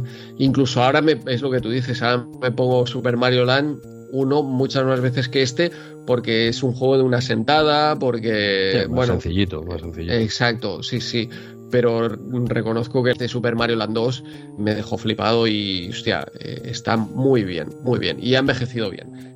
Pues no, te lo, no te lo juegas en una sentada, pero como puedes ir grabando, como puedes ir avanzando por los mundos, también es muy recomendable a, día de hoy. Ha durado, ¿eh? he, hecho, muchos kilómetros, ¿eh? A pesar de guardar la partida, no te creas tú que esto lo hice en una sentada, ¿eh? el juego ha estado conmigo medio mes, ¿eh? Sin problema ninguno, ¿eh? Pero bueno, eh, ahora que decías de, de nueva, un juego Mario de nueva hornada y tal, decir que hay una conversión a color hecha por fans en el 2017 es de Daniel Davis. Eh, lanzó una primera versión que se, que se llama Super Mario Land 2 DX, ¿vale? Que es agregar una, agregar una especie de paleta de colores.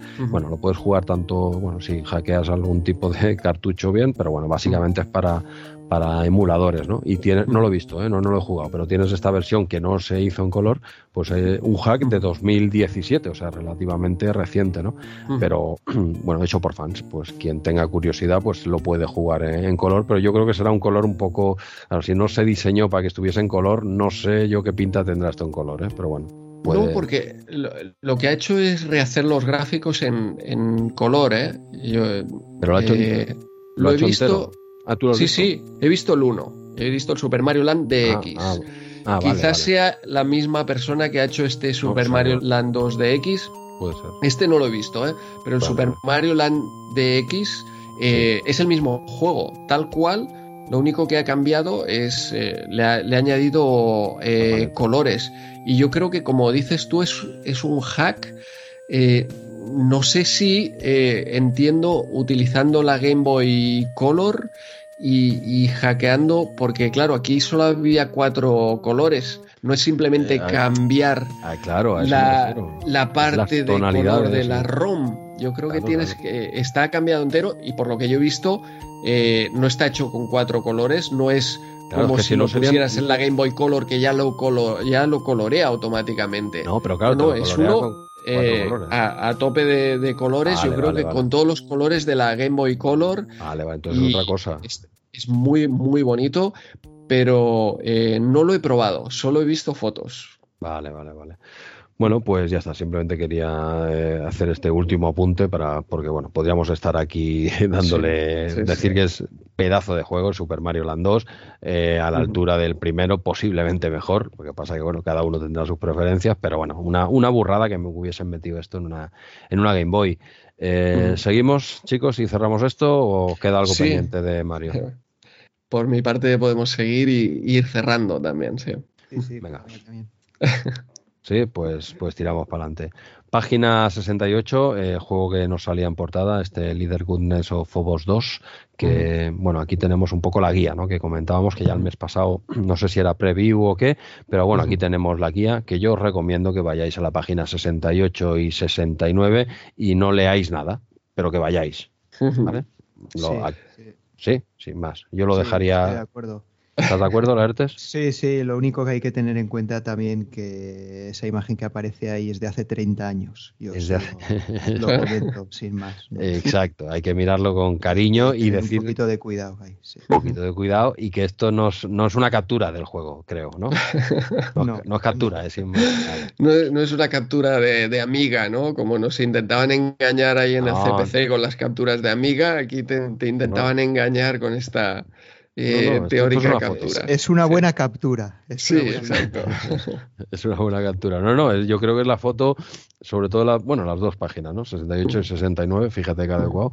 Eh, yo creo que de las fotos más subiditas que hemos visto o que posiblemente salgan en toda Micromanía. ¿eh? Yo lo, dejo ahí, no vais a ver nada. a la altura de las de Elvira, entiendo, de las mm, fotos. Aquí se ve más. Se ve, más, se ve más que en Elvira. Exacto. Elvira se centraba más en primeros planos de cintura para arriba, quizás. Y bueno, pues, eh, pues eso, que tenéis aquí una guía estupenda que no se leyó nunca nadie, y, pero que es más que recomendado pasaros por la página 68 y 69 y no tengáis en cuenta lo que acaba de decir la ERTES, pues que ahora será una señora, ya pues tal. Pero en ese momento, pues no, ¿vale? Página 68, pausar el podcast, hombre, pasaros por ahí y luego seguís, que ya cerramos, ya cerramos el programa. Sí, sí. Y en cuanto al juego, creo que hablasteis de él en la review de la PC Manía, ¿puede ah, ser? Sí, sí. Eh, sí, sí, sí, hablamos de él, sí. Creo que habló. ¿Cal, puede ser? O... no recuerdo ahora. Ah, no, sí, sí, no recuerdo. puede ser Cal, sí. Pues, pues eso, para una review en profundidad podéis ir a ese programa de MS2 Club nosotros eh, tiramos para adelante, nos hemos quedado ahí en la superficie del juego, eh, en las capturas y, ya está. Facilones Sí. Eh, pero bueno, los siguientes hemos hecho lo mismo, porque desde página 74, Legend of Kirandia, que es justamente el, juego de la portada de Micromanía, pues tenemos aquí también de nuevo el cómo pasarse con, con el mapeado, etcétera pero no le hemos dado a, este juego, como tampoco le hemos dado al siguiente, este A-Train, este simulador de, trenes, entiendo. Pero de este también hemos hablado. Sí, este hablasteis en el programa, sí, sí. Sí, sí. Que era más que un simulador de... Habló el amigo vampiro, o sea que... Sí, gran el vampiro, que, no, que decía que más que un simulador de trenes es un, gestor de economía, ¿no? Dijéramos. Sí, sí, sí. Sí, sí que raro que se cogiese un juego de PC, ¿no? ¿No, quería tocar nada de consola o...? Qué raro. Eh, sí, él creo que quería hacer alguno de Game Boy precisamente. ya no quedaba. claro, claro, Curioso. Bueno, pues eh, te dejo aquí con tu Shadowlands. Pues nada, eh, mira, creía, que, creía que iba a acabar el programa, pero ¿qué pasa? Página 82, Shadowlands. Vuelve a salir Shadowlands. Bueno, eh, veo que han quedado cosas pendientes por explicar, algunos flecos, veo algunos mapeados, veo algunos errores en estos mapeados, también te lo digo, como en el análisis de, eh, de la ERTES, veo algunos errores que por educación no lo voy a decir, yo me callo, pero sí, bueno, eh, a ver, llevamos tres horas igual de programa, ¿Queréis que dediquemos. Llevamos 3 horas 50. ¿3, horas 50 me estás diciendo? ¿En serio? Sí. Hostia, qué locura, tío. ¿Queréis que le dedique a esto tres cuartos de hora a acabar de analizar Shadowlands, esos pequeños flecos que quedaron pendientes, o cerramos ya la revista? Como vosotros me digáis, ¿eh? Yo, creo que el artículo de Ferergón es ya lo. ¿Suficiente? Suficientemente bueno, ¿no? Como para Vale, pues mira, porque me lo ha dicho el invitado. Entonces, pues mira que traía también deberes hechos, pero vamos a dejarlo con el, con el análisis. Perfecto. Pues, pues nada, oye, página, eh, joder, otro, Shadowlands lleva saliendo cuatro meses seguidos, madre mía. Sí, sí. Pues nada, aquí lo tenéis otra vez, pero este sobre todo se centra mucho en los mapeados que salen y tal y cual. Pues nada, tenéis tres páginas más de, de Shadowlands. Y nada, y pasamos en palma directamente de forma muy acertada con la página 85 en la que tenemos eh, Maníacos del Calabozo, en la que no sufráis, que tampoco vamos a analizarla nosotros y vamos a dar paso, como siempre, al maestro Cal, eh, que, analizará cómo Dios manda y cómo se merece esta, esta sección, ya que tú y yo, Andreu, por lo que sea, pues no la acabamos de... Bueno, no hemos tenido tiempo para prepararla sin más hay que dar oportunidad a otros también. A los eh, chavales, claro, Que, están, empezando, que tengan su oportunidad también. Oye, pues a este, este jovenzuelo Cal, eh, adelante y que nos hable un poquito de, de, que nos habla Maníacos del Calabozo este mes. O sea que cuando quieras, Andreu, dale al play. Adelante, Cal.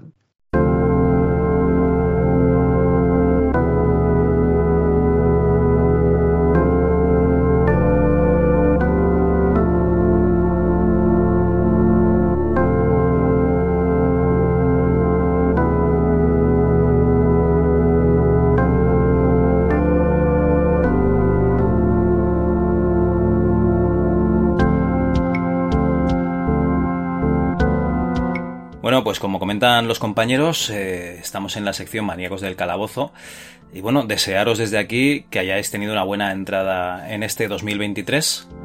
Esperemos que sí. Y además, eh, en este número de hace 30 años había mogollón de juegos de rol, con lo cual los amantes de los RPG o de los JDR, pues vais a disfrutar bastante. Bueno, empezábamos ya en este número en la página 7 con dos pequeñas notas. Una ponía viaje al Museo de Cera y aquí teníamos pues imágenes de Waxworks, que era el próximo título que se venía después de Personal Nightmare, Elvira 1 y Elvira 2 y el último título de Horror Soft dedicado al género de terror, porque después se cambiarían de nuevo el nombre, Adventure Soft, y empezarían a sacar una saga muy conocida, seguro que por todos vosotros, que es Simon the Sorcerer.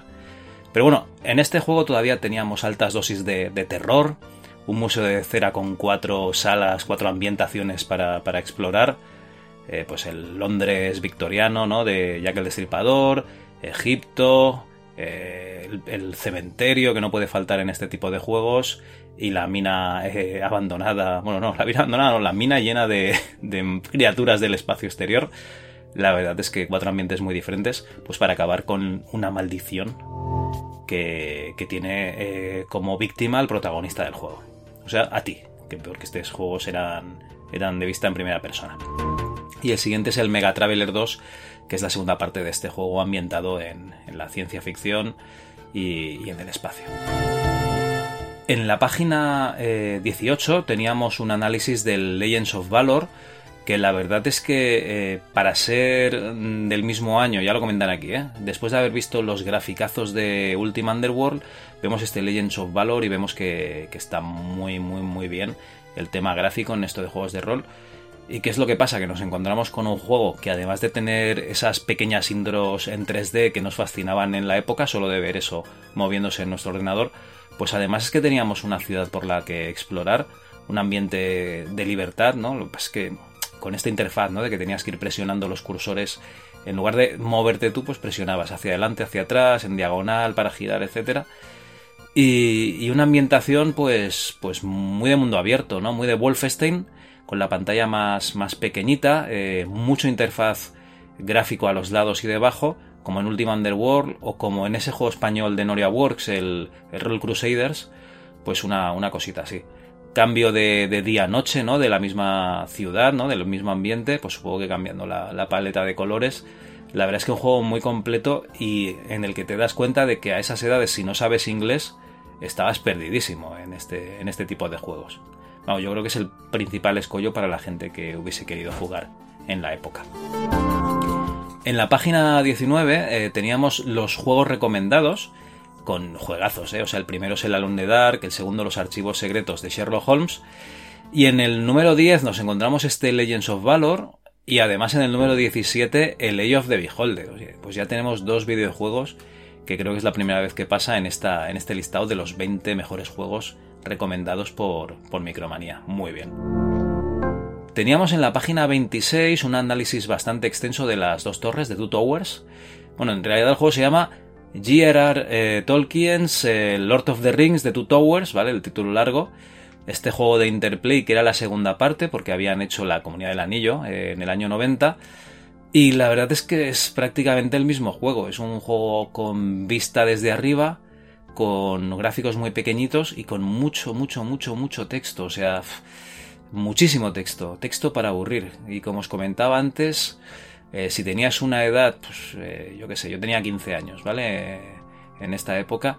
Eh, con mi inglés de GB, pues no, no, no, te daba, ¿no? O sea, realmente, por mucho que quisieses, aunque tuvieses un, diccionario, es que no, no, no te daba la vida para traducir esto. Una cosa es que vayas a buscar palabras en el Larry, ¿no? Para saber si tienes que ir a la discoteca, cómo se llama y tal. Pero aquí es que realmente era texto y texto y texto. Eh, Ferergon dice pues que al que le gustó la primera parte, pues que seguramente que, este le va a seguir gustando. Y recomendaba tener un ordenador eh, rápido. Supongo que la interfaz es un poquito lenta. Yo este lo probé, pero tampoco, ya os digo, eh, me echo muy hacia atrás el leer continuamente. Bueno, en la página 82 eh, no puede faltar el, juego fetiche de Ferergon en esta época, el Shadowlands. ¿Qué decir de Shadowlands que no haya dicho ya Jesús? Es que realmente lo, ha dicho todo. un juego en el que el principal aliciente era que podías eh, separar al grupo en varios equipos y el uso de la luz y las sombras.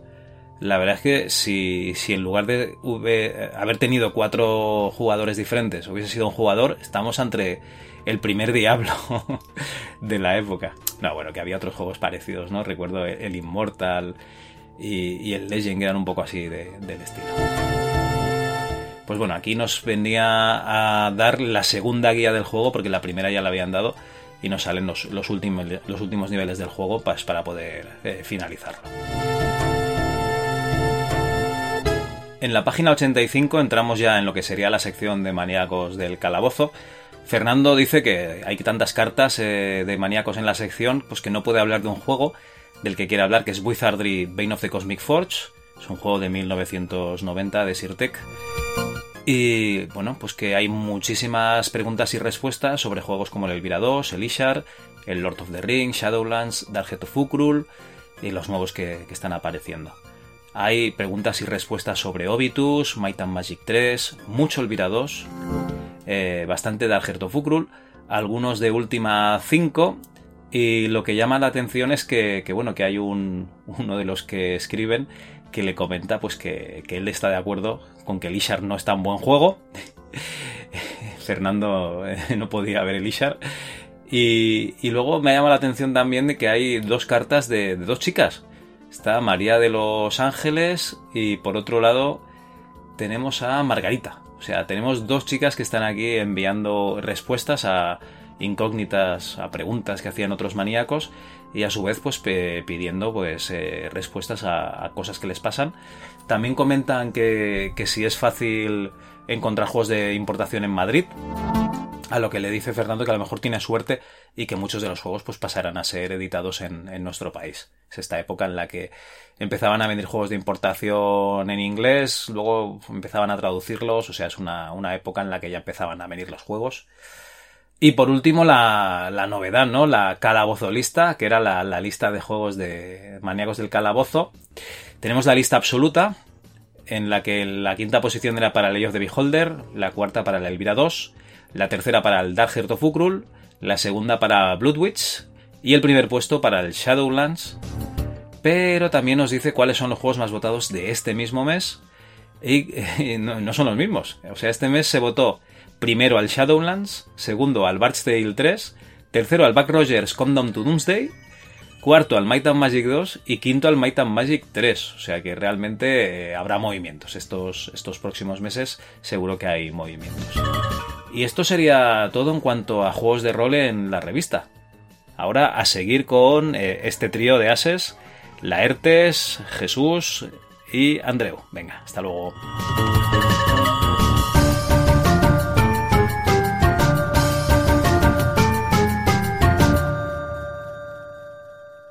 ¿Qué tal, Jesús? Eh, este análisis, ¿acertado, no acertado? ¿Sigue Cal con nosotros? ¿Se ha ganado la renovación? Mm, a ver, eh, la ERTES ha demostrado sobradamente que tiene contrato ya, ya no solo para el 93, sino vitalicio, hasta que, hasta que acabemos. Este tío va a estar con nosotros. Cal empezó fuerte y ah, no sé si la Navidad, que no sé qué ha pasado en Navidad, pero yo le daría una oportunidad más el mes que viene. Vale, vale. De acuerdo, dejémoslo ahí. Eh, hoy no es buen día para, para podcast. Claro, claro.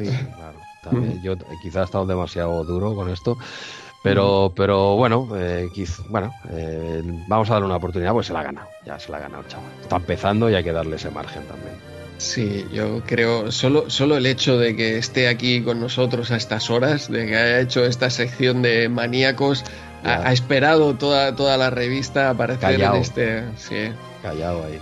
La verdad es que eso ya, quizá con eso se merezca otro mes venga, pues por esta vez pasa, venga. venga, pues ahora ya sí que cerramos la revista. Página 87, Arcade Machine. Eh, tenemos un par de juegos por aquí, Stadium Cross, un juego de motocross ya. Bueno, una nueva generación quizá de, máquinas. Esto vendría a ser eh, lo que era el, el Enduro Racer, pero en pista y con unos graficazos aquí ya 3D, eh, digamos que aquí las máquinas empezaban a ser ya eh, realmente potentes.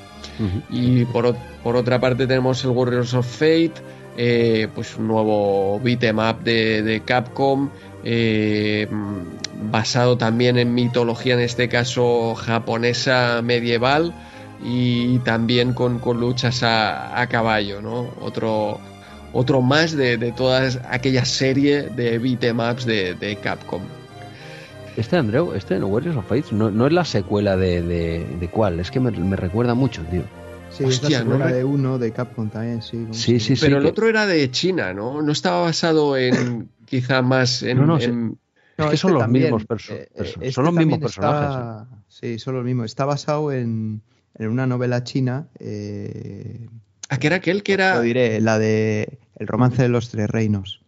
¿No era aquel que también era de un manga? ¿O es que tiene tantos.? Bueno, es que Sí, lo que pasa es que es, una novela china originalmente, pero claro, hay mangas, hay cine, hay, hay de todo, hay series, creo, sí, sí. Pero es, eh, sí, es que este, este eh, la, captura primera, la que tenéis primera abajo a la izquierda, estos personajes son del, no sé, Shadow Warriors. Sí, sí, sí, no, no Shadow Warriors, no, ahora eh, no recuerdo, pero no recuerdo sí, uno que vas a caballo. Sí, sí, sí, igual que este que van a en caballo. Diagonal, en diagonal a caballo, sí. Eh. Pero ahora, ahora que he visto justamente esta, los personajes es cuando sí, sí, eh, me ha recordado totalmente. Esta secuela de uno que ya hemos comentado por aquí, no me viene que yo le di en su momento, que tenía elementos de, hablamos aquí, ¿eh? de él, que tenía elementos de rol porque podías pues, subir un poquito el personaje y tal y cual, que este le he dado yo a una amiga, pero no, no me viene el nombre ahora, hostia, disculpa.